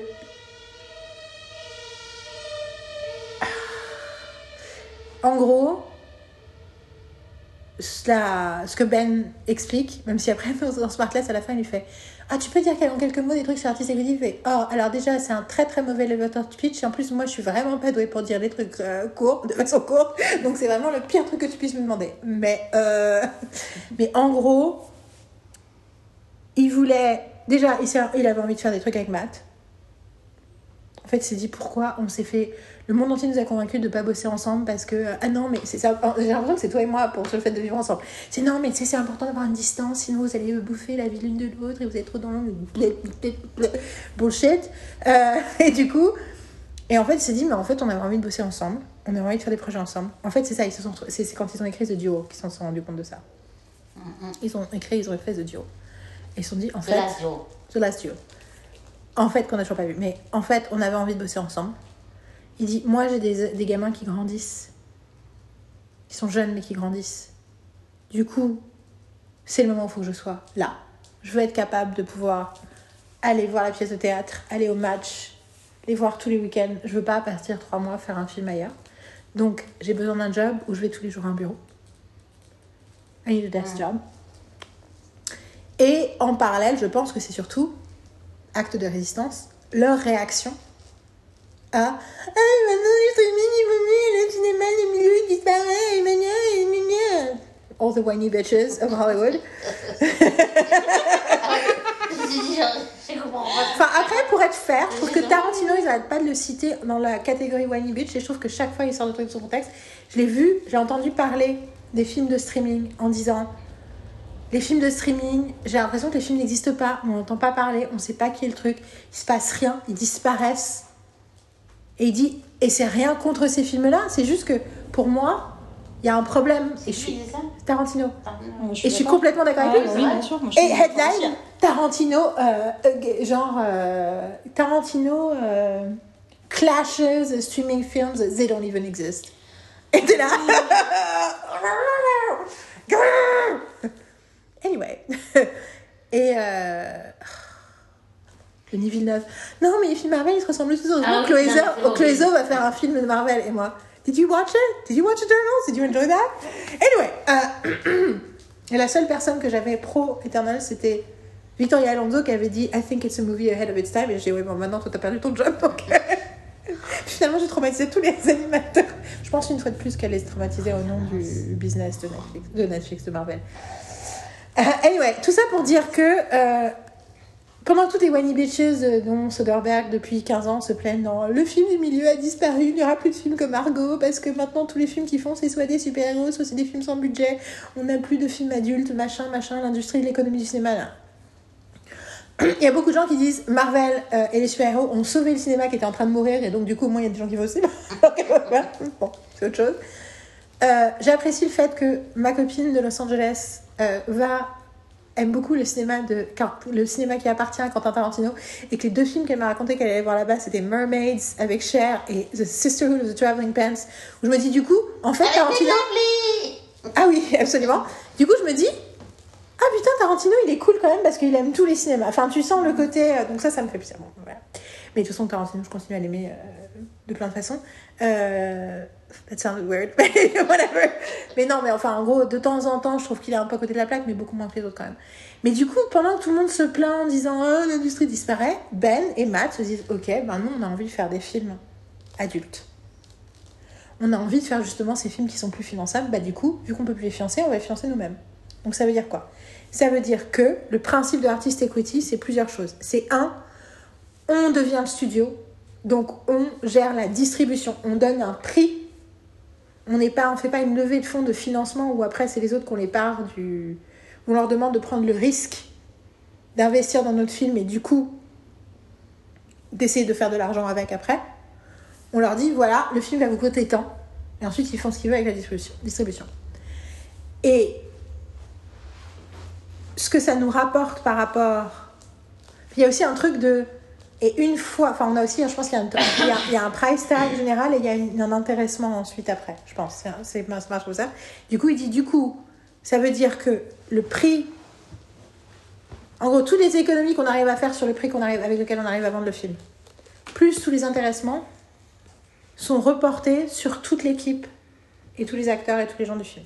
En gros, l'idée, c'est que on veut construire un système où les gens ont un salaire correct, mais pas exorbitant. Mais si le film a du succès, leur salaire augmente et leur intéressement augmente pour tout le monde, pas juste la star du film, mais tout le monde.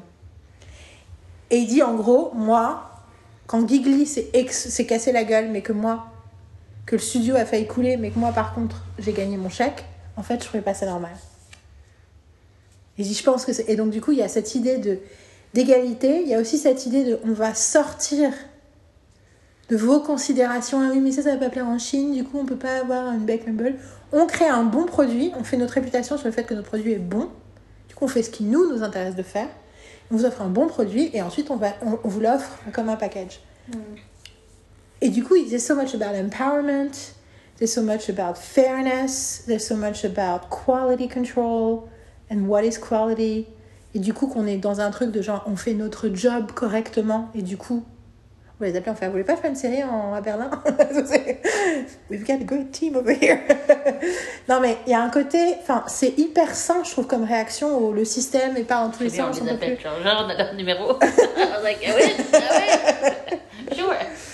Ah, Après, il n'y a rien de plus, y a rien de plus, de plus désespérant d'avoir un numéro et de ne pas, et pas l'utiliser. De ah, ah, ah, ok. Mais euh, ouais, donc voilà. Et donc ça, c'est la proposition business. Et le premier truc qu'il fait, c'est, je vais faire un film. Je un- donc c'est Ben qui réalise un film euh, dans lequel il joue un petit rôle, mais dans lequel le personnage principal est joué par Matt. Secondaire, c'est Jason Bateman et ensuite il y a euh, Chris Tucker et Viola Davis et, et plein de gens super. Et en gros, il se trouve que c'est un, film sur ce sujet. Ça raconte, donc ça s'appelle Air, comme les Jordan Air, ou Air Jordan. C'est des Air Jordan? Ah, Jordan. Plus ils expliquent, it's like a thing in the movie, but I forgot. Et en gros, c'est sur le moment où le mec de. euh, du coup, c'est quoi C'est les Nike, du coup. C'est- On est chez Nike, hein. C'est ça, le... du coup, j'ai déjà oublié tous les personnages du film. Mais ils sont chez Nike, on est d'accord. Oui. Donc, Nike, qui à ce moment-là est euh, en gros euh, que des chaussures portées que par des blancs. Et qui quoi Qu'est-ce que qu'est-ce que pourquoi tu rigoles Parce que je, sais, je, suis, je, suis un peu, je, suis un, peu- je suis un peu partie déjà. Et en fait, j'ai réalisé ce que tu essayais de dire. Genre, Nike, Nike, Nike, Nike, Nike, Nike, Nike. Et en gros- genre, ah oui, c'est quoi en fait le truc du film? J'ai fait genre, ok. Et donc, c'est début des années 80. Et Nike, c'est un peu les troisièmes du marché derrière Adidas et. Converse. Con- Converse, absolument. Parce que, et là, j'étais là, les Converse avaient ce. Les premiers, ils étaient premiers. Non, ils étaient premiers. Et en gros, ils arrivent à avoir aucun endorsement deal parce que c'est les plus losers du marché. Et il y a un mec qui bosse dans la boîte, mais qui est là surtout à cause de sa connaissance et son amour du sport. Du coup, il y a un peu le côté de je sais pas c'est quoi exactement mon job. euh, J'étais embauchée pour ma sensibilité. Moi, j'étais là, oh, it's me Qui est joué par Matt et qui lui dit Je pense qu'on devrait essayer d'aller après Michael Jordan. Et en fait, il se trouve que le deal des Air Jordan et de Michael Jordan, c'est un deal qui a changé la façon dont ces deals se produisent. Du coup, c'est l'histoire du deal. Et it's just. oh. C'est brilliant. it's a fucking great movie. C'est. Euh, ça se dit brillantissime. Ouais. Ça se dit. Oh, ça c'est un mot français. Dis, Ah ouais. dis more before you pass out. Euh, oui, ben moi j'ai j'ai beaucoup aimé euh, le film. Euh, je ne pas trop mes mots. Euh, je trouve qu'il y a, un- il y a, il y a, il y a, il y a, enfin, il y a plein d'acteurs qu'on adore, mais en fait, de les voir dans un film comme ça, tu fais genre, c'est c'est un bonheur en fait. J'ai De voir. jamais autant aimé Bateman de ma vie. Je Ah pense ouais, que non, mais Bateman est incroyable. Bateman est- est super, And we euh, love him. Mais là, il y a un truc. Mais euh, c'est juste. Euh, Ben Affleck est hallucinant. Et puis, euh, cette justesse. Des années 80, quoi. C'est juste, euh, tu fais genre. euh, Is this a time machine? Is this a ah, les voitures, Ah, les mais fringues. Tout, tout, tout, tout. Mais genre, Mais la les raison, c'est de cheveux de merde. Mais juste ce qu'il faut. C'est juste. Never ridiculous, just real. just real. Et en plus, moi, alors, le soundtrack, nous, on s'est encore senti targeté à mort. Genre, Complètement. ça va, Ben, c'est bon. Tu nous as, tu nous as acquis à ta cause, ça va, on arrête. On arrête, vous après, on va. Gar- Moi, j'ai même- Le film d'après que je suis allée voir, La- c'était Guardian. La texture Entre les deux, j'étais là, ok, guys. vraiment que c'est des années 80 par rapport à la couleur qu'il a utilisée. Ça, fait, ça m'a fait penser à Tarantino quand il fait un. Tu vois, enfin, je veux dire, C'est vraiment genre. Tu vois que c'est vraiment un, un respect par rapport au cinéma en fait. Aussi, tu vois, je, Ouais. ce qui est très agréable. Il y a un soin incroyable. et puis surtout, c'est drôle en fait. Je veux dire, il y a, y des, c'est des, lignes, des, lignes- des lignes, des des, Des lignes de, des, des lignes de dialogue. des lignes de dialogue ouais, qui sont quand même assez euh, on point. des dialogues, ouais. Tu as raison, Euh, Carole, on n'est pas obligé de dire les lignes. C'est parce que the lines, je pense c'est aux Et, lines. et du coup, c'est pour ça que j'ai tendance à le traduire par ligne de dialogue, parce que c'est une façon de. Mais. Et euh, ouais, euh, ça marche en fait. L'ensemble, l'ensemble, c'est bien et du début à la fin en fait. euh, Et il y a un vrai point. Tu vois, it's, it's making a very strong point. Et en plus, je trouve que c'est hyper intéressant parce que ça parle d'equity, ça parle d'ownership de your own brand and your own story. Ça parle du self-branding qui, est, qui change. On, est, on passe de l'endorsement au branding, en fait, qui est quelque chose de différent. Et en tant que mari de Jennifer Lopez, c'est pas du tout innocent, en fait. En sachant que bien sûr le deuxième film c'est avec Jennifer Lopez, elle joue dedans. T'as- vu la vidéo où elle Oui, présente oui. son alcool? C'est pour ça qu'elle dit, elle, elle est habillée normalement et elle fait bon je suis désolée comment je suis habillée mais je suis euh, in character dans mon film. Et moi j'étais là, bon t'es juste habillée normalement Jennifer, mais ok. Euh, parce qu'elle vient de recevoir la, son alcool, euh, la version. C'est la grosse caisse avec, euh, Et moi j'étais là, this looks avec les disgusting. verres, avec les machins. J'adore Jello, j'adore Genre tout. le truc, mais là, et puis c'est surtout les goûts, je fais, oh ça, ça, je sais pas si c'est pastèque alors. en tout cas, c'est juste genre, what the fuck. Ah, moi je parle avec ta tequila, ta vodka, avec ta Vous rappelez et le côté, nous sommes des bitchy françaises malgré tout, et que fondamentalement, il y a quand même, on est judgmental about this kind of Après, euh, ice, etc. Machin, mais je suis genre, yeah. Yeah, no. Une Bah, en fait, fois, euh, je préfère les trucs de Blake. Lively, effectivement, tu vois, le truc bubbly là. Betty Buzz looks so good. Look so classy. Mais franchement, vous envoyez des vidéos des pubs de Hilary Burton et Jeffrey Dean Morgan sur leurs alcools et leurs euh, trucs qui vont les qui accompagnent leurs alcools. Puis ils ont une distillerie à côté de la ferme, tu vois. Et moi, je suis là, oh my god. anyway. Euh, tout ça pour dire que euh, j'étais une fois dans un supermarché avec David et une copine de David. Elle a sorti, elle a proposé une bouteille de rosé. J'ai réagi d'une façon, ça l'a traumatisée. Mais tu sais, c'était un truc. Déjà, c'était une bouteille qui était pas T'as droite. fait ta parisienne ou t'as Oh C'était une bouteille, tu sais, une t'as fait bouteille ta parisienne qui, était, qui avait une forme euh, machin et qui était d'une couleur avec un truc qui brillait et tout. Et c'était un truc de rosé en plus. Alors, je te raconte même pas. Moi, j'étais là. Enfin, j'ai littéralement fait genre. Are you crazy? Enfin, tu vois, j'ai fait une. Genre, j'ai- j'ai- c'était extrêmement désobligeant de ça. Parce qu'en fait, je me suis. J'ai traité ça comme une blague, genre. Genre, non mais tu veux pas acheter un truc pareil. Elle m'a regardé avec ses grands yeux j'ai fait I'm so sorry, I'm so sorry, I'm a very judgmental person. Surtout en ce qui concerne le vin et spécifiquement le rosé. Je suis entièrement désolée. Si ça te donne envie, absolument. I won't drink it. But absolument, si ça te donne envie. Moi, no way am I drinking this. Mais je suis désolée de t'avoir fait te sentir comme ça. Je suis au milieu du supermarché de Souillac. Anyway, et elle. Là, je vous ai fait le. J'aurais fait le regard, mais. Donc, R, j'ai hâte que tu le vois. J'ai très hâte que tu le vois. Euh, C'était un vrai plaisir. Et en plus, ce n'est pas sorti au cinéma en France. Parce que c'est. Amazon, on dit quand même le sorti dans l'Italie, mais du. Parce que c'est comme ça. À l'époque, j'avais regardé. C'est comme ça euh, qu'on va résoudre la crise des cinémas. On va bloquer des films de ce. De, de, mais, non, mais. C'est comme ça qu'on va. Non, mais c'est comme ça qu'on va, on va, on va vaincre Non, non, non, une bande de- d'abrutis. Ouais. Tout ça pour dire que. non, ouais, non, dire, le truc, j'aime bien. Mais j'adore, c'est comment tu fais le, le, le knowing like. C'est compréhensible, genre. Oui. Ah, Amazon. Genre, Non, mais Ok. vous comprenez, Non, vous avez le cinéma français, donc on a besoin d'empêcher Amazon de sortir ses films. Ah, ça, j'ai compris. How is that helping anyone? Est-ce qu'ils ont l'impression que de dire vous pouvez pas sortir en salle, ça va faire, ça va être assez euh, rébarbatif pour que du coup les gens décident de ne pas, euh, so- de ne pas sortir leurs films sur leur plateforme? C'est ça qu'ils imaginent? Non mais surtout c'est, en de toute façon c'est une logique absurde en général. Non, parce que je trouve que c'est une logique qui va, enfin, qui favorise la désertion des salles. Mais et puis surtout Enfin. c'est un truc c'est à partir du moment où la plupart de vos films meurent en salle à cause du système de distribution, arrêtez de vous accrocher à ce système comme c'était le système. Ce qu'il faudrait c'est que les films continuent à vivre plus longtemps en salle et puissent revenir en salle. Plutôt que de dire de toute façon parce que la plupart des films au bout de la première semaine, oh bye bye et au revoir et aux oubliettes pendant, pendant des années quoi. On va voire regarder le mois jamais. d'août. Parce que là, il passe le 19 juillet. R. Ah, ah oui. Mais, mais, mais pas là. Mais on regardera mois d'août. Mais donc je dis que c'est nous on l'a vu au cinéma. Ça c'était hyper cool. Et c'est la première fois que j'allais au cinéma depuis 8 Et mois. on est allé parce que c'était. euh, on- ça faisait. Enfin, ça- il était- déjà sorti depuis un petit moment et que. Ouais, c'était le créneau euh, Ça, ça, ça allait pour le voir, quoi, parce qu'après, Et ça restait pas. C'est Et je pas crois en que c'est pas là. Ouais, C'était quand c'était c'était le. C'était à. C'était début avril, là, quand j'étais à Paris, début Ouais. avril. Bah, je- non, c'est 22 avril, je sais que je viens de checker. Bah là, j'étais au 22 avril. T'étais pas là. Je sais pas, mais là. J'ai dit où le 22 avril? Je sais qu'avec ces, ces trucs. Euh, Oh, je sais où t'étais. J'avais le stage de théâtre, c'était Absolument. Absolument. T'étais au théâtre.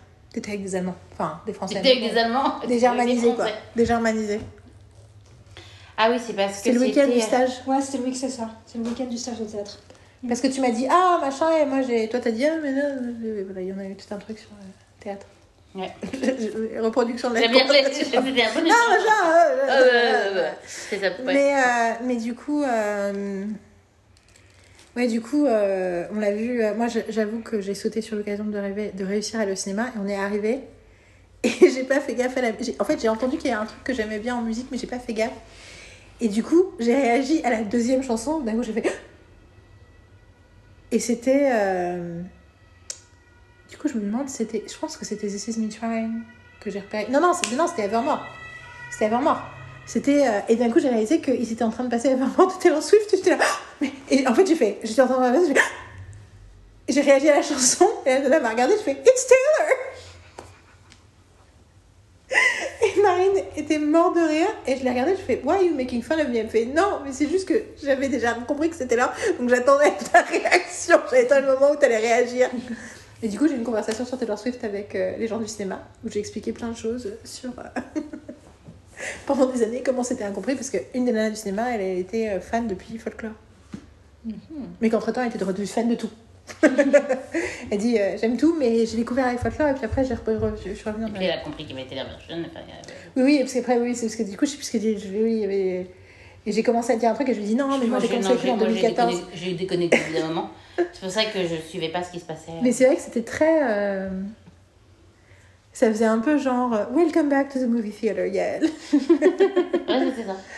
Ouais, mais puis c'était euh, la même nana qui nous a servi et moi, j'ai, elle m'a offert mon. Elle m'a offert mon. Ta boisson. ma- non, non, elle m'a offert mon popcorn. Euh, euh, instrument tout offert. quoi. Enfin, je- ouais. Enfin, C'était un encore un. Randy. hein. Euh, non, non, non. Et puis parce que j'avais ma, ma, ma truc de, de- du cinéma. Ma, ma carte euh, cinéma. Donc elle m'a. Ta carte professionnelle. ma carte professionnelle cinéma et voilà, donc je suis contente. Voilà. Suis contente. Bon, on a réussi à parler de cinq hommes. Que c'est déjà pas mal, hein. Bon, après, euh, j'ai beaucoup parlé de la grève des scénaristes j'ai déplacé le truc. J'ai mentionné plein de mecs dans l'histoire non plus. Mhm, temps. Tout à fait. Euh, D'ailleurs, il y a une jeune nana qui s'appelle Jen D'Angelo euh, que j'ai commencé à suivre, qui est une jeune scénariste et qui est une super euh, Insta-follow sur euh, la question de la grève. Mais voilà, euh, du coup, euh, ben, en gros, pour la prochaine fois, écoute, euh, allez voir le documentaire sur Jason Isbell qui s'appelle Running with Our Eyes Closed euh, Qui se trouve où? Dans les limbes. Dans les limbes. Débrouillez-vous. Tu sais quoi? un- C'est HBO. C'est HBO. Sinon, il y a Smartless C'est Running. with Our Eyes Closed, qui est le titre d'une des chansons de Reunions, qui est une magnifique chanson, qui est l'album de 2020, Ah, c'était là. qu'ils sont en train de- d'enregistrer pendant le film. Je regardais si c'était. Parce que des fois, ils peuvent te dire un truc. euh, Mais non. Non. Euh, et du coup, euh, j'ai beaucoup aimé Imperfect Messenger de Roy Wood Jr. Et qu'est-ce que j'ai dit d'autre? Paul T. Goldman, j'ai plein de trucs à vous dire. Euh, et, et, et tout le reste. euh. Oui, je dirais juste la raison pour laquelle je voulais pas de Mike Birbiglia, parce que c'est très rapide. hein. C'est que j'écoutais le podcast de cette semaine. Et il est invité, il a invité une nana qui s'appelle Elise Myers, qui a, qui a commencé sa carrière. euh, de... En fait, elle a- elle pendant la pandémie, elle a commencé à faire des vidéos sur Instagram qui ont commencé à prendre du succès et tout. Et entre-temps, elle a un, un podcast qui s'appelle Funny But It's True. Et il avait été invité dans le podcast. Et moi, je la suivais déjà sur Instagram. Du coup, j'avais entendu le podcast. Et dedans, le truc, c'est qu'elle, elle disait, elle n'était jamais montée sur scène. Et que faire des vidéos, c'était quelque chose qu'elle trouvait enfin, plus safe. Mais que l'idée d'aller sur scène et de raconter des trucs à des gens pour essayer de les faire rire, c'était totalement terrifiant. Et là, il l'a invité dans son podcast. Et en fait, il passe trois quarts du podcast à lui la convaincre de monter sur scène avec lui. Ah. En fait, surtout au début, il dit pourquoi moi je pense que tu devrais aller sur scène. Parce que s'il se passe un truc sur scène, ok. Bon, alors si on te fait venir sur scène, mais on prévient personne, donc t'es unbilled. Elle fait qu'est-ce que ça veut dire unbilled? Ça veut dire, elle dit ça veut dire que je te paye pas? Elle fait non. Elle dit non. Ça veut dire qu'on met pas ton nom sur la fiche. Donc du coup, personne n'est au courant. Et machin, elle dit, elle dit oui, mais d'imagine, je dis un truc. Elle dit, alors on fait autre chose. Donc à un moment, pendant mon spectacle, j'ai eu, ah, mon amie Elisa est là, elle va raconter une histoire, ça va faire rire, ça va pas vous faire rire. C'est pas grave, elle va juste vous raconter une histoire. Et tu viens, et moi je suis un micro et tout. La première fois, du coup, je suis à côté de toi. Et puis la fois d'après, et dit, parce qu'en fait, le truc, c'est que tu montes sur scène, tu racontes un truc, et puis tu vois là où les gens rient et pas. Et puis après, tu réfléchis. Masterclass. Mais surtout la façon dont il est en train de la pousser, de la convaincre en disant je pense que ça va rencontrer rendre Ouais. des gens heureux. Et du coup, j'ai, hier, je suis, arrivée, ouais. je suis arrivée dans la chambre de Carole, j'ai fait You need to listen to this right now. Et tu sens qu'il y a un moment où elle fait Ah ouais. Tu sens l'effet de sa parole euh, dans la conversation. euh. C'est que vous n'avez pas fini d'écouter. d'écouter, chacune. Moi, j'ai fini de l'écouter ce matin. Donc, euh, Oui, bah après, dans, euh, après, Oui, vous mais- quand vous avez parlé, vous n'avez pas fini. Quand oui, c'est ça. Hier, quand on, a, quand on a parlé, euh, quand on en parlait hier, euh, Ouais. vraiment, oui, c'est ça. Mais euh, du coup, euh, Ça n'a pas fini. encore. Non. bon, du coup, les filles, dans les jours qui viennent, faut qu'on recontinue parce qu'on a plein de trucs à dire, plein de trucs qu'il faut qu'on parle. Moi, je veux qu'on parle de Jason en vrai, je veux qu'on parle de Bill Simmons, je veux parler. euh, J'aimerais bien qu'on parle de Poker Face un peu quand même. Après, ce sera encore mieux si on avait vu Glass Onion, mais bon, je sais pas si on va arriver à le voir. Moi, j'aimerais bien qu'on le voit avant que tu partes, Carole, Glass Onion. Oui. Et que du coup, on puisse faire un truc, on parle de Ryan Johnson après ça. Ok? Mhm. Et puis après, euh, Peter Parker, euh, les Daniels, Howard Ashman. Ben, on, on essaie de se faire, de se faire de la semaine ce week-end en fait. Entre Ok. vendredi et dim- euh, entre vendredi ou samedi quoi. Parce que le dimanche soir euh, c'est trop tard pour moi pour, euh, Oui, bien sûr. par rapport euh, à ma rééducation qui commence à 8h du matin tous les lundis. Effectivement. Parce que que ça y est, depuis, je me suis opérée du genou quand même. Juste pour info. Voilà. En fait, après, je l'ai précisé, je pense, dans d'autres podcasts. Oui. Non? I think I did. Mais la dernière fois, euh, la dernière fois c'était juste Et avant. sinon, un jour aussi, je vais reprendre, reprendre Shrinking. Ouais, ouais, euh, moi aussi, il faudrait que je reprenne le. Aïe, aïe, aïe, aïe, aïe. Et puis, il y a Ted Lasso à un moment donné aussi. Ouais, j'ai bien regardé quand même la dernière saison de Ted Lasso. Mais Ted Lasso, il faut qu'on le regarde ensemble pour se motiver, quoi. Ok. Je pense. Ah, non peut-être qu'on va le regarder pendant peut-être, l'été. ouais. Après, sauf Non, si mais euh, peut-être que peut-être qu'on va le regarder quand Bah, tu seras pas là. alors. le truc, c'est, je sais pas. Après, euh, si on a, personnellement, si on a une. Si euh, un soir, euh, une de vous euh, a une envie de regarder, il faut pas s'empêcher en se disant Ah, on a dit qu'on se. le- Faut pas, faut pas se, se, se freiner quand on a une envie.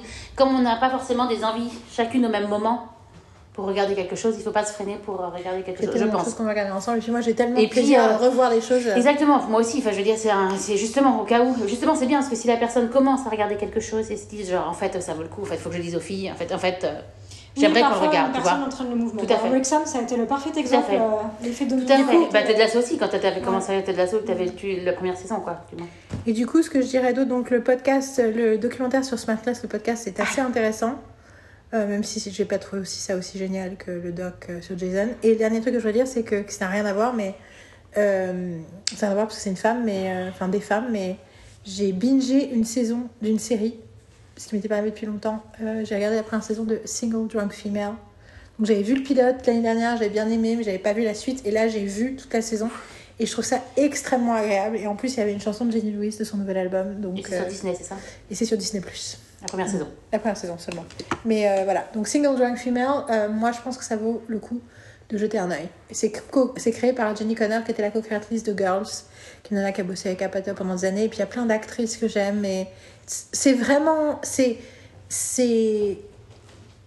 irrévérencieux, mais c'est feel good. Donc c'est tout ce qu'on a. Mhm. Euh, merci les filles.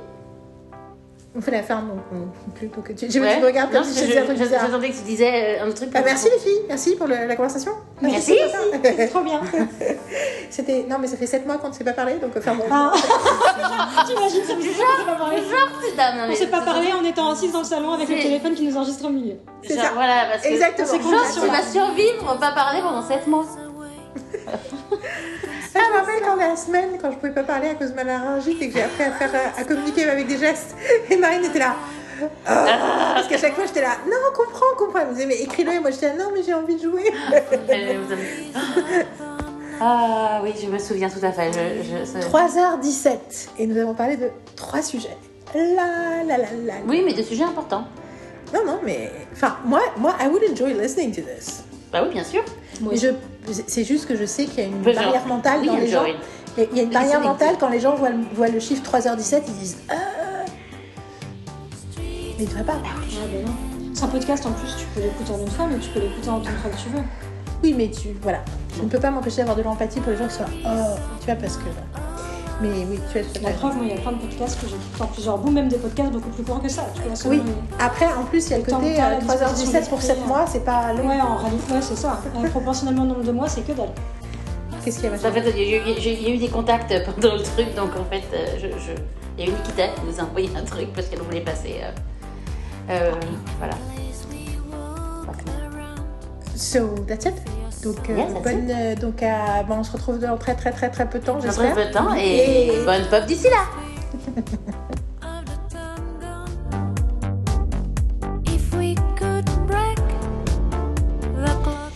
Bonjour et bienvenue dans la semaine berlinoise. Nous sommes le mercredi 21 juin 2023.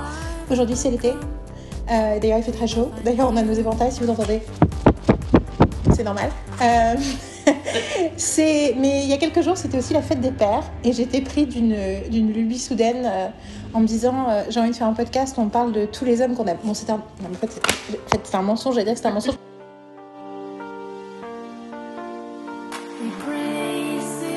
Non mais, c'est c'est pas là, je record. Ah oui.